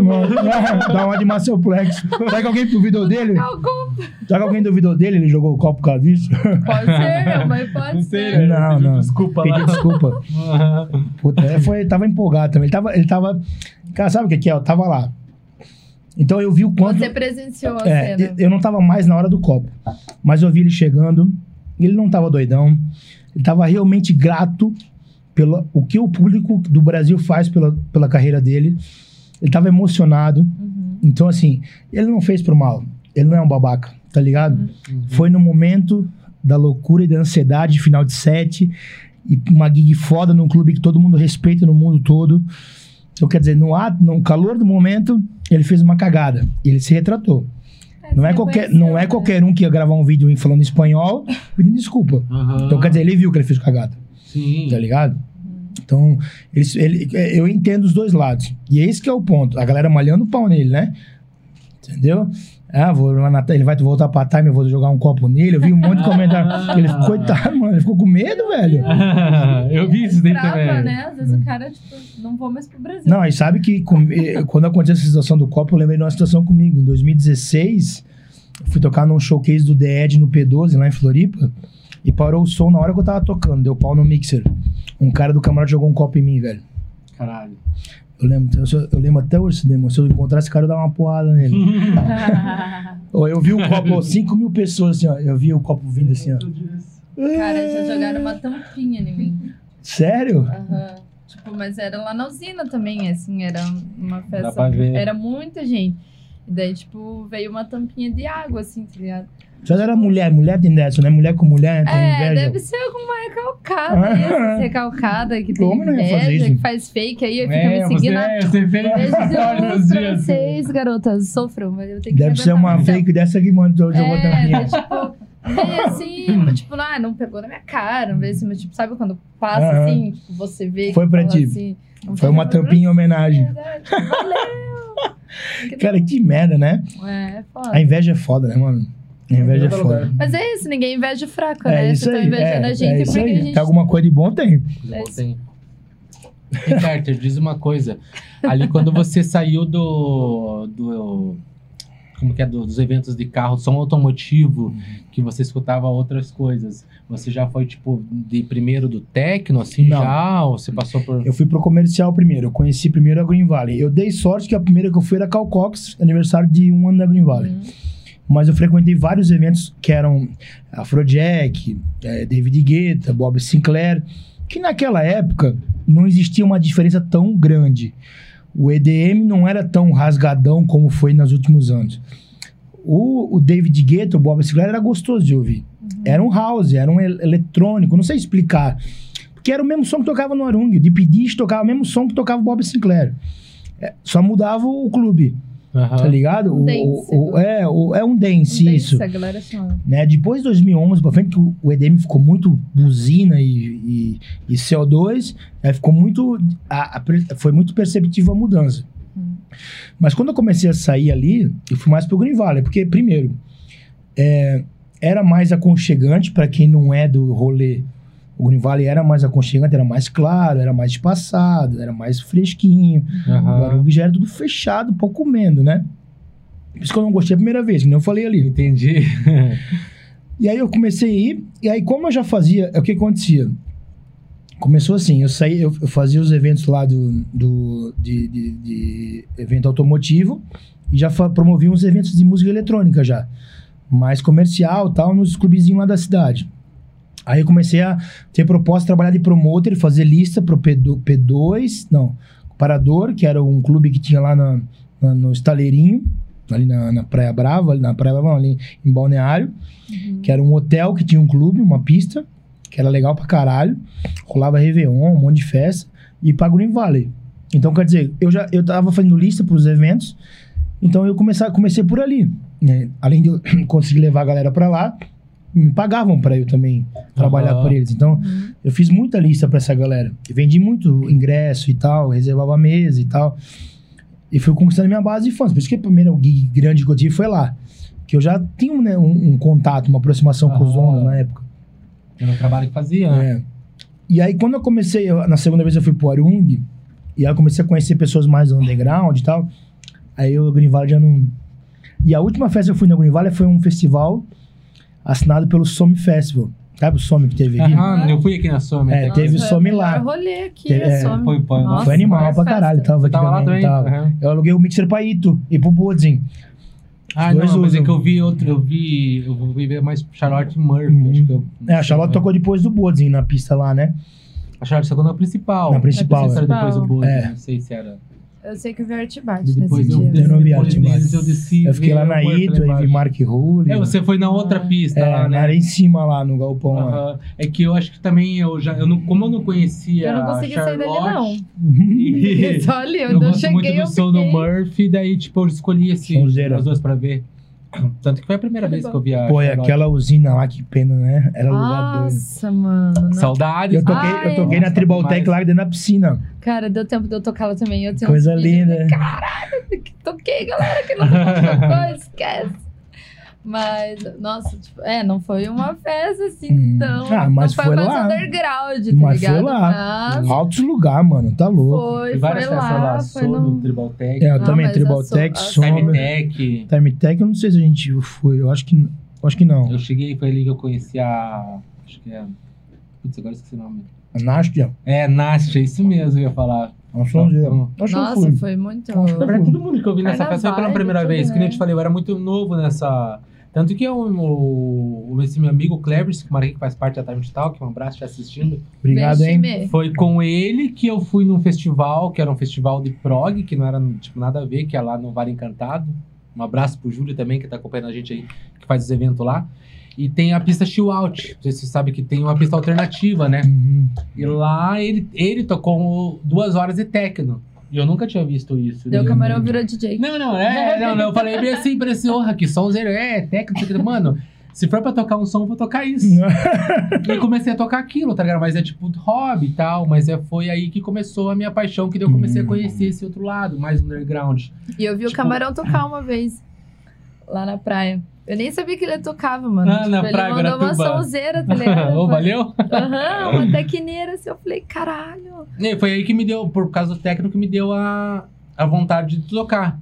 Tipo, antes eu achava, eu gostava muito do comercial, tudo.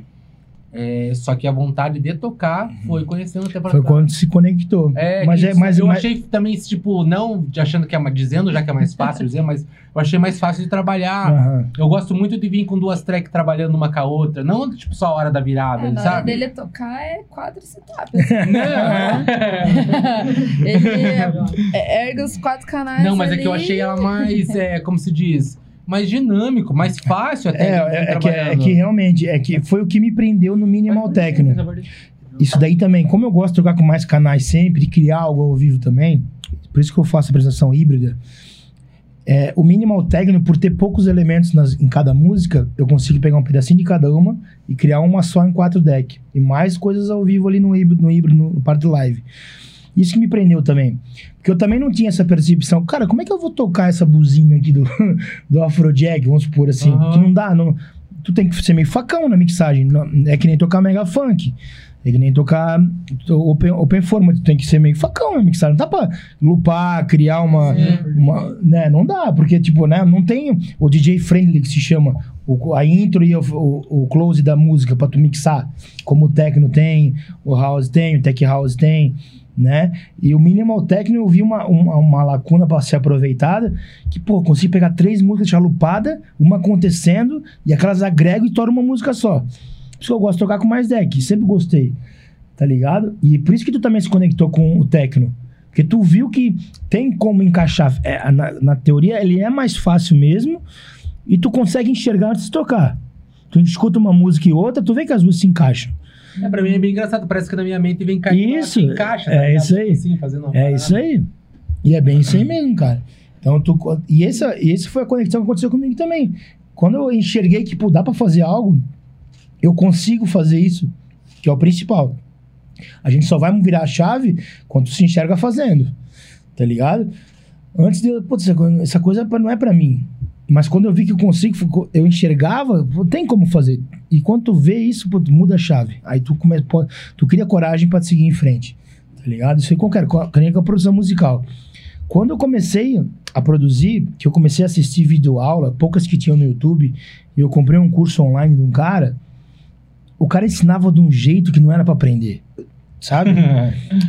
É, é, juro, eu juro, eu juro. Eu juro, eu juro, eu juro. Eu dou um curso, não quero que Não, é, pá, não, mas. Porque eu mas quero é, que você pague o próximo Isso, mês. é, mas é isso aí mesmo. Pô, comprou Ah, avançado. É, caso. comprou avançado. Isso, que é errado. Eu acho errado. Quem faz, eu não vou julgar, mas eu acho errado. Só metade, faz favor. Pode botar a metade dele pra mim, tá? Eu quero um café com leite, por favor. É. É. Não, obrigada. E aí. Se alguém quiser uma água, que é uma Não, eu tô de boa. Tô, eu aceito o drink. É, água ah, também. Aguardente. É. E aí, quando eu, vi- eu vi, cara, me, me bloqueou mais do que ensinou. E hoje eu entendo que é um método que é aplicado em escolas e tal, os caras fazem pra te vender outro curso. E, mano, aí o cara vai lá e te impressiona com uma track com 100 canais. Mano, Uhum. caralho, como é que eu vou fazer isso? Não tem nem, nem computador pra isso. E aí tu fica, tu se prende, eu me bloqueei, fiquei um ano tentando aprender, não conseguia. E quando eu falei, quer ver, foda-se, eu vou fazer a minha música por mim, deu. Eu Com vi que canais. com 12, 13 canais, minhas músicas não passam de 20 hoje, com os efeitos, tá ligado? E eu vi que, cara, o que o cara ensinava era pra encher linguiça pra te botar medo. E tu ficar, ah, vou ter que comprar um avançado pra aprender a fazer isso. Tá ligado? Isso é uma, é uma estratégia ruim, porque pensa quantas pessoas compraram o mesmo curso e se desanimaram, ah, não é pra mim isso. E cara bom que poderia estar aqui hoje trocando uma ideia contigo, tocando em outro lugar. E é um cara bom. E quantos, mano? Eu conheci muitas pessoas agora, na pandemia, principalmente, dando aula, que estavam quase desistindo. Porque aprenderam com o cara errado, o cara te desmotivou, o cara disse que nunca tava bom. Mas como não tá bom, mano? Tá melhor. Aí eu, quando eu, eu tro- mostro pro A mais B, e o principal, quando o cara manda pra uma gravadora, e a gravadora acata o release, o cara fala, caralho, a gravadora tal acatou meu release. O cara tava cinco anos esperando pra mandar, porque não mandava, porque não tinha coragem. E eu vou lá, pego a música e eu mando, tá aqui, ó. Eu vou mostrar, provar, tá aqui. O cara Ah. aceita, sabe? Mano, é- isso que é o fato. Tu não pode. É, tens que entender quem é a pessoa que tu vai querer feedback e quem é a pessoa que vai te orientar. Por isso que eu gosto de, de, de lidar com a mentoria como uma coisa bem pessoal, individual. Porque eu vou falar a verdade. Eu sempre vou falar a verdade pro cara. E tem gente que vai falar mentira pra te ter ali. Pra vender mais uma mentoria plus, a mentoria Feedback sincero, 3.0. É. E quando, quando eu comecei a projetar o curso, eu conheci um método que um cara me ensinou. Um cara vendia esse método de curso e tal. Que aí eu achei errado, que o cara ensinava. Ah, não entrega tudo na primeira pra tu vender o 2.0, pra tu vender o Plus, pra tu vender o avançado. Aí tu pode ganhar três vezes mais em vez de tanto. Não é isso. Eu não quero ser lembrado porque eu comi o dinheiro do cara. Quero ser lembrado porque eu ajudei. O cara me ajudou. pagando a mentoria. Eu sou grato por todo mundo que compra meus cursos, que eles me ajudam mesmo, pagam minhas contas, principalmente na pandemia, pagaram minhas contas. Não fizeram eu pirar e surtar e desanimar. Os primeiros 12 alunos, foram os caras que eu tive contato bem direto no começo, assim, foi, ah, foram os, as experiências, né? Porque eu não, pra mim é tudo novo. Aham. Eu sempre falo pra eles, cara, vocês não sabem o, o- eu ajudei vocês, vocês são gratos, vocês falam pra mim isso, eu fico muito feliz. Mas o que vocês fizeram por mim, mano, vocês não sabem, vocês não fazem ideia. Eu podia ter caído na depressão, velho, desanimado. Ah, não é mais pra mim isso. A pandemia durou quase dois anos, velho. Dois anos sem tocar. Pra quem tocava todo final de semana, durante oito anos, todo final de semana num lugar diferente, tendo teu trabalho reconhecido de um jeito. Só daquele jeito, né? Achava que aquilo ali era o ponto. Eu ia tocar, era gostar e dar feedback positivo. Aquilo ali era o, o auge pra mim, né? E ficar sem isso, mano, é, é desesperador, velho. Tanto que agora, nas primeiras gigs, eu perdi o- Não que eu perdi o feeling. Eu não sabia o que, que ia acontecer, velho. Na primeira gig, que foi dia, dia 9 de novembro, lá na House Tech, cara, tinha 1.500 pessoas no evento. Eu tocava no me- meio do line-up. Uma sonzeira absurda, som de altos, altos eventos foda. Artistas fodas no line-up. Eu falei, caralho, mano, não sei nem o que fazer, mano. Dois anos tocando pra né? parede, gravando live em casa, tocando em, ou em casa pra, pra minha mulher, ou pra um amigo, ou gravando live, olhando pra parede. E, cara, é, é desesperador, tá? Tinha que fazer é, rindo, tocando lá, fazendo live rindo pra parede, porque a galera tá te assistindo, vai te assistir depois. Meu Deus, Isso tá é louco. horrível, né? Horrível, mano. Nossa, tá louco. é- é- Pô, eu, eu enxuguei a, eu, eu, eu enxuguei a cana no começo, assim, ó. Ô, tá louco? Se vocês verem a live que eu gravei pro Arung, a Stay Home lá, vocês assim, pra você dar risada. Meu Deus. Eu nem lembro como eu acabei de gravar. Porque deu pau na gravação, a primeira, e eu tinha que entregar pro outro dia ia acontecer a transmissão. A primeira deu pau, a segunda já tinha tomado meio litro de vodka, pedimos lanche. eu tô comendo batata frita, assim, ó, no meio, pegando o gato no colo. E eu gravei Na live. na live. Aí eu gravei e fui dormir. E capotei. Quando eu acordei outro dia, eu falei, meu Deus, será que eu desliguei a gravação? Fui lá, tava tudo desligado o estúdio. Eu só mandei pro pessoal do Arung e falei, mano, nem vou assistir. E no dia da live, a galera manda mensagem, meu, tá muito engraçado, cara, que sonzeira, tá bebaço, meu, cara. Quando eu assisti, velho, tô assim, ó. Tá nervoso, em casa, mano, trancado em casa dois meses, velho. Né, era maio isso. É. E, cara, e foi quando também virou uma chavezinha em mim. Como meu pai teve problema com álcool, meu pai morreu por causa do álcool, eu vi que eu tava no mesmo caminho, velho. Tava sem fazer nada, de- de- depressivo em casa, cabeça vazia, oficina pro demônio, né? Essa. Sim. Só tocando em casa, bebendo, né? Sem ninguém. Sem, achando que todo mundo ia morrer. Meu Deus, cara, tá louco? Aí, pô, eu não vou cobrar mais bebida, deixando sem nada em casa. Tá louco. Não, não, deu. Nunca mais. A experiência que a gente aprendeu, mas nunca mais eu quero passar por isso na vida, tá louco? É, mas esse negócio de live é complicado mesmo. É muito mais difícil. As pessoas falam, ah, mas não tem ninguém aqui, né? É. Tipo, tá só você e a câmera. Mano, é muito mais É difícil muito você mais a câmera difícil. do que você é a pista. Porque na pista você tem um, um retorno Um da termômetro, né? Tu sabe se tá bom. É, você consegue medir assim, será que, né, tô agradando, É. não tô agradando, e muda e agora quando você tá tocando pra câmera assim, tipo, você fica muito Ah. inseguro, Tu não sabe. desconfortável. Tu não tipo, sabe o feedback da pessoa que tá do outro lado, se tem gente assistindo, o que a pessoa tá. Em que momento a pessoa tá. Se a pessoa tá sentada em casa, se ela tá em pé, se ela tá Obrigado. bebendo. Durante a pandemia teve várias situações, tipo. Às vezes a pessoa tá assistindo a tua live em casa tomando café, comendo um pão. Tá acústico, ligado? né? É? né? É um. Na festa, todo mundo bebendo, com os amigos, todo mundo no mesmo clima. Aí, mano, tu sente que tá funcionando ou não. E, cara, nas primeiras. Transmite energia. Isso, mano. E, cara, quando tu sente isso de novo, mano, por Deus, as três primeiras gigs eu quase chorei, velho. No meio do set. Tu vê a galera se conectando, assim, funcionando, a tua pesquisa. Mano, ao mesmo tempo tá com medo, mas tá funcionando. Tu... Ai, caralho, é muito foda, mano. Foda pra caralho. Antes da pandemia, qual que foi a última que você tocou? Tipo, a... Foi aqui Ah, no inbox essa do Ah, Barají. é, a, des- a É. Desert, né? tive uma sequência assim, ó. Arung, janeiro. Toquei no carnaval do DF, toquei no Rio Grande do Sul, toquei em Curitiba, toquei em Santa Catarina, toquei em São Paulo de novo. Tipo, de dezembro a, a, a fevereiro, dia 28, eu toquei quase todo final de semana. Começou pelo Arung, já começo do ano, foi uma festa legal pra caralho. Aí teve o Carnaval do DED, que foi animal, Arung aqui de volta, dia 28 lá, aqui na, na- no Bragipe, a última. Então foi, eu, eu tive sorte de que eu tive várias gigs fodas antes da pandemia. E aí me remeteu um sentimento de lembrança boa. Então eu fiquei aqueles meses no começo ali, relembrando. Pô, meu trabalho tá sendo reconhecido e tal. Então, quer dizer, isso me animou. Fazer uns TBT, relembrar. Porque senão, mano, se vem a pandemia, você tá sem tocar já. E aí vem a pandemia, velho. Desanima, velho, tá ligado? Mas lá na tua cidade você toca bastante? Porque não tem muito evento lá, você falou, né? Lá eu fui uma toco. vez pra Brusque, eu toquei já em Brusque, mas É? eu não vou lembrar o nome do, do lugar. Porque era aleatório. Tinha funk junto. Um Olha. MC ainda, meu Deus. Sabe que era na Fire Up? Que era um Não. clube em cima do morro, Não, assim. não é esse nome. Ou não é um era outro. o, um pancadão de som dele, que é o próprio Não, era, Não ia era saber, um eu clube lá em Brusque que tocou um MC, MC Boladinho. Um piazinho é que- desse tamanho assim que cantava uma música lá. Não vou lembrar agora.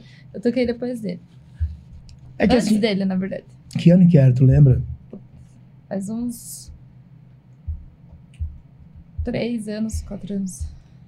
Eu- É eu não lembro o nome, mas se É você assim, falasse, talvez eu lembraria. É que já teve mesmo. tanto lugar lá que abriu e fechou. E mudou de No nome. mesmo lugar, que tinha, tinha um clube lá, que esse, essa Fire Up que eu te falei, no final era um outro nome. Que era uma casa, assim, comprida, dois andar, três andares, em cima do morro, bem bonito o lugar. Não, não era assim. Que era- não. Era um andar só. Ah, não, então eu não sei. Tem, é que assim, lá a cena, é, se a gente não, se eu não fizer, ou tem um amigo meu que faz lá a play lá que eu toquei lá agora também. Você era meio laranjado lá, vagamente, assim. Ih, vai ser difícil essa parte. Então, assim, lá é difícil porque, como eu falei antes, é muito próximo do litoral. Então, o pessoal prefere gastar um pouco a mais ir no Arung, na Green e tal. uhum. E não tem espaço. Lá não tem apoio nenhum para cena eletrônica. Se tu anunciar uma festa de eletrônico, a polícia vai fazer tudo para bloquear o alvará. Concorrente do cara que faz sertanejo vai lá para mandar a polícia lá, bater polícia. O alvará é até muito cedo, então quer dizer, Daqui É- é, São é- José aqui também, aqui é- também assim. é muito difícil tu conseguir fazer o público ir na tua festa. Porque tem que acabar às três da manhã. Primeiro, ninguém do eletrônico vai para acabar às três. Sim. Começa às nove, acaba às três. Não Tipo, dá. 8 horas de evento, né? Não Então dá. você quase não toca lá, você toca É, nas cidades vizinhas? É, assim? vizinha, isso aí, Floripa, né, Camboriú, Itajaí, ali, o Arung e tal. Mas assim, em Santa Catarina é bem difícil eu tocar, porque agora vai ter o Surreal lá, Uhum. tem umas datas lá. Mas antes ou era no Terraza uma vez por ano, ou no Arung uma vez por ano, e deu, não tem outro lugar. Então eu tocava mais aqui em Curitiba do que lá, mais em São Paulo do que lá. Rio Grande do Sul tocava muito mais do que todos os lugares. Ah, é bom, né? Tocar mais pra É fora do bom, que na é tua bom. cidade mesmo. É bom. E assim devagarzinho, a tua cidade, tua região vai te, vai te valorizando também. Aham. tá ligado? E como tem pouca opção, em Santa Catarina tem pouca opção. A lei de Santa Catarina é muito ruim para festa eletrônica. Então, por exemplo, o Arung só consegue ir até às 7, às 6, por liminar, a Grunwald por liminar. A justiça é muito foda lá. Eles empacam para festa eletrônica. Então, o cara não vai montar um clube e não vai ganhar dinheiro. Então, quer dizer, o cara prefere fazer o sertanejo ou não fazer. Ou um funk, mega funk, tá muito em alta lá, os, os carros, que os caras enfiam os carros dentro do galpão e o DJ toca. Tem o baile da Rebesca lá, em Itajaí. Meu, isso aí bomba todo final de semana. Bailinho. É, bailinho, isso aí. Aham. Mas é porque é Itajaí. Pensando lá do lado financeiro, então, pros produtores fica mais. é, fica mais viável. Dá prejuízo eletrônico. Então, quer dizer, ou o cara é grande e briga com o Arung, que aí não vai fazer. O Dreyson Rodrigues era do eletrônico, né? Aham. E Conheci ele do eletrônico. funk, Aham, né? E é famoso Nossa, pra e caralho. agora eles estão ganhando uma O moeda, bigodinho né? de chapéu lá. O Dreyson Aham, é uma figura. muito gente boa, né? Eu conheci ele no eletrônico. É, conheci ele. de eletrônico. Eu tenho um amigo que é em comum, é primo dele. E em 2014 ele mandava sete do Dreyson pra ouvir. Do eletrônico, tocando tecneira, velho. Mas é, cara, é assim. Ele mudou por gosto e por financeiro E por também. financeiro. Mas, mas é uma mudança sadia. O que ele fez, ele tá fazendo, ele gosta do que ele faz. Aham. Ele não mudou só por dinheiro, Uhum. tá ligado? Ele não tem gente que tá muda. Feliz, né? É isso. É isso que é o ponto certo, mano. Quer mudar, mano? Muda, mas tá, tá feliz? Bom. Tá fazendo com tesão o negócio? Então vai, foda-se o que tu tocar, foda-se. Os sets dele tem bastante eletrônico. Eu não daí, conheço. daí eu conheci ele daí, porque ele já tocou várias vezes nos afters lá na casa, que a gente já virou amigo dele. Ele sempre tá no rolê com a gente. Ele, o Jonathan Felipe, no rolê aleatório da vida que eu tô aí. daí, tipo, eu falei, mas você é o Dreyson Rodrigues que tocava eletrônico? Dele, sim, sou eu mesmo. Tipo, meio Hum. que desacreditei, né? Porque o set dele, ele toca muito eletrônico ainda. Mesmo É, tocando também mega ele tem- o funk, feeling ele tá ali, toca porque- muito eletrônico ainda. E isso é muito legal. A pessoa, ele tem o poder de inserir o cara que é do funk no eletrônico através Com disso. certeza. Toca um funk, mas toca o eletrônico que ele gosta também, o cara vai se conectar. Isso é muito foda. Muita gente julga até o, o Alok como artista, É mas ele é um precursor da música. É lógico, Tá e- o que ele e o? Vintage estão fazendo pela cena, o Vintage por um lado e o Alok por outro. Os dois têm um- um- uma, uma responsabilidade imensa. E um- o, o que eles estão fazendo, mano, graças a ele, hoje a Green Valley tem um público totalmente renovado. O Arung vai bombar dia 26 com o Vintage lá. O Alok tocando no meio do festival sertanejo, indo lá para fora. O jogo tá presente dentro do, Free Fire, que ele tá lá agora. Aham, verdade. Olha o quanto. olha só, velho. Sabe quando a minha mãe ela me olhou e viu que eu- a- o que eu fazia era uma coisa profissional? Quando a Loki foi no, no Faustão. Nossa, ia pra ver. A minha mãe até hoje fala: Tu vai ser igual a Loki, né? Amém. Amém. Sabe por quê? Porque a minha mãe viu alguém que chegou lá no Faustão que é DJ. Aham. Até então, só eu, o Cintão Chororó, o Luan Santana. Só via isso. Sim. Então, na teoria, a minha mãe não via um DJ. Quando ela viu a Loki lá, ela me mandou mensagem. Meu, tu viu quem é esse Alok, que é DJ também? E lá no. Faustão. Ai, eu amo a Loki, minha mãe fala até hoje. é? Que massa, né? Que Tipo, E olha quantas famílias que não fazem ideia do que um DJ faz se conectaram através disso. Quantos pais e mães foram nem a minha mãe? Tá ligado? Aham. Então, ele tem o poder de abrir a mente das pessoas. E tu tá lá presente no Faustão, na Globo, que nunca tinha isso, mano. Então, eles estão. As pessoas não podem olhar com. dizer, ah, foda-se o som.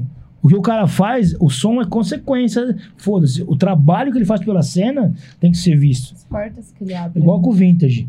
Eu vejo muita gente malhando o palco, ele vai tocar no Arung. Mas se as pessoas parassem pra analisar o quanto ele lutou e se preparou pra chegar lá no Arung agora, as pessoas não vê isso. Vê só como o Vintage tocando lá no, no Green Valley, nos festivais gigantes, só track boa e tal. Ah, o som dele não é pro Arung. Mano, o cara se profissionalizou pra caralho, foi pra gringa, tocou em todo lugar foda, Fabric, Space, pesquisa musical apurada, tocando bem com CDJ, largou o computador que ele fazia com o Ableton Live. Ele se preparou pro Arung receber ele. Por mérito, ele tá lá no Arung. Com certeza é por mérito. E, cara, se as pessoas soubessem o quanto é importante o artista ter carimbado os principais clubes na, na- na- no passaporte do seu país, porque lá fora também eles olham. Cara, tu é tão bom, mas por que, que tu nunca tocou no clube tal? Tá ligado? Aham. E o Arung tem um respeito do caralho, velho. Sim, Os sim. gringos que eu conheço que não tocam no Arung, não tocaram ainda e sabem que eu toco, caralho, mano. Já tocou lá. Já tocou no Arung, né? E sabe aquele negócio? Pra mim, já Aham. toquei lá, foi, aconteceu, não é mais algo tão foda. E os caras, nossa, É. né? Aí eu vejo, caralho, quanto é foda isso. Nossa, eu sou foda. É. Caralho, eu sou foda. É, mano. Eu fui tocar em São Paulo em 2019 e no The Edge que tocou o Exos, um cara muito foda, sonzeira pra caralho. E a gente falando, ele falando de onde que eu era e tal. Aí ele. Eu falei que eu tocava, to- ia tocar no Arung, tinha tocado em fevereiro. Aí ele, caralho, tu, tu tocou no Arung? What the fuck, man? é, tá ligado? Tipo, aí eu falei, caralho, olha, pô, eu sou pagando pau pro cara aqui Hum. e o cara pagando pau pra mim, tá ligado? E é, mano, o quanto é foda. Então, quer dizer, ele pro vintage, além de ser muito importante pra ele continuar crescendo, que a meta dele é continuar crescendo. Ele não quer, ele, ele já dominou o mercado todo nacional. Agora tem que dominar o mercado internacional. Aham. Como eu quero daqui a pouco fazer isso também. Minha meta é essa. O artista tem que pensar grande.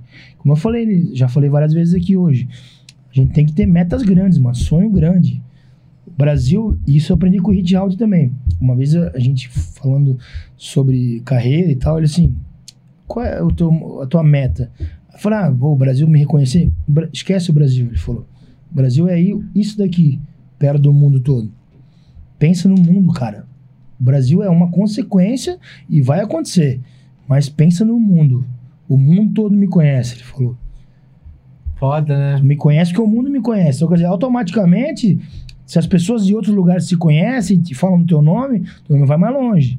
Então, o Brasil é só um dos países que tu tem que ser reconhecido. Aham. E olha o quanto tem de trabalho pela frente. Pra caralho, né? A gente tem como exemplo aqui o Curti, né?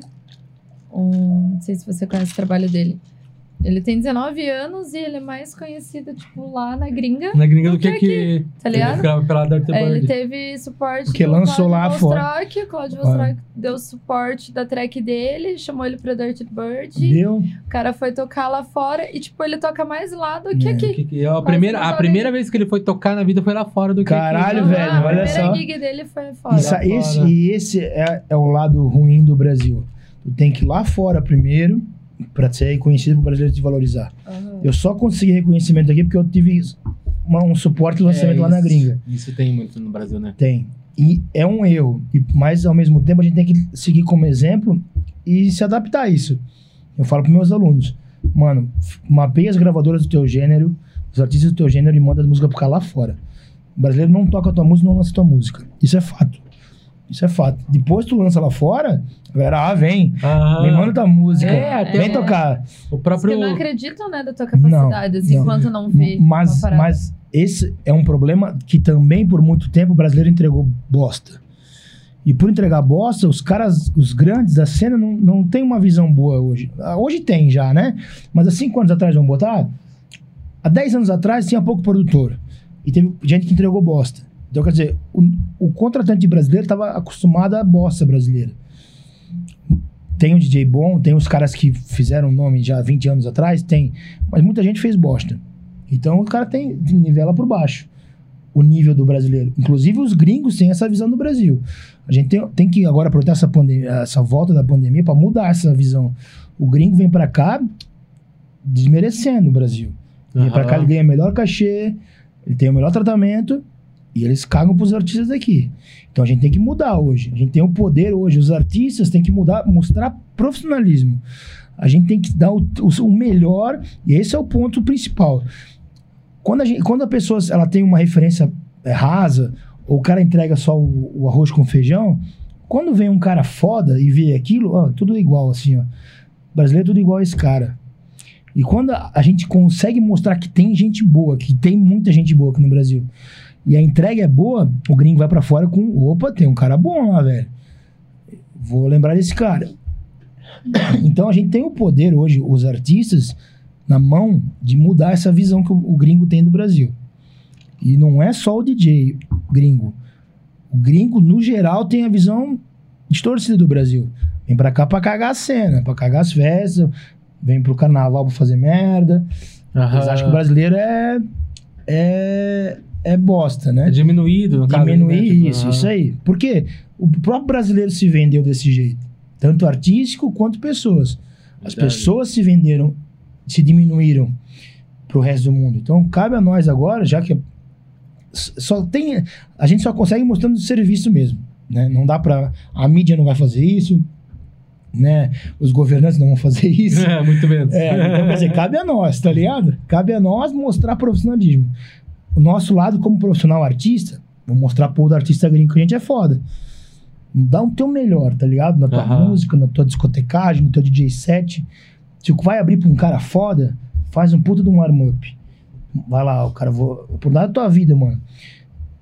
Eu, quando eu toquei a primeira vez no Arung, eu abri o Inside. Eu fiz arm-up pro André Bujá e depois era o Porrit. Se eu tivesse chegado lá e feito meu som, eu tinha cagado à noite. Porque eu ia fazer o meu som, não coindizia com o horário. Me preparei, fiz um warm-up que cabia dentro da minha pesquisa, dentro do horário. O André Bujá hoje é um gringo que me manda mensagem perguntando se eu quero ir pra lá, na República Dominicana. Quando vem pra cá, manda mensagem. Pô, Hit é a mesma coisa, vou tocar com ele de volta. Porque eu me coloquei no meu lugar. Foda isso, né? Mesmo o contratante sabendo o tipo de som, a linha de som que você toca, ele te contratou pra fazer um warm-up, Isso. mas ele acreditou no teu potencial. É isso aí. É isso aí. Porque o contratante. um warm-up. Isso, porque o contratante ele te vê como profissional e é, muitas vezes o cara não sabe que tu é DJ de techno pesado e que tu não sabe fazer arm-up ou tu não quer fazer arm-up. O contratante não tem essa visão, às vezes, a maioria. A curadoria de- dos clubes, às vezes, não é DJ também. Quando o cara é DJ, que faz o evento, ele sabe. Então ele se preocupa um pouco mais. Mas tem lugar não, que ele co- coloca pra dar uma, uma, uma chance e ao mesmo tempo ele vai saber que tu vai se adaptar, tá ligado? E muitas pessoas têm uma puta de uma chance na vida e, e cagam. Que vão lá e acham que é a hora que pra descer a mão. E, mano, como de novo, agrada o cara que vai tocar depois de se coloca no teu lugar. As melhores chances que eu tive na vida e as melhores conexões foi como me coloquei no meu lugar. Quando eu sou headline, sou headline, eu posso fazer o que eu quero. Quando eu sou o DJ que vou abrir, eu vou fechar. Fechar não tem problema, mas se eu vou abrir a festa, mano, se coloca no teu lugar, velho. Tá ligado? Faz o warm-up, entrega. O warm-up é pra isso. Porque o cara que toca depois é um cara. Vai ser- o cara que toca depois, geralmente o cara é melhor que tu. É mais influente. É fato. Se tu tá tocando primeiro e o cara que vem depois é um cara que é mais conhecido, um cara que é mais famoso, um cara que é gringo. Vai ser sempre assim. Tu nunca, tu nunca vai tocar pra um cara menor que tu. Só se o cara é, é, é- é sobrinho do dono da festa. É, é. Então, assim. é, Acontece. acontece. acontece. É. Nesse ponto, nesse ponto É, acontece. então, o cara vai falar assim, o Tarder falou que nunca isso acontecer, ia acontecer. É, é, é, se o cara é sobrinho, ou alguém. Ou é o dono, é o dono, é. Ah. É isso, é, é, Acontece nesse ponto. Mas numa situação normal, que o cara não vai se enfiar no line-up, né? Tu vai sempre tocar antes de um cara que é mais foda. Ou o cara é headline, o cara é famoso, o cara é gringo. E quando tu tá no headline, o cara que toca antes de ti é um residente, é um cara da lá da região, é um cara que vai abrir pra ti. Então, aí quando tu é headline, tá lá no fly, tu é headline, fosse contratado pra isso, faz o teu som. Desce a mão, faz o que tu querer. É, O momento é teu. Mas quando você foi botado pra fazer um warm-up, se coloca no teu lugar. Pega a tua pesquisa, abre um pouco mais o leque e pesquisa dentro do teu gênero uma música mais de boa, que é, não vai perder tua identidade por fazer isso, por baixar o BPM. Mas se tu agradar o DJ, o próximo DJ e o contratante, meu, meu amigo, tu vai ter porta aberta pro resto da tua vida. Mas tu cagar pro próximo DJ, o cara não gostar, ele vai acabar de tocar, ele vai falar pro contratante, quando ele vai ficar puto contigo, vai achar que tu, tu quis queimar a largada, se tu se colocou como estrelinha, pau. Nunca mais toca naquele clube. É, tem alguns DJs que eles, eles têm, quando você vai contratar, tipo, o headline lá, ele já tem a pessoa. Aham, de fazer o warm-up, Você né? tem que contratar a pessoa Uhum. já É. ali da agência pra fazer Pra o fazer o dele, né? Por quê? Porque muitas vezes o cara que faz o warm-up que não é da galera dele queima a largada. Sabe, o, você deve conhecer o Duzi, o Aham, Rodrigo Costa. aham, conheço. Ele, em 2015, eu acho isso, ele tinha uma música que tava estouradaça. Todas elas, né? Ele é um hitmaker. Mas ele tinha uma música que tava todo mundo tocando, da galera do som dele. E aí contrataram ele pra tocar na Bahia, eu acho. E o cara que tocou antes dele tocou. aquela... Eu não lembro qual que é. Acho que é. O né? cara que fez o warm-up pra ele tocou a música dele. Capaz. Aí ele assim, ca- aí o cara falou pra trás, meu, essa sonzeira, toquei pra ti, homenagem a ti. Nossa, eu contei essa. Essa Não história é mesma não é essa mesma história, né? história. É o- É que eu já, já contei essa história aqui. Aham. Foi a É, mesma ele- coisa. Ah, que O cara, que é o cara que o cara falou que isso é tipo é não é uma coisa legal pro DJ fazer. Não, porque o cara, Né? a- o público foi ver para o dono da música tocar. Tocar Se, música. tu não- se o cara não tá no line-up e tu vai tocar porque o cara tá ali te vendo tocar, beleza. Mas se tu é o, o cara é o próximo e tu vai tocar a música do cara que é a estouradaça, sendo que- Aham. né? é igual o Fischer tocar um lugar e o cara ia tocar Losite, mano. E todo mundo quer ver tocar, tá ligado? Eu, eu, eu, eu conto aqui que eu já toquei uma música de um cara que tava no line do Visage, tá ligado? É. Mas. Tipo, era o início da festa e eu caí de paraquedas mesmo Sim. na, na eletrônica. Caí de paraquedas. Não, mas é que assim, E daí, tipo, eu toquei. Daí depois ele chegou, um tempo nem tinha muita gente na festa quando eu toquei. E daí, quando ele foi tocar, eu fiquei incomodada com aquilo. E daí eu falei, cara, eu vou ter que falar pra esse cara que eu toquei a música dele. Eu vou ter que falar, vou ter que falar, vou ter que falar. Porque, tipo, a hora que eu virei que eu vi que eu fiz a merda. Não foi, ah, não fui tocar porque eu quis, Sim. tá ligado? Tipo, foi no, no impulso, é, né? tipo assim, como eu era acostumada a tocar música, chegou ali no evento, a hora que eu virei, eu falei, mano, mas o cara tá no line, velho. Que merda Meu que eu tô caralho. fazendo. Tipo, já virei outra em cima. Só que eu fiquei incomodada. Tipo, parece que eu tava escondendo algo. Daí eu tive que falar pra ele. Não, mas eu tu fez certo. falei, tá ligado? Tu fez certo, porque senão isso ia ter que consumir pro resto da vida. Né? tu não Acho fala, toda vez consome- que eu visse ele, eu ia ficar pensando. Aham. Aham. Agora tu ia estar pensando, puta merda, eu devia ter contado. Se eu- tu conta a mesma história, tu lembra disso. Ia ficar na tua cabeça. É. E é bom, tu foi falar e deu, tu fez, não fez na maldade. E esse cara também não fez na maldade pro, pro Duzi. Ele fez com, em forma de homenagem. E por isso que a gente tá conversando isso aqui agora. Uma forma de, uma forma de dar uma dica pra galera. Aham. Porque o cara não faz por maldade, isso não é maldoso. Sim. É porque o cara acha que vai Vai fazer moral com o cara. Foda, né? É, e, e pro DJ, que é o dono da música, não. Não. galera. Não. Etiqueta do. Vai dar merda. Regra número um. É, não Number toque a one. música. É que você não é o primeiro que fala isso, que eu contei essa história também, que o cara falou. Que daí o jeito falou assim, ô, se tu tá. é, ele chegou a ver a track dele virando, ele chegou assim, cara, uma, sur- uma, uma, uma homenagem pra você e ó, tô deixando você com a tua track já. É, era a Tá ligado? última. Ai, né? caralho, velho. Era a saideira do Era a cara saideira e a do entrada cara do entrar outro. outro. Ai, ele falou caralho. ainda pro cara, ele falou pro cara. Uhum. Só que daí depois eles falaram pra Comecei ele. sete pra você. É, É. eles falaram pra Então. ele, mano, mas. Não, e todo tipo, mundo foi é... Achando que é o cara já, né? É, pode ter marcando ele, marcando ele. Eu falei pra. A gente ficou bem triste do Jamie Jones lá, não, não poder ir no Arung. Eu falei, eu não quero nem saber, a gente vai do mesmo jeito e eu vou. o- é Matame? Matame, é. Ele vai tocar e eu vou marcar o Jamie Jones. Eu vou marcar ele. Pô, e sabe que vai acontecer isso? Tem gente que não, gente que não sabe. tem gente que não sabe que vai acontecer uma mudança e vai acontecer isso. Eu tenho, eu aposto Vai, com vocês que a gente, não, a gente não vai saber que o James Jones não vai repostar, é lógico, Sim. né? Até porque ele tá doente, coitado. Mas, cara, vai ter gente fazendo isso. Porque tem gente que vai só por moda. Ai, o Jamie Jones. Nem sabe quem é o Jamie Jones. Só vai Hum. Mano. porque todo mundo tá indo pra Aham. testar o Jamie Jones. Daí vai lá no Arung, Cara, eu por tô. causa do cara. E daí não vai gostar do som. É. Os caras tocou uma Ah, paia, bosta. Jamie Jones, né? Fraude. Vai fazer textão na internet cagando. É, vai acontecer. Isso aí vai ser. Segunda-feira vai ser o. Vai ser o assunto. Ó, do- galera, se o Jamie Jones repostar meu stories, eu vou marcar ele, hein? Ligado? Cara, e aconteceu isso comigo dia 17 de janeiro de 2019. Fui tocar no Arung. Era eu, Alex Stein e Henrique San Juliano. Toquei, 3 horas e 7. Animal pra caralho. Acabei de tocar e tal. Encontrei um cara lá no camarim. Aí o cara, puta merda. Eu vim pra ver o Henrico, não sei o que e tal. Mas, pô, bom te ver aqui, cara. Tô desde o começo aqui e tal. Foi, foi sonzeira, papapá. E tu, quando é que vai tocar aqui de novo? O cara pra mim. Aí eu falei, tu tá, zo- tá me zoando, né?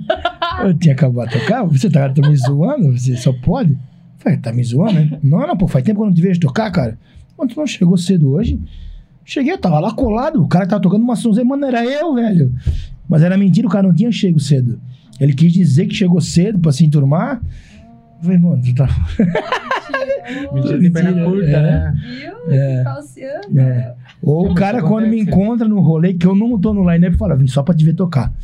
E eu nem tô no line, não vou tocar. Eu falei, mano, eu nem tô nem no line-up. Nossa, mas às É, vezes também eu saio isso. da pista assim, uns, né? Ai, pô, set legal. né, Ô, que você vai tocar? Você não vai tocar, não? Ah. Falou, cara, acabei, Acabei de sair tocar, dali, caralho. velho. 10 minutos eu tava ali. Ah, nem vi. Acho que é porque eu sou baixinha e a galera não me enxerga muito de longe. Ah, mas, meu, mano, tá louco, não é, né? Foda, Não, né? É foda, foda. Isso é eu ruim. vim só pra te ver. É, e- Pra, e- pra ver, e- tinha, é, tinha se preocupado o line-up e os horários. os horários. Isso é muito foda, porque pro artista é decepcionante, né? Muitas vezes eu fui tocar no The Edge e as pessoas vêm eu tocando, meu, que sonzeiro, como é que é teu nome, mano? Como é que é teu Insta? E ao mesmo tempo que eu ficar feliz com o cara me elogiando, eu ficar triste que o cara não se preocupou em olhar o line-up, velho. Aí uma menina encontrou a Nicole na última vez que eu toquei, em, não, eu toquei em dezembro de 2019 lá, era final do ano já. Aí uma menina veio elogiar meu som e falou: Ô, não sei o nome dele, ele tem que colocar o nome no, no computador. Aí eu fiquei pensando, eu vou fazer um adesivo na tampa do computador, eu vou botar o meu nome, minha gravadora, o meu Odeon e tal. Porque realmente, cara, faz diferença. E mudou. A galera vê o nome no computador e pesquisa já pelo Instagram, marca. Porque na minha cabeça, já, pô, é o, é o mínimo o cara ir lá olhar o line-up e conhecer o artista, mas a pessoa não faz isso. Não. Tá ligado? É que às vezes também é convidado de última hora, É. coisa assim, né? Tipo, Mas lá, lá na Embale, lá, eu e a Nil marcamos o DJ errado, velho. Oi, a gente não é burra, né? E daí um cara tocando lá e a gente achou que era o fulano. Eu falei, quem é esse cara será? Tipo, porque assim, eles não soltaram os horários. Aham. Eles E soltaram era uma online. galera, né? Aham. Não, Você foi, você foi na, nessa Embale? Eu não cheguei Não, aí. não. Então, foi, foi bem legal. O Hatcher tocou. Ah, tocou por último. Daí eles não tocaram. Nossa, que foda o set Foda. dele. Não, e parou o som na metade, né? Parou o som, o cara praticamente desligou, o som Desligou? foi desligando e, mano, ele ficou... Ficou puto, ele me ligou puto, mano. Ficou puto, meu, que merda, cara. E a galera pressionando ele assim... "É", Ah, galera, eu, né? É, galera, eu. Eu, a Nil, todo mundo assim... É, só um pouquinho. Daí ele fazia assim, tipo, mano, não é culpa minha dele fazer assim. Não, que merda, né? Nossa, eu, mano, sério, ele teve um sangue de barato. Ah, Porque a gente ficou olhando, a gente falou, cara, ele vai abandonar a CDJ. ah. Ele vai sair dali. Ele vai sair. Ele respirava. Ele regaçava. Que merda, né, mano? Bufava. Não, e ele ficou por último, cara, tá ligado? Tinha uma galera, ficou. inteira foi assim. Né. Foi foda. É muita, e tinha muita galera no line Vai ter uma agora, que vai ser o mesmo line-up, dia 1 de janeiro. Dia, Primeiro de dia janeiro. 2, eu acho. É, dia, dia, é dia é, vai ser dois eventos seguidos. Ah. Começa um line-up, aí tem café da manhã e começa de novo. Verdade, que mas massa, uma mano. galera, Aham. né? É, eu acho eu que ele fiz- tá no line tá no line-up. né? Ele falou, dessa vez eu vou tocar no meio, agora não vou Eu tocar no achei que ele não ia querer mais. eu. Eu acho que eu vou. É do Otávio, um brother meu. É, é o tal da Paradise, toquei na Paradise. Paradise já. É, é muito massa. O Classmatic ia tocar na Paradise, daí eles cancelaram. Esses dias que ia ter, né? Ele Aham. teve que adiar, eu acho. Enfim, eles soltaram lá o line-up e não soltaram os horários. Uhum. Não teve horário de ninguém. Daí, tipo, a gente foi meio que na sequência. Daí tinha dois DJs lá que a gente não conhecia. Até não vou lembrar o nome dele agora, mas eu daí curti o som dele lá. Marquei ele errado. daí, porque não tava aparecendo o nome no telão Ah. ali. Daí marcamos errado. Daqui a pouco, esse cara que eu tinha marcado entrou junto com o Peçanha. em Ô, B2B. cara, ah, o Axel, acho que era. Aham. Aham, eu eu toquei com ele nessa house eu tinha marcado o Axel num outro cara. Daqui a pouco o Axel entrou junto com o Peçanha, deu. Não é o Axel, Por que não. que é. É. que merda. Pagando o negócio, que bosta, cara. Daí, ainda encontrei esse Axel lá no, na Belvedere no outro dia.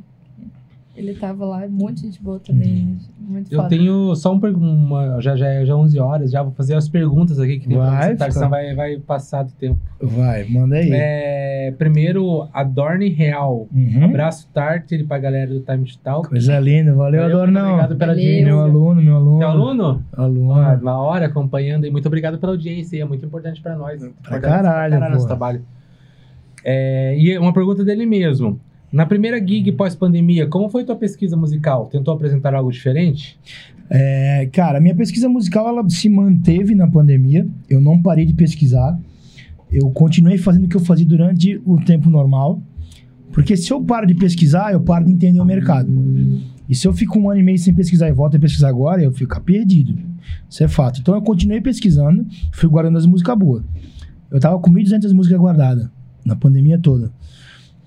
O que aconteceu? Eu fui analisando o mercado já antes da pandemia e eu vi que a tendência era os BPMs mais altos, no minimal techno, no techno.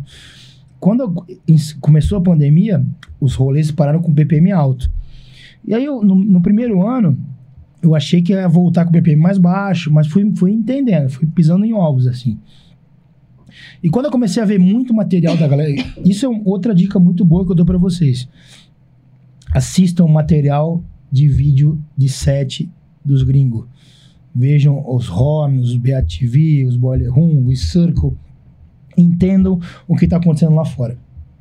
Eu comecei a ver que os DJs novos da linha de som que, tavam, que eu gosto, Minimal Techno, estavam tocando BPM acelerado. A mesma música que eu pesquisei, mais acelerada, com mais deck e tal. Então eu vi que a tendência para minha linha de som e para quem gosta dessa pegada e acompanha que nem eu, era BPMs mais altos. Então eu continuei pesquisando a música, porque dentro da minha pesquisa, o que muda é o BPM. Posso tocar 123, aquela mesma música que toca 135. O Minimal ele tem esse poder, é muito bom. Porque como é gruvão e bateria e pouco elemento, a variação não vai influenciar. Ela só vai ficar mais rápida a música né? Então, o que que eu pensei? Na primeira gig, o line-up era bem variado, tinha o Peçanha, tinha o Axel, tinha o Drunk Daniels. Então, quer dizer, eu tinha o poder de entregar o que eu queria, porque eu tava no meio de artistas tão bom quanto, que eu não precisava me preocupar em segurar, o cara ia fazer uma bosta antes de mim. E eu tava, eu tinha também o dever de entregar o que eu quero pro mercado. Mercado, que o que eu quero que o mercado entenda que eu tô fazendo. Porque não adianta. eu- Como eu gravei o set também e tal, até tá no meu canal do YouTube, quem querer ouvir e assistir. não adianta eu voltar e entregar o que o, o mercado quer ouvir. Eu tenho que mostrar o que eu quero fazer para o mercado me consumir. Vai ter quem vai torcer o nariz, vai ter quem vai gostar.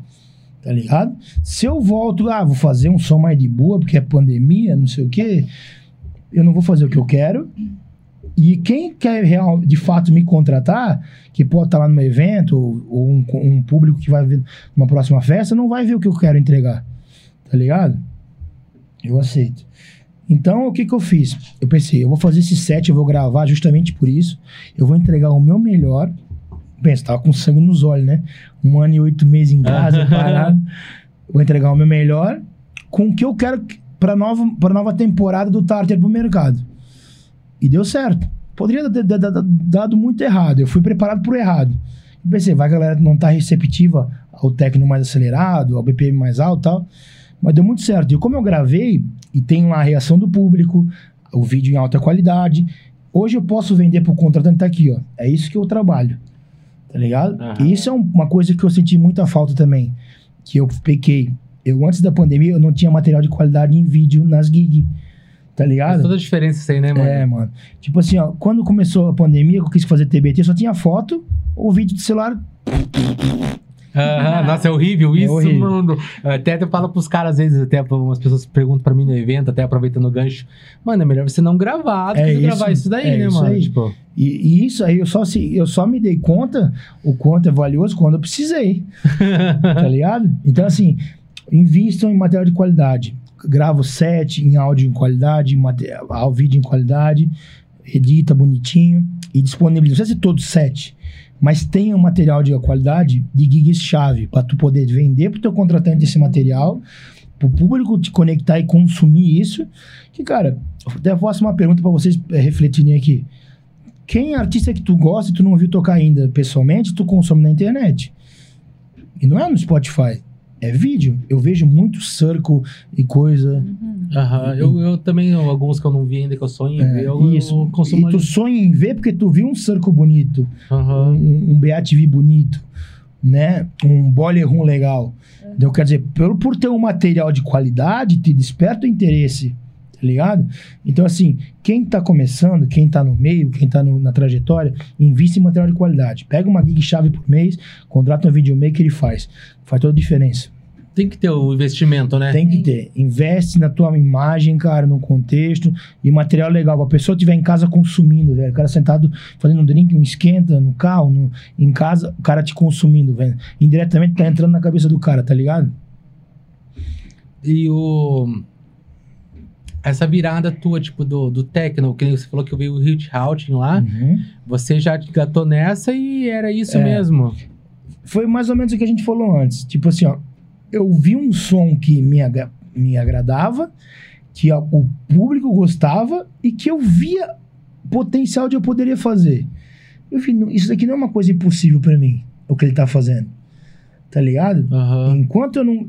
Eu vi tipo solo, tocar antes disso, de Pidiche, Charan, vi um monte de artista que eu não lembro mais Sim, mas você tocava, tipo, tudo também antes Não, eu disso? não tocava nada. Eu, eu Ah. comecei dali pra frente. É, mas aquela, então você fa- fazia só aquela ligação das músicas É, que você isso, falava. é. Eu só pegava, mas eu já era só as músicas que o Howard tocava. Aham, entendeu? ligado? ah, já era dele, Já era- já, já já era conhecia música, é. o artista. Já então. conhecia, então. Tanto que, tipo assim, existe, tem um cara que é Sinisa Tavamovic.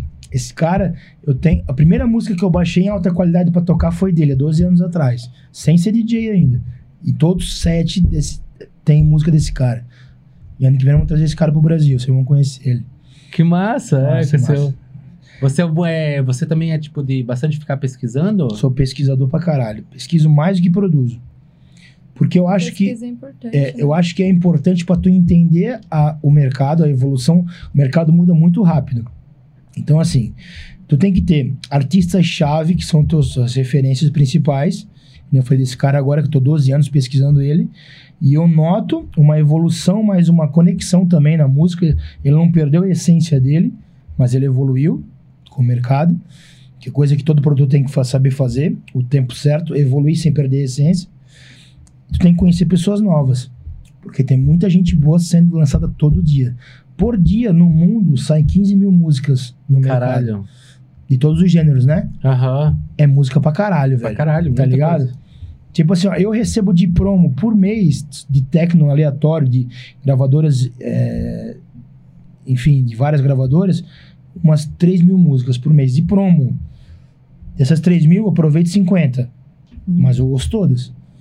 Pra ver onde o cara tá errando, o que que tá vindo. Aham. Tipo, por que que ó, esse, esse técnico tá mais em alta?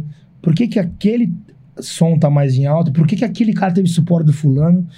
E isso é, um- é um- é uma pesquisa e é uma análise que tu tens que fazer no mercado para tu entender em que momento tu tens que, por exemplo, se tu, tu fica só na tua, na tua caixinha ali, produzindo o que tu gosta, tocando o que tu gosta, sem pesquisar novas sonoridades.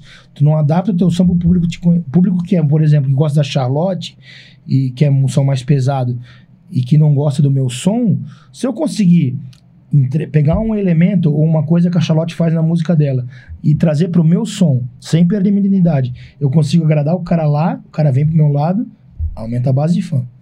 Sem perder o meu gênero, sem perder meu estilo, minha, minha, minha, minha, a minha identidade. Aham. Então vai aumentando a base de fã, vai crescendo.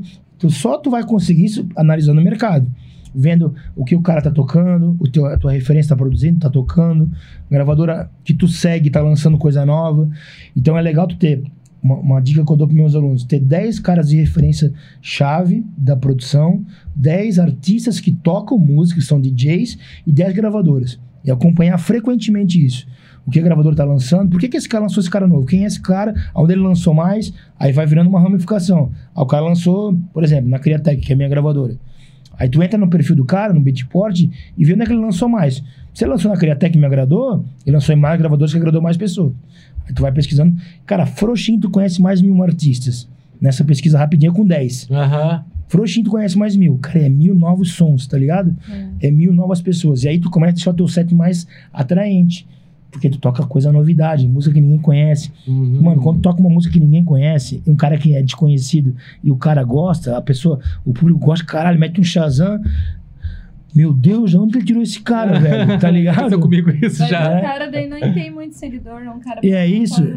É, e esse cara fica tão feliz, porque aí começa a entrar seguidor na, na página dele. Ah, eu te conheci porque o Tato tocou tua música. Aí o cara vem te agradecer. Mano, começa a girar uma roda de energias boas. E aí é natural que a coisa aconteça. Pra ti, coisa boa pra ti, coisa boa pro cara. Aham. A pesquisa musical é tudo, mano. Tipo assim, o cara que quer produzir, tocar, tem que continuar pesquisando, velho. Por isso que eu não parei na pandemia, tá ligado? Pesquisei pra caralho. Acho que é bom dar uma pesquisada um pouco de tudo De também, tudo, né? Pra você sempre estar É, é preparado isso aí. pra quando aparecer um Obrigado. convite pra, sei lá, fazer um warm-up. É isso você aí. tem pesquisa, né? É, é isso aí.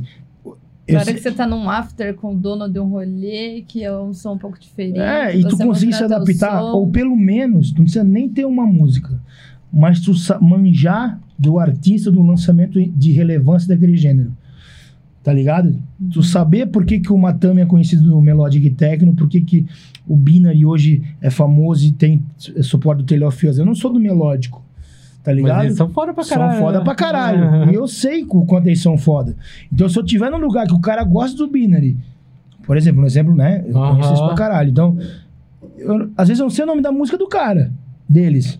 Mas eu sei que eles tiveram feito de relevância, sei porquê e onde lançaram. Sim. Isso já, fecha, já abre totalmente uma porta pra ti. Que o cara vai te ver como um profissional, como pesquisador. Aham. Agora, se o cara falar assim, "Ah, eu sou fã do, sei lá, de alguém, e tu não saber nem quem é o cara, ou eu falar uma mentira, ah, não, eu já é a pior coisa. É. É, fala mentira, né? Eu tava É. ali na frente o, o tempo todo. Aham, Eu lembrei você falando da, dessa história do. Que o, do artista chegar antes e às vezes não conversar com a galera e não falar, por causa que tem todo um preparo. Uhum. Que o Renê, no, no, no- um abraço pro Joe lá, do, do, do podcast do, do Por Trás lá, Uhum. ele contou lá que ele é um cara que antes dele tocar, ele não consegue conversar com os outros. Ele chega no rolê e fica sério, tem gente que fala assim, ô, mas o cara tá bravo. Mas eu também sou assim, ninguém." cara. Você tá mais concentrado É, ali, né? eu no também- eu também sou assim, cara. e- O que eu gosto de fazer é chegar cedo, mas estar num lugar que não tem o público não tem acesso. Então, fica Quero ouvir o som. Ah, pode crer. Eu quero poder eh, ver superficialmente o o preparo da festa, a, a estrutura, como é que tá sendo o warm-up do cara que vai tocar antes de mim e tal, e falar com poucas pessoas, com o contratante e tal, porque eu gosto de chegar, entender e na minha cabeça preparar o que eu vou fazer, porque eu não vou com nada pronto, tá ligado? E aí, se eu chegar lá e me perder, ficar conversando, trocando ideia, fumando cigarro, falando besteira, que eu gosto de falar besteira pra caralho, né? Eu não me preparo. Eu posso até entregar algo legal não me preparando, mas eu consigo entregar e analisar mais o público e a pista e o clube e a região se eu tô lá no, no bastidor. Por exemplo, fui tocar no Rio Grande do Sul, dia, na segunda gig, pós, agora em novembro. Foi aniversário do Cultive lá, altas gig do caralho. Era eu, Ratiero, Acioli. Clube animal, tipo, sabe quando tudo é redondo? O público é redondo, o som é redondo, o clube é bonito. Tudo é bonito, tudo é legal, Aham. é tudo certo, sabe? aquela- é, foi assim. E aí eu cheguei lá, eu fui passar o som de tarde, montei meu equipamento, tudo redondinho. Quando eu cheguei, fui pro hotel, a gente saiu pra dar um rolê lá pra conhecer as vinícolas e tal. Almoçamos, fomos pra festa. Chegamos na festa, eu fiquei dentro da cozinha, que é o, o, o camarim, né? Eu via quem tava tocando, eu conseguia enxergar abrindo a porta como é que tava a pista, como é que tava sendo o som, como é que tava o DJ tocando e o público reagindo. Mas lá com o dono, com a dona e, e com, né, com a galera, com o DJ que já tinham tocado, com a Nicole e tal. Eu fiquei ali, bebendo, fumando cigarro, trocando pouca ideia e só escutando. Pra saber a hora que eu. Quando eu, a- eu tocava é, da meia-noite às duas. Quando deu 11, 11 e meia, eu fui pra lá. Abri meu computador tal, cumprimentei o, DJ que tava tocando, foi uma sonzeira, o The Beat, parabéns, Altos Arm-Up, se ele vai assistir isso aí. Foi um puta do warm-up que me, também me deixa à vontade pra arriscar mais no set, entregar mais também. Mas eu fui com a minha cabeça já pronta, eu sabia o que eu ia entregar. Porque eu me preparei durante aquele momento, desde quando cheguei às nove da noite até a meia-noite antes de tocar. Se eu fico dando rolê, trocando ideia, eu não consigo me conectar. Sim. Aí eu vou no automático. E quando eu vou no automático, eu não entrego o meu melhor. Quando eu não entrego o meu melhor, eu vou insatisfeito para casa. E eu odeio chegar insatisfeito. Eu odeio chegar em casa, eu podia ter feito mais. Por isso que eu não gosto de ouvir meus sets que eu gravo. Uhum. Porque Entendi. eu odeio sentir esse sentimento, que eu poderia entregar mais. Porque aí eu fico com aquela cabeça, eu tenho que voltar lá e dar o meu melhor. Aham. Tá ligado? E isso é ruim.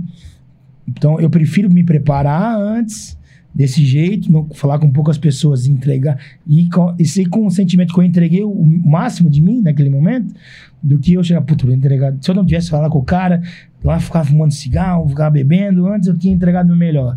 Não gosto desse sentimento, tá ligado? Ah. Pô, rapidinho no banheiro de novo. Pode ir lá de novo. Quer mais um copinho de água? De... É. Fazer mais xixi? Pior que eu sou assim também. É ruim quando a gente vai embora insatisfeito, né? Não, tá louco. É, Nossa, é, é horrível. é uma sensação muito ruim. E isso é ruim, é desgastante também. E pode qualquer pessoa falar que teu set foi bom, Não, você sabe. Tu vai achar que é não uma boa. foi. Estão mentindo. é Tão mentira. mentindo. É mentira. É mentira. Cara, é bem. Não é foi, bem, cara. Eu sei é, que foi uma bosta. Foi uma bosta. Agora, Aí- quando foi é. muito bom, você sabe que Aham. você favorou, É. né? Tipo, E é bom ir com esse sentimento pra casa, velho. Sentimento que tu entregou bem. Que tu valeu a, a ida, tu valeu o ingresso que o público pagou pra te ver e tu valeu o cachê que o contratante te pagou. Que esse é o ponto principal. Tu fazer valer a pena em todos os sentidos. é, Tá ligado? O cara que gastou grana pra ir naquele rolê, o contratante que gastou, pagou caro, que não é barato pra contratar DJ pra levar pra outro estado.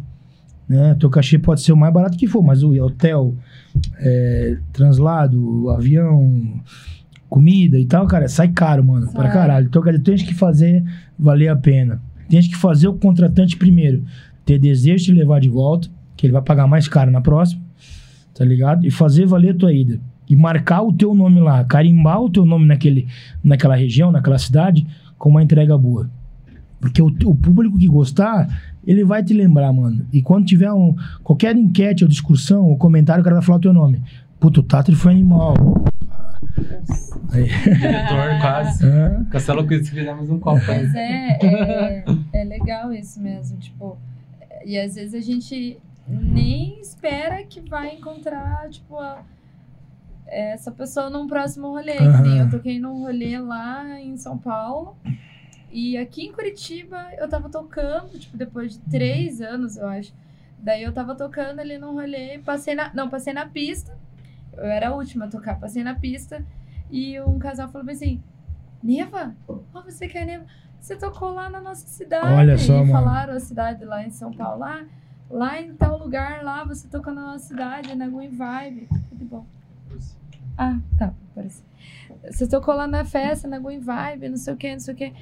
Daí eu peguei e falei, nossa, mano, tipo, que massa, tá ligado? Eles lembraram do meu set, eles estavam lá. Cara, isso não tem preço que E, paga, cara, né? eu aqui em Curitiba, eu nunca- jamais ia imaginar que eu ia encontrar alguém de lá, ou que piorou, que, tipo, ia lembrar do meu set, tá Aham. ligado? Mas é bem isso, tipo, E- você e- carimbou teu nome E lá. esse é o ponto. Olha só o quanto isso foi importante pra pessoa. Pra ela lembrar depois de três anos e chegar pra ti e falar quanto foi bom. Pra ti foi gratificante pra caralho, mas pra pessoa foi muito foda. Que ela lembrou. E por isso que a gente tem que sempre dar o nosso melhor. Porque vai ter gente, cara, que tá na merda, que foi pra, pra aquele rolê só pra te parecer. E se tu não entregar o teu melhor, talvez tu não muda a vida da pessoa, tá ligado? E a música tem esse poder, como a gente falou antes. Me curou, tirou várias pessoas que eu conheço da depressão, né? E, mano, a gente pode mudar a vida da pessoa, cara. Por um set bem feito. Aham. E quando tu entregou o teu melhor e a pessoa vem falar que foi bom, depois de três anos que a gente foi com você, Hum, tu fica, caralho, mano, dever cumprido. Mas quando tu entregou uma bosta e ninguém fala, uma bosta não. Quando entregou arroz com feijão, mano, tipo, foi no automático. uhum. Mais uma gig, vou fazer por fazer, deu. Né, que é o errado pra caralho, mas tem gente que faz.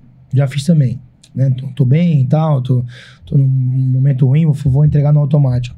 E ninguém fala, tu pensa, puta, devia ter feito o meu melhor.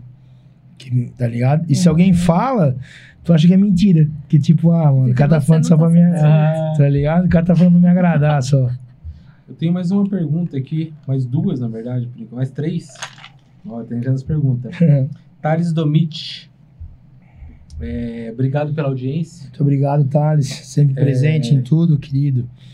Ele é teu aluno, tá falando aqui, né? É, é certo dizer que o mercado nacional vai olhar com outros olhos o produtor brasileiro pelo fato do dólar?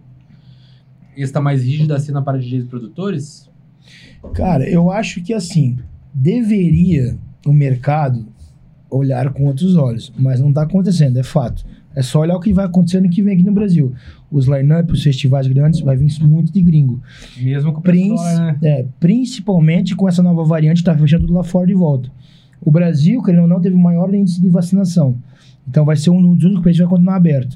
O Brasil não vai fechar de volta os eventos. Só se morrer muito mais gente, mas acho que não vai acontecer. Então, quer dizer, vai vir muito gringo pra cá. E assim, ó, o dólar tá caro, mas a, a oferta tá boa também.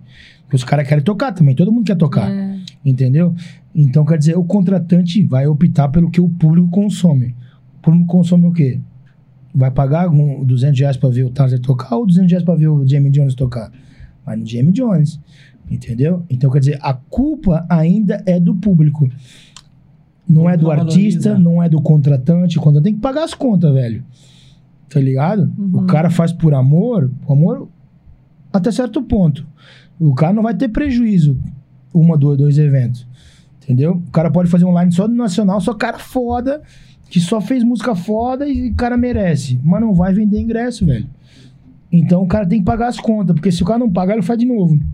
Se não fizer de novo, não tem lugar pra fazer arm-up, ou pra eu fechar, ou pra outro cara fazer arm-up. Uhum. Então, quer dizer, a culpa, infelizmente, é do público, que não valoriza o artista nacional. Tá ligado? Aham. Tipo assim, ó, o pessoal tá no- na rede social aí, ontem e hoje, malhando o pau no Arun que mudou Jamie Jones, pô, Matame. Mas alguém falou de quem vai tocar o brasileiro? Quem é que vai tocar lá? Da ela, o Ati, que é uma sonzeira, que é uma querida, do Albuquerque, do Zac, que é nacional. Tu vê alguém elogiando? Ah, mas que não vem de mas vai ter o fulano lá que é Brasil. Não. Tu não vê o público falando isso. Então, a culpa é de quem? É do público. Se o público tivesse lá e falasse assim, ó, foda-se o Jamie Jones, vai tocar o Albuquerque, que é muito melhor, vai tocar entrega igual, ou não melhor, mas entrega, né? A Aham. entrega é igual, a, a Grazi vai entregar igual, o Zac vai entregar igual, ou melhor. Um ponto. O contratante ia pensar duas vezes para trazer o cara, o, o- levar o nacional. Mas o público tá cagando pra gente, infelizmente. Entendeu? Então, a, a gente tem que, de alguma maneira, educar os nossos amigos, que são o público, pu- um educar o outro, devagarzinho, a longo prazo, a gente tem o reconhecimento.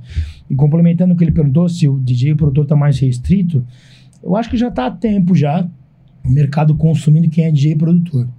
O cara que é só DJ, ele tem que entregar algo muito foda pra caralho, pra se manter ativo e ter gig. Não deveria ser assim. Eu sou contra isso, porque eu acho que a arte da discotecagem é tão foda como produtor e vice-versa. Então, o cara que é só produtor, ele não quer tocar, ele precisa tocar pra ganhar dinheiro. E ele odeia, ele quer ficar em casa produzindo. Eu sou o cara que prefiro tocar e odeio. Não é que eu odeio, eu prefiro tocar e né, não gosto, não é não gosto de ficar produzindo. Se eu precisar virar uma noite produzindo e virar uma noite tocando, eu vou querer tocar. entendeu? Então, e tem o cara que é produtor pra caralho e quer ficar em casa, mas o mercado só paga quem tem gig. Ele vai ser, virar DJ, vai fazer o arroz com feijão, porque ele precisa de dinheiro. Aham. Então, assim, não deveria ser assim. Mas, infelizmente, o mercado, de novo, consome isso. Porque o público e o contratante vai olhar quem teve suporte, que lançou uma gravadora top, que remixou fulano, fulano tocou música do ciclano, tá ligado? E, e, de novo, a, a- a culpa é do público. O público não valoriza a arte da discotecagem, a arte da produção. O cara é só produtor, vamos, dar, vamos comprar a música dele. Ele não precisa tocar e, e fazer uma coisa que ele não quer. Quem compra música, mano? Tá ligado? Ninguém compra música, velho. Tá ligado? O cara vai lá, quer mil músicas, ele vai no Zipshare, no Google, no FTP, no, no, na, Ripa. Ripa no YouTube, com aquele começo de 128 kbps, tem um vocal ainda no ripagem no, no YouTube, mas o cara não comprou uma música no Beatport do teu amigo que lançou, tá ligado? Isso é então fato. assim, o apoio parte do, do público, de novo, mais uma vez, tá ligado? Se o público valorizasse a arte da discotecagem, o cara vai lá, vai tocar pra caralho com quatro deck e scratch e efeito demônio e tal, pô, vamos valorizar esse cara? O cara não precisa produzir, ele não precisa se render a uma coisa que ele não quer, só porque o mercado consome. Mas não, o público não analisa. O cara não vê quem é produtor, quem é DJ, o porquê, o cara tocando com vinho. Eu acho muito foda. Eu acho também que curto pra caralho. pra caralho. Tipo assim, ó, eu queria muito saber tocar igual o Cacá Franco, que toca pra caralho. Sabe? Igual o, o Swinvat, que, meu Deus, parece que tá sincado o vinil lá, É. né? Veio fã do É. Murphy. Não é, o Murphy faz. caralho, só né? falta virar o toca já Ele vira o toca-disco e faz crash. Tá ligado? Uma coisa muito foda. O público tem que valorizar isso. Mas você falando aqui, você é um dos poucos que olha o Murphy com esse setup e olhando desse jeito. O cara vê porque o Murphy é sonzeiro e tal.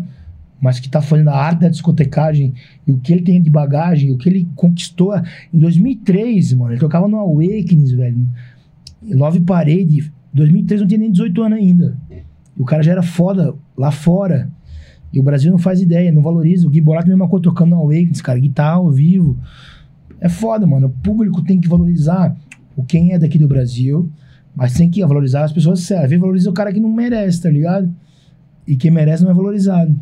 Aham. É vezes foda. pre- Preguiça também de Preguiça pesquisar. de pesquisar, ver, né, preguiça. É só preguiça. Tanto DJ novo quanto só o público é preguiça de ir atrás da história. Tá tudo lá na internet. Vai no line-up, Uhum. vai, no, vai fazer no evento, olha todo o line-up. Quem são todas as pessoas que vão tocar, por que vão tocar, em que horário vão tocar. O cara é, é residente da gravadora tal, o cara lançou, ele tá no- tocando nesse line-up por causa disso, ou foi o artista que chamou ele pra fazer o warm-up. Pô, que legal que o fulano é, confia no trabalho dele Aham. pesquisa por que o cara tá lá. Por quê? Por quê? Por quê? Sempre perguntem por quê pra vocês mesmos. Porque todo mundo, não só o headline. Como eu falei antes, todo mundo falou do Jamie Jones. Ninguém falou dos outros. Todo mundo falou da copada do Marcelplex. Ninguém falou quem é que abriu antes pra ele. Que é o James, um amigo lá de Joinville, que o Marcelplex apadrinhou ele. Lançou na Elrum tal. Marcelplex superior. Ele na turnê aqui no Brasil. James escrito, sangue bom, merece. Vai explodir ano que vem. Ninguém lembra que o cara fez um puta de um set. Lembra do set ruim, James, do Marcel Plastic falando no microfone jogando o copo. Mas ninguém tá que foi lá. mais repercutido, Ninguém né? tá lá elogiando o warm-up que o cara fez pro Marcelplex. Esse é o ponto. A valorização do, do produto nacional, velho. Tá ligado? Como eu falei, quer falar bosta, não fala. Guarda pra falar coisa boa. Elogia. Se não tem pra falar nada pra elogiar, então não fala nada. Melhor, Quieto. né? É. E fala um pouquinho pra nós do teu do projeto com, o Bervon novo Ah, agora. boa. Projeto com o. É, primeiro, o Bervon é um querido, né, cara? O cara é talentoso pra caralho. Ele também vai despontar, já tá despontando. E eu sempre tive é, na minha cabeça a ideia de ter um projeto com uma outra pessoa. Não pra ser o principal, mas pra somar e entregar algo que eu não entregaria comigo, Tartar, sozinho. Cê Tá ligado? Só que eu nunca tive uma experiência boa com back-to-backs. Tipo, eu tocava com um cara, o cara ou era, virava uma competição, o cara queria atropelar, sabe? Eu nunca consegui entregar algo. Então, quer dizer, eu nunca tive uma experiência boa.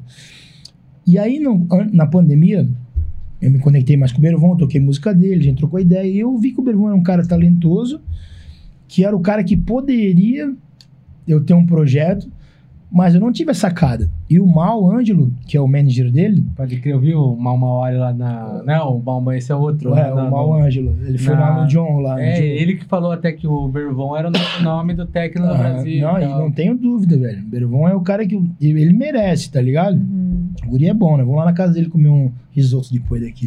que massa. E aí, é, o Mal, eu troquei uma ideia com o Mal. O Mal falou: Não, cara, eu tenho essa ideia do projeto aí. Eu acho que o Bervon, tu e o Bervon daria certo. Mas eu vim gravar o Latage Lab e a gente marcou uma reunião em novembro do ano passado. Só que eu vim muito mal pra cá, velho. Era uma quinta-feira, eu acordei muito zoado. Aí vim sozinho, que era em qual eu trabalhava e tal. Mano, eu pensei em voltar, fazer a volta duas vezes assim na estrada, sozinho, vindo pra cá. Aí gravei o lab e tal, eu tava cansadão. Falei, ah, mano, vou desmarcar a reunião e vou embora, porque eu tô zoado. E ele achou que eu tava desistindo, tá ligado? Meio que desdenhando, assim. Aham. E, eu- e aí o Bervão agora ele me fala isso e dá risada, né? Assim, ó, achei que tava cagando pra nós, cara. O Bervão fala. Eu tava mal mesmo. Tava mal. Eu falei pro mal, tava mal, mal. E aí a gente co- marcou mais uma reunião e tal. Apresentamos. Eu falei assim: ó, eu tenho uma ideia de projeto na minha cabeça, de live, usando um setup do caralho e tal. E assim, eu só vou levar em frente se vocês acatarem a minha ideia. Eu acato de vocês, mas eu tenho que acatar a ideia de setup e apresentação. O Bervão foi. Ele tem muito potencial talentoso, caralho. Ele. Eu jogava a ideia da música, ele botava em prática. Eu montei o setup todo. A gente não se encontrou nenhuma vez pra fazer a apresentação. Ele foi lá pra minha casa, a gente fez três músicas. Aí eu vim pra cá em julho, a gente sentou o primeiro dia, montamos um setup numa cana. na- Opa, Opa. bati. Desculpa. Sentamos, montamos um setup e falei assim: vamos fazer isso e aquilo. Nós não ensaiamos, chegamos lá na latagem, deu coisa. Sabe a conexão que parece que a gente fazia 10 Ah, anos? foi natural ali, tipo. Foi natural. E qual que é a ideia? É uma apresentação com é um live que a gente só faz músicas nossas com setup que faz ao vivo, não é híbrido, não tem música pronta, né? É tudo coisa nossa ali. Ele a criação ao vivo, e tal, usando o Model One e os outros equipamentos que a gente tem no estúdio. Uma coisa mais esporádica assim. Vai ser uma coisa que não vai ser vendida direto, não vai ser o principal. O Bervon e o Tartar são os projetos principais de cada um. Mas o Note, que é o New World Technology, o novo e o velho usando tecnologia, é uma coisa que a gente vai fazer alguns lançamentos anuais, três lançamentos por ano, e algumas gigs que a gente tem para o ano que vem, assim. Mas é algo que tem um valor mais agregado, porque o setup é mais caro, é mais caro levar duas pessoas, então vai ser menos executado, né? Aham. Mas vai ser mais umas gigs-chave, assim. Até para poder é, tanto apresentar para o meu público o Bervon e o Bervon apresentar para o público dele o Tartar. São duas pessoas que têm uma diferença de idade e Sim. público diferente, e linha de som também. Então a gente, o Bervon toca um techno mais pesado, mais industrial. O meu é mais minimal techno, mais flatzinho. Então os dois juntos combinam muito. E a gente consegue levar o som do Bervon onde ele não conseguia sozinho e ele leva o meu onde ele não conseguia sozinho. Aham. Essa é a ideia principal. E foi do mal essa ideia daí. Foi do mal, isso aí. É, do mal, do mal. A Ai, ideia deu do certo, mal. né? É, tava Deu mal, certo. falei pro mal e, deu tudo certo, ficou bem. O mal Eu- também eu gosto fez a tua carreira, no caso? Não, o mal eu conheci ele agora, por causa do Agora, Bervon. É, Ah, entendi. é, mas eu- o mal ele tem esse, esse trabalho, né? Ele cuida da carreira de alguns artistas, mas ele pega artistas novos pra potencializar. Ele é de Curitiba? Ele é- não, ele é de São Não, Paulo. São É o Paulo. Loma Manager, É, né? o manager, isso aí. Que é o nome da do CD lá. É, eu vi lá, até que eu, não conhecia também a carreira dele, eu vi que ele fez, tipo, tem bastante relevância com bastante relevância, coisa, né? artista, já fez vários eventos foda também. Aham. Já, o cara tem, tem bagagem pra E caralho. de onde que veio o teu nome, Tartar? Meu nome é sobrenome. Ah, eu É, meu nome é Emílio Tartar. É Miguel. Tartar? Como que é? Emílio Tartar. Emílio Tartar. Ah, é, eu vi lá, mas é pra mim que era, tipo, apelido. Não, Tartar, não. Que nem eu uso o apelido também. É, tipo, o que acontece? Eu sempre. é, eu sempre quis. é, eu nunca gostei de Emílio, tá ligado? Quando eu era pequeno, eu criei um apelido, que é Bilo, pra minha família me chamar. Minha- meus, meus familiares. Você lembra do sítio do Não Pica-Pau? sei, não lembro. Cara, eu Emílio. É, eu- eu- é eu- eu nunca gostei. Tá ligado? O Jeff na testa deu um salve. Ah, o Jeff, salve. o Jeff, brother. O Jeff é o primo do Dreyson, que eu falei antes. É. Ah, É? Porra. Obrigado pela audiência o salve. E aí, eu nunca gostei de Emílio, né, cara? E aí, cara, eu criei Bilo né, quando eu era pequeno. E o meu pai, ele tinha muito. Eu gostava muito quando as pessoas chegavam e chamavam ele de Tartar. Sabe? Eu achava. Eu achava é, achava, é, senhor Tartar, achava bonito. E aí, na época de, de rede social, que era o Mirk no meu, no meu começo lá, eu, eu queria um nick que as pessoas me chamassem e tal, e eu usei Tartar. Ele ficou Tartar, cara. Todo mundo me chama de Tartar. Quando eu comecei a tocar, não tinha outro nome pra botar. Mas hoje em dia, se eu fosse começar hoje, eu não usaria Tartar. Se eu, com a minha experiência, porque os gringos confundem com molho tártaro, tá ligado? Eu, quando eu vi, eu pensei, eu pensei que tinha alguma analogia com a É, história. e aí a, gal- e aí a galera, tipo, vem e pergunta se é porque eu sou gordinho, gosto de molho tártaro. Ah, a É porque o gringo não sabe. povo, né? O gringo não sabe falar tartar, falar tartar, tartar. Acho que é Ah, comida. pode crer. Sabe? Mas é que o nome, tipo, remete mesmo muito a isso. A primeira coisa que É, eu a lembro primeira foi coisa isso, que lembro. né? Por- por isso pra que quem eu- não conhece o sobrenome, É, né? Vai. Por, por isso que hoje em dia eu não usaria esse nome. Eu não, não liguei nada a nada. É isso, a tártaro, molho tártaro, tá ligado? É. Assim.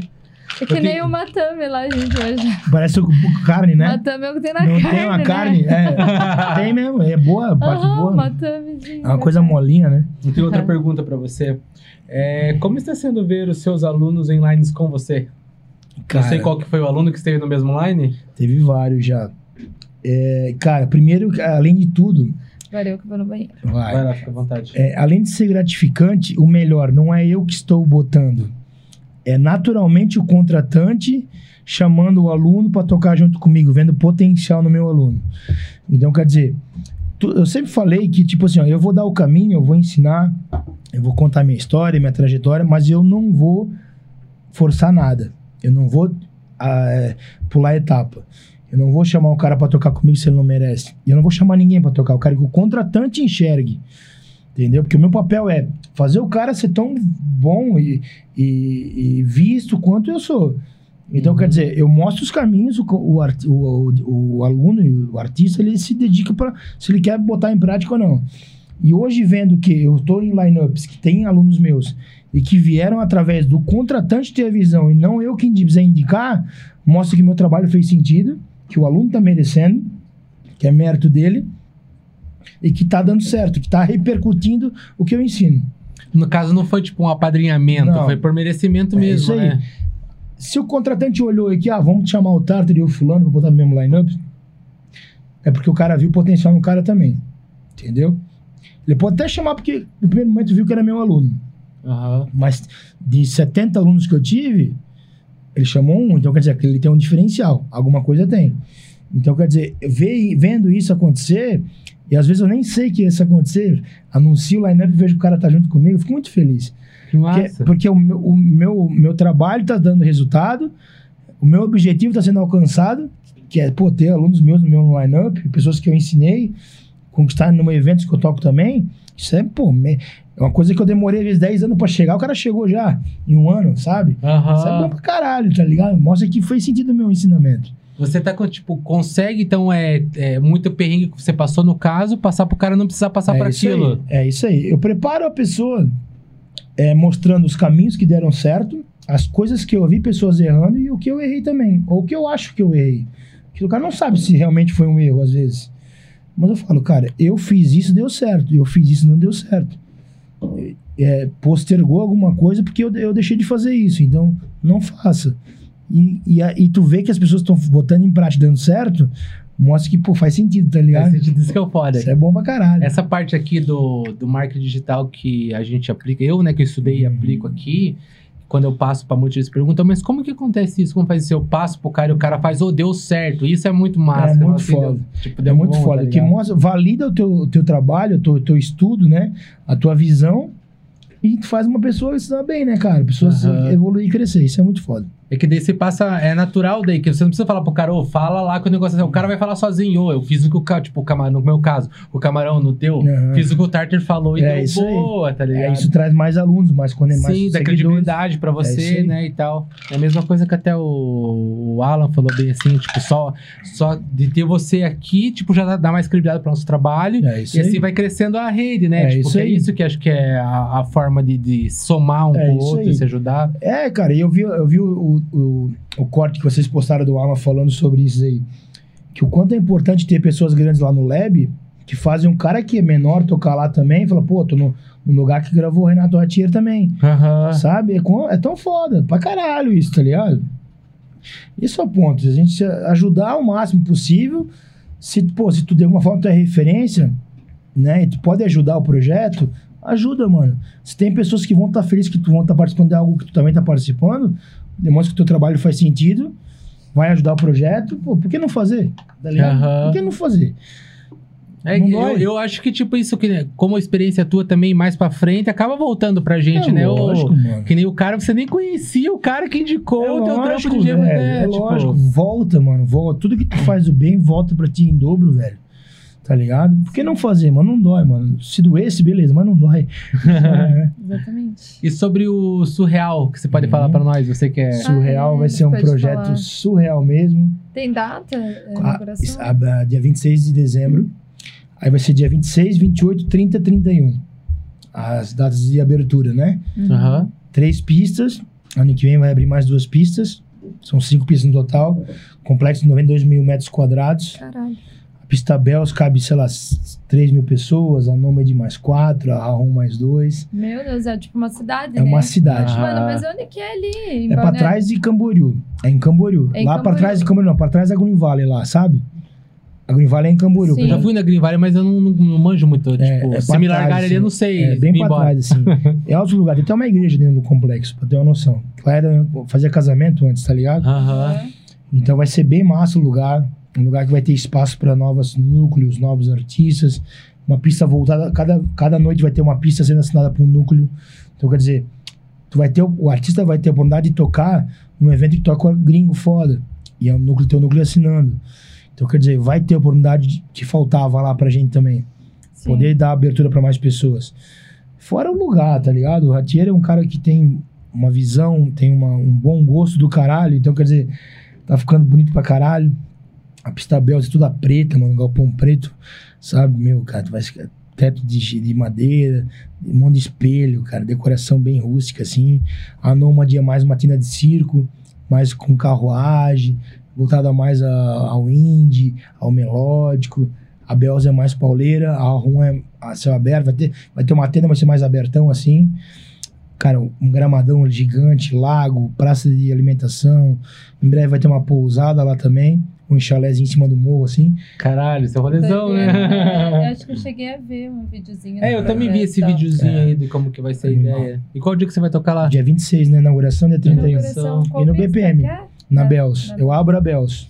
Que é eu, Ito, Porrit e o Renato. Pode crer. Eu toco dia 26, eu toco no Réveillon, que vai Os ser. ingressos já estão à venda? Já estão à venda. Lote promocional acho que tá 80 reais. Nossa. Preço bem, É acessível, bem, bem né? acessível. Vai ser as três pistas. Três Três pistas. agora, daí o ano É, que direto. vem Ano que vem abre mais, mais uma e até final do ano pra abrir o The Edge. Que é pista bem conceitual. Vai ser fodida aí. Vai ser fodida essa pista. É, cara, é, falaram, né? Vamos ter que garantir esses ingressos. Então, né? Tipo, na melhor, né? Eu vamos até eu, eu quero aproveitar só o gancho aqui. Eu fui convidado. A gente, né, a gente foi convidado, mas você vai estar na, no Savana final de semana. A gente vai estar lá na Groove Board lá do, da galera da Puzzle. É Ah, aquilo que você falou é Arung. sobre. Hã? Eu vou pra É, Arung. mas é no sábado lá, na verdade. É, mas mas- você é. vai voltar. Verdade. que é um rolê que eles fazem num barco lá. E foi mais ou menos isso que você falou, até que é, eu não tinha condições de ir por ser em Santa Catarina e Uhum. tal, é tudo questão de logística e tal. E os caras fizeram todo um rolê só pra me levar Pra no rolê pra falar que eu tô importante. Tô importante. Eu queria agradecer, ó, muito obrigado mesmo. Espera, É Groove on Board, o nome É, do, mas massa. o do- galera dos da brother meu. lá, Tão, o tão e junto. o Diogo Minoso Estão que me junto. chamaram e tal. Muito obrigado pelo Verdade. convite. E os meninos começaram, esse rolê já existe há uns dois, três anos. só que eles faziam em Guaratuba, ali num barquinho, Hum. tipo, bem Menor, mais. pá. É, tipo, não, o barco em si é grande, cabia uma galera, mas não é aquele assim, garpo. É, não era aquele barco pirata, É. igual eles vão fazer agora. Agora eles vão fazer lá em Balneário, naquele barco do Capitão Jack. Ah, sim. Já toquei lá naquele Que Capitão. Jack, é bem legal. Mas era um outro bar que, tipo, pra você ver, eh, na insistência, Tu vai os crescendo, meninos estão conseguindo fazer uma parada muito e mais assim, né, legal. é o tá mais ligado? difícil, cara, tu mudar da tua região. Sair da, É. tua, da tua localidade e ir pra outro lugar. Por exemplo, tudo novo, você de Guaratuba e pro Sim. balneário. Aham. E é legal que além de estar crescendo, te chamar a pensar que é importante tua presença lá. viabilizar a tua ida. Isso é muito legal. Tem que valorizar mesmo, cara. Agradecer mesmo. Parabéns, galera. Valeu, obrigado mesmo. Pra mim também foi bem. É foda, Pra mano. galera que eles chamaram eu e a Neuza, como ela vai estar tocando em outro rolê. Até chegou um ponto que a gente acontece de, tá, final de semana tem três rolês, a gente não consegue. Não tá dá pra ir em tudo, né? Não dá pra ir em tudo. É, Mas infeliz... podem convidar, galera. Não parem de convidar, convidar a é. Porque gente. daí a gente vai estar lá. É né? isso aí. É isso aí. Por causa que é aquilo que você falou, a gente é, gosta pra caralho. É. Sou rolezeira. Muito, e também por causa que é importante, por causa a gente vê que é importante estar presente, é, pra entender muito a forma que a gente pode contribuir. Claro, A ideia- agregar e pra É. ver também é, possíveis pessoas que tu pode chamar aqui pra trocar ideia. Tu vendo o cara tocando, o público reagindo bem ao set do cara. Pô, um cara que é legal trazer pra contar a história. Aham. né? Entender o contexto do evento. E às vezes só conhece assim, Sim. pessoa, lá no, no- na- dando a cara a bater, tá ligado? É, pessoas para participar aqui, na verdade, a gente tá com uma demanda, tipo, grande agora. Que né? legal, Graças a Deus que tem massa. bastante gente querendo participar. E até eu falei que, até é, volto a repetir aqui da, da ideologia do Time to Talk, que o que, que a gente quer. A gente quer dar um que ah, ter relevância para poder fazer dois episódios por semana, para poder chamar toda essa galera. Tem Claro. muita gente, tá ligado? Mas a galera tem que entender que a gente tem que ter é uma relevância para isso. Como é Claro. que é que a galera ajuda? Ah, a gente conseguindo seguidores, Claro, engajando, engajando, compartilhando, né, assistindo ao vivo, ajudando, né? Porque É. tudo, tudo, tudo vai ajudando, né, cara? Quanto mais gente ao vivo assistindo, mais teu canal vai longe, mais te empolga, mais te monetiza. É assim que funciona, cara. Como eu falo, eu falei de novo, falo de novo, cara. A grana é que motiva o negócio. A gente faz pelo amor, faz, mas se não tiver grana, tu não consegue não fazer consegue de novo. fazer nada. fazer A grana é uma ferramenta É muito lógico, essencial velho, pra é fazer lógico. o negócio acontecer. É lógico. Se não tivesse a Beck, a Bex, mas a Monster mandando os goles pra nós, É, tipo, isso aí. não tava acontecendo. E a Deck aqui, né? ó, E a Deck, mandando- Muito obrigado. Acho que eu tenho mais uma É, pergunta. acho que falta aí mais uma. Não, não tem. Na verdade, faz... tem uma galera pra agradecer que eu deixar pra agradecer no- depois. Uhum. Agora já deu 3 horas e 55, Coisa quase quatro linda, horas hein? de live. Vamos Ah. liberar ele, porque ele tem um, um É. jantar lá ainda, Cara, com eu- risoto. É mesmo. A- Agora nem tô mais com A fome. Nicole né? já tá dormindo ali no sofá. Eu fui ali e agora há pouco ela tava. Também que acordou cedo pra trabalhar hoje. Tadinha, Guerreira. ela tá cansada. Nicole é guerreira, graças a Deus tem É, ela. eu queria que você, antes de encerrar, você falasse um pouco sobre a gravadora junto com ela, Uhum. na parceria que tá na tua binda, que vocês falam. É, o que, o que acontece, cara? A Nicole, ela entrou na minha vida pra agregar pra caralho, tá ligado? Tipo, eu era um cara solteiro que não tinha apoio e não conhecia ninguém que poderia ser a minha futura esposa que realmente agregava. Eu só conhecia pessoas que estavam no rolê, que gostavam do meu som, que era, não, tinha, não desenrolava o papo. Então, quando eu conheci ela, que a gente trocou ideia pra caralho antes de ficar e tal, eu falei, pô, essa mulher aí é uma mulher que vale a pena investir. E ela tem bom gosto, ela vai com, pra, ela ia para festa já no começo com a visão de mercado, né? Olhando, ela ia, eu entendi o line-up, ela não ia para qualquer festa e tal. Ela é 10 anos mais nova que eu. Então eu vi, pô, cara, ela tá se dedicando como eu me dedicava no começo. E eu sempre vi potencial ela como artista, bom gosto musical. E, mano, se é uma pessoa que te agrega, te ajuda, te apoia e confia no teu trabalho, por que não ter coisas junto também? E eu vi que, cara, sozinho, mano, eu já tinha uma gravadora com outro sócio e tal, que é a Urban Soul. Mas onde tava? Eu abri mais uma gravadora sozinho. Eu tinha que ter um apoio dela também, pra esse lado, e eu queria retribuir de alguma forma. E pra retribuir, não basta vir só agradecer, tá ligado? Tem que mostrar que, pô, o cara tô junto comigo, vem, vamos ser sócio. A gravadora pode dar muito certo a gravadora daqui a pouco. Eu quero que meus alunos que eu lanço lá, os, os artistas que eu lanço lá, olhem para ela como uma pessoa do mercado também, com a visão que eu tenho dela. Ela começou a tocar também, tem as primeiras gigs dela. Eu quero que isso aconteça. Eu quero que seja uma, uma, uma forma de agradecimento diferente. Só agradecer, mano, todo mundo faz. E às vezes é da boca para fora. Então eu vou chamar para ser sócio, vamos, vamos mostrar para as pessoas que a gente é sócio, a gente é parceiro no relacionamento, na carreira também, tu me apoia, vamos ser sócio na gravadora, no negócio junto, para o mercado te, te enxergar como é, profissional também. Porque o mercado, é, a, a Neiva vai concordar comigo, o mercado ele, ele não dá oportunidade para mulher, tá ligado? Os homens são. É, existe muito machismo nesse, na música eletrônica. Bastante. Pra caralho. Então, assim, porque sabem que a mulher tem potencial muito mais que o homem, tá ligado? Aham. Então, assim, é... para não acontecer que ah, ela só tá ali porque ela é mulher do Tartar, ela só tá ali, não. Vamos fazer do jeito certo, que eu aprendi também como é que é o jeito certo, eu visualizei o- as, as coisas que as pessoas usam para desmerecer o trabalho. Ah, tá lá porque o marido botou, porque ela tem dinheiro, porque ela, enfim. Sorte. Nunca porque ela é melhor que o Nunca cara, né? isso, isso. Nunca por causa do, é mérito. Nunca porque ela é produtora e bom, boa DJ, pesquisa pra Ah, caralho. Não, é só porque tem algo. Acha algo pra desmerecer o trabalho da guria. Eu não queria que acontecesse com a minha mulher. Eu não queria que ela chegasse em algum lugar e ela não fosse agora como a Nicole. E sim a mulher do Tartar. Não, eu não acho legal isso. Uhum. E acontece isso pra caralho, tá ligado? Tipo, chegar num lugar, os caras me cumprimentar, me tratar de um jeito e ela. O cara deixar ela de lado, o cara, tipo, cagar pra ela, não dar moral. Pô, trata igual as pessoas, como a gente falou antes, trata igual todo mundo, tá ligado? Então, eu vi do jeito na gravadora, eu vi uma forma de apresentar ela pro mercado, de forma profissional. Ela poderia mostrar o trabalho dela, a curadoria dela, a visão de mercado dela, aplicando na, na gravadora. E essa é uma porta de entrada para começar as pessoas tirarem o bloqueio que teriam para falar alguma coisa. E como eu sabia que ela tem potencial para tocar, ela, eu já sabia que uma hora ou outra ela ia começar a tocar, só bastava virar a chave, eu pensei que a gravadora, pensei não, tinha certeza, também seria uma virada de chave. Que ela tendo um reconhecimento por, por esse lado, também deixaria ela mais leve para começar a levar. Conheço minha mulher, então eu sei que ela também tem muita segurança por achar isso. Ah, a pessoa vai me desmerecer por isso, por aquilo. E a gravadora foi destravando ela também. Ela tá to- começou a tocar agora, vai ter a primeira gig dela dia 23 de dezembro. Que agora ela também tá mais leve, entendeu? Legal. Então, então, eu acho que é, eu acho que é uma, isso é uma coisa que tem que ser falada mais também. Esse machismo que acontece no mercado. é, e não é só com as mulheres, e sim com todo artista que tem talento. Quando o cara tem talento, a pessoa tem, tende a puxar teu tapete, desmerecer teu trabalho. E mulher tem o poder de conseguir as coisas. Porque mulher é dedicada, tá ligado? Mulher conecta com mais pessoas.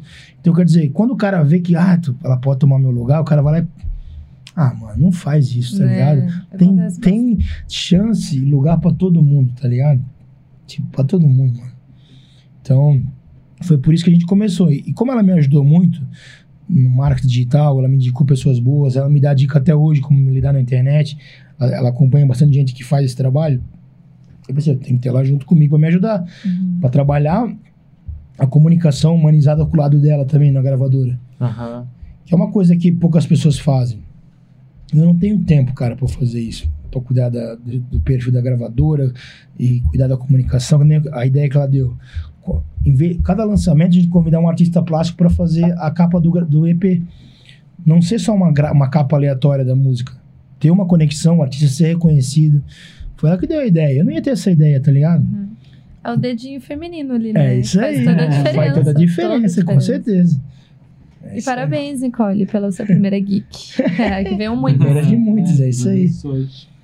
Então, que agora estando quase quatro horas, eu queria mais uma vez agradecer você, Tartar. Cara, eu Muito que obrigado agradeço. Um bate-papo muito legal, mano. Foda tá Caralho. você sabendo a tua história aqui, conhecendo aqui, mano. Eu que agradeço, mano. Muito poder falar, conhecer vocês. Sou, sou grato mesmo, de A real. gente que A gente agradece. que agradece, massa. é verdade. Ainda mais essa viagem, você vindo aí. Ah, que é Eu isso? vim aqui só pra Nossa, vir aqui. Tá certo que você vai comer o risoto. É. né?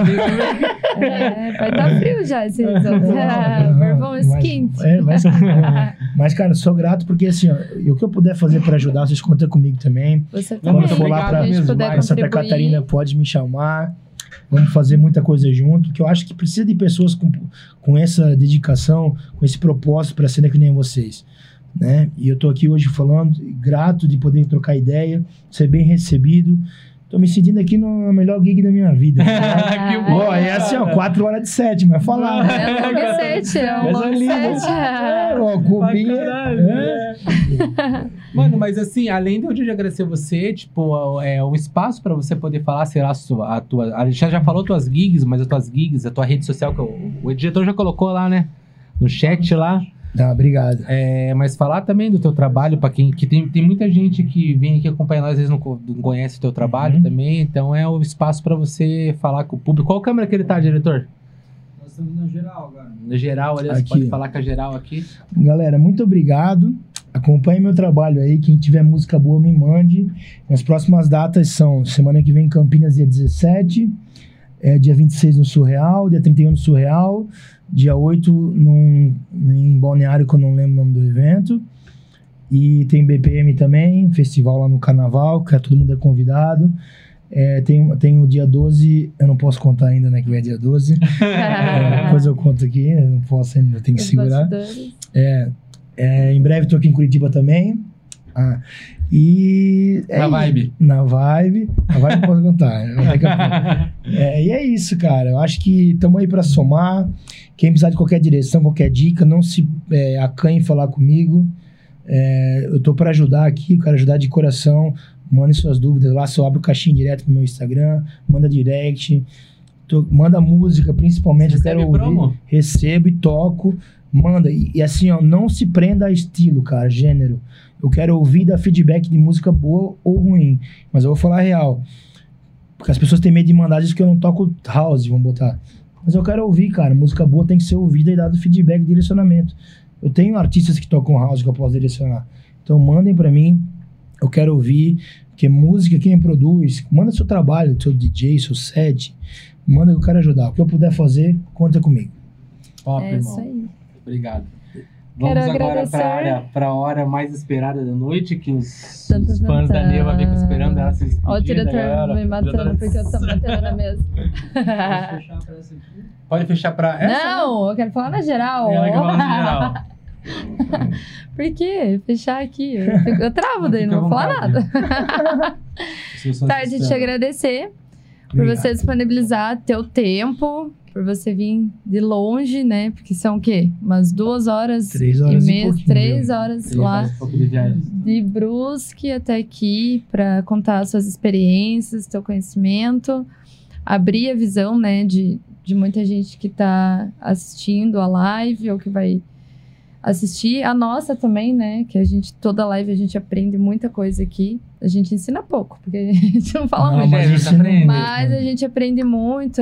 Muito legal ver os seus alunos também aí com a legal. gente. Obrigado Muito a todo obrigado, mundo que cara. ficou na Obrigado live aí. Muito obrigado. Mandou as perguntas também bem legais, mas perguntas também bem é, inteligentes, né? E é isso, agradecer você, mandar um beijo pra Nicole, que tá ali no sofá. Nicole, acorda. Passei agora pra ir no banheiro ali. Ela falou: se ele não parar, se você não cortar, ele não vai parar de falar. Ela falou, tô caguetando. Mas é isso. Mas é isso, agradecer mesmo por tudo. A gente também está de portas abertas no que a gente puder contribuir com, né, com o teu projeto. Já estão muito. Só o fato de eu vir aqui É. hoje não sabe o quanto vai chegar longe esse material aqui, cara. É, Eu ó, poder ter um material gravado e conta a minha história pro pessoal assistir com tempo, isso não tem preço, mano. Obrigado. Oh, massa, a gente legal. que agradece. Eu acho que agradece. Mas é isso, só agradecer mesmo. Camarão vai Eu mandar os eu salves, agradecer a galera final aqui. os beijos. Os beijos você mandou pros teus fãs já? Beijos, Tamo meus na, fãs. tamo na geral, né, diretor? Tamo na geral. Meus fãs ainda Vou agradecer existem. aqui a galera que estava presente aqui. Muito obrigado pela audiência de vocês. Se não fosse vocês, isso aqui não seria possível. Com certeza, nós estaremos aqui hoje. É, obrigado ao, ao seu Come aí, aluno, come aí. Thales Não, do. Ao Stanley João, que é lá, eu esqueço do qual que é o, a festa que ele faz ali em Santa Catarina. Ele-. Desculpa, eu me fugi, eu vi, ele tava no Marx é, Friends Podcast esses dias Friends. atrás. Eu não sei quem que é. Ele faz um rolê Stanley. lá que foi o Piazão que falou bem assim que te encontrou na praia lá, que eu te falei ainda, que ele falou, oh, tal, Ah, na praia procurando after e tal. É Left, Lift Lab, algo Lift, assim. né? Um salve, desculpa ah, não lembrar. verdade, verdade. Salve é pra nóis. ele. O Simas tocou lá no rolê dele. Isso, esse mesmo. Verdade. É, obrigado pela audiência. O João. A Neil Huber, que eu acho que A é, Nicole, é a Nicole, tua noiva, né? é, É, e o casamento? casamento, não sei, né? Essa é a hora. essa é a hora. Vocês combinaram, né? Enquanto eu no banheiro, eu falei do casamento. Tô brincando. É, muito obrigado a Célia Gasparim. Obrigado pela audiência. A Dorne Real, que fez a pergunta Uhum. também, que eu acho que foi teu aluno também, É meu esse, aluno. né? Muito obrigado pela audiência. A Angel Silva 10, que é a Angélica, obrigado mesmo. Nossa fã Beijo. número 1, um, que tá direto junto com a gente. E o nosso fã número 1, um, Esse é o number one. Music, ela é a fã e ele é, É o, o fã, fã. tá ligado? Número 1. Um. O Isso cara aí. tá presente em todas as lives massa, desde o primeiro Beijo, episódio. Luke. Muito obrigado mesmo, cara. A gente acompanha teu trabalho lá também. Trabalho massa, da hora. Quando a gente estiver já todo é, a gente alcançar nossa ideologia aqui, com certeza você vai ser o convidado novamente aqui para estar estar presente. presente no novo estúdio lá, né? É. Ele vai estar Mas- presente pra ele contar um pouquinho de todas as lives que ele É, assistiu. assistiu todos. É, muito obrigado, Acid Asian. Aham, esse é o menino que eu falei que faz som no fone do celular lá. Ah, esse, o- Ah. ele sempre acompanha nós É, aqui, valeu querido, mesmo. Obrigado, querido. que da hora saber isso. Manda, pô, manda um material pra gente lá É. também, que a gente pode ajudar a compartilhar também. É que isso que aí. A gente tá aqui pra contribuir. É, o galera do Rolê Errado, que é um podcast aqui de Curitiba também, é, voltado só a vários outros, é, não é da música eletrônica, mas é um pessoal que apoia nosso trabalho, e a gente tá juntando com eles também. É o Phelps Music também, que tá sempre com a gente. Salve, aí. time. E um abraço ao Alex Dangui, muito obrigado por estar todas as lives Aí. acompanhando, assistindo e mandando pra nós. Coisa linda. Eu acho que hoje também eu, ah, eu já eu converso muito com ele, até que eu falei que eu, é, o que você falou eu me assemelha muito por causa que o marketing digital é, um- é uma, é uma coisa só. Eu sei que tipo isso tudo que a pessoa faz agrega. Eu sempre falo pra ele isso. Ah, não, mas que ele produz umas tracks, sabe? Eu falo pra ele, cara, você tá produzindo, tipo, mostra o que você tá Mostra, Se ninguém isso aí. saber que você tá produzindo, não, não, vai, vai ficar, saber. vai guardado, é isso aí. E ele produz coisa boa pra caralho. Não é por causa que é meu amigo, não. Por causa que tá ligado que é, né? time, manda aí as É, provas, manda tá aí, tirando, manda pra- tá? Tem um monte. Eu falei, feedback guardando. sincero, mano. Não tô falando por causa que você é teu amigo. Teu negócio não tá perfeito do jeito que você quer, mas se for esperar chegar do jeito que você quer, vai demorar. Então vai demorar. mostrando, Isso tá aí. ligado? Ou Enfim, não, às vezes o menos é mais. É. É, não, mas se ele não mostrar pra ninguém, Né? Então, daí não é vai isso. ter como, entendeu? Ele mostrando. Pode mostrar pra mim aqui que eu vejo É, todos. Se eu manda gostar, já também, tô com Aí, ó, manda por Tartar. Ah, manda que eu ouço. Galera, muito obrigado pela presença de todos. Semana que vem estamos aqui com o Malik Mustache. Né? Tem um convite, se tiver semana que vem tem um convite, vai ter um. Vamos fazer um bem bolado aqui da, da galera aqui, né? O Márcio Leco. Beijo, até semana que vem. Até mais, galera. Muito obrigado É pela audiência. isso. Valeu. Valeu. É nóis. Abraço. Tamo Tchau. com você, eu vou diretor. fazer um bem bolado.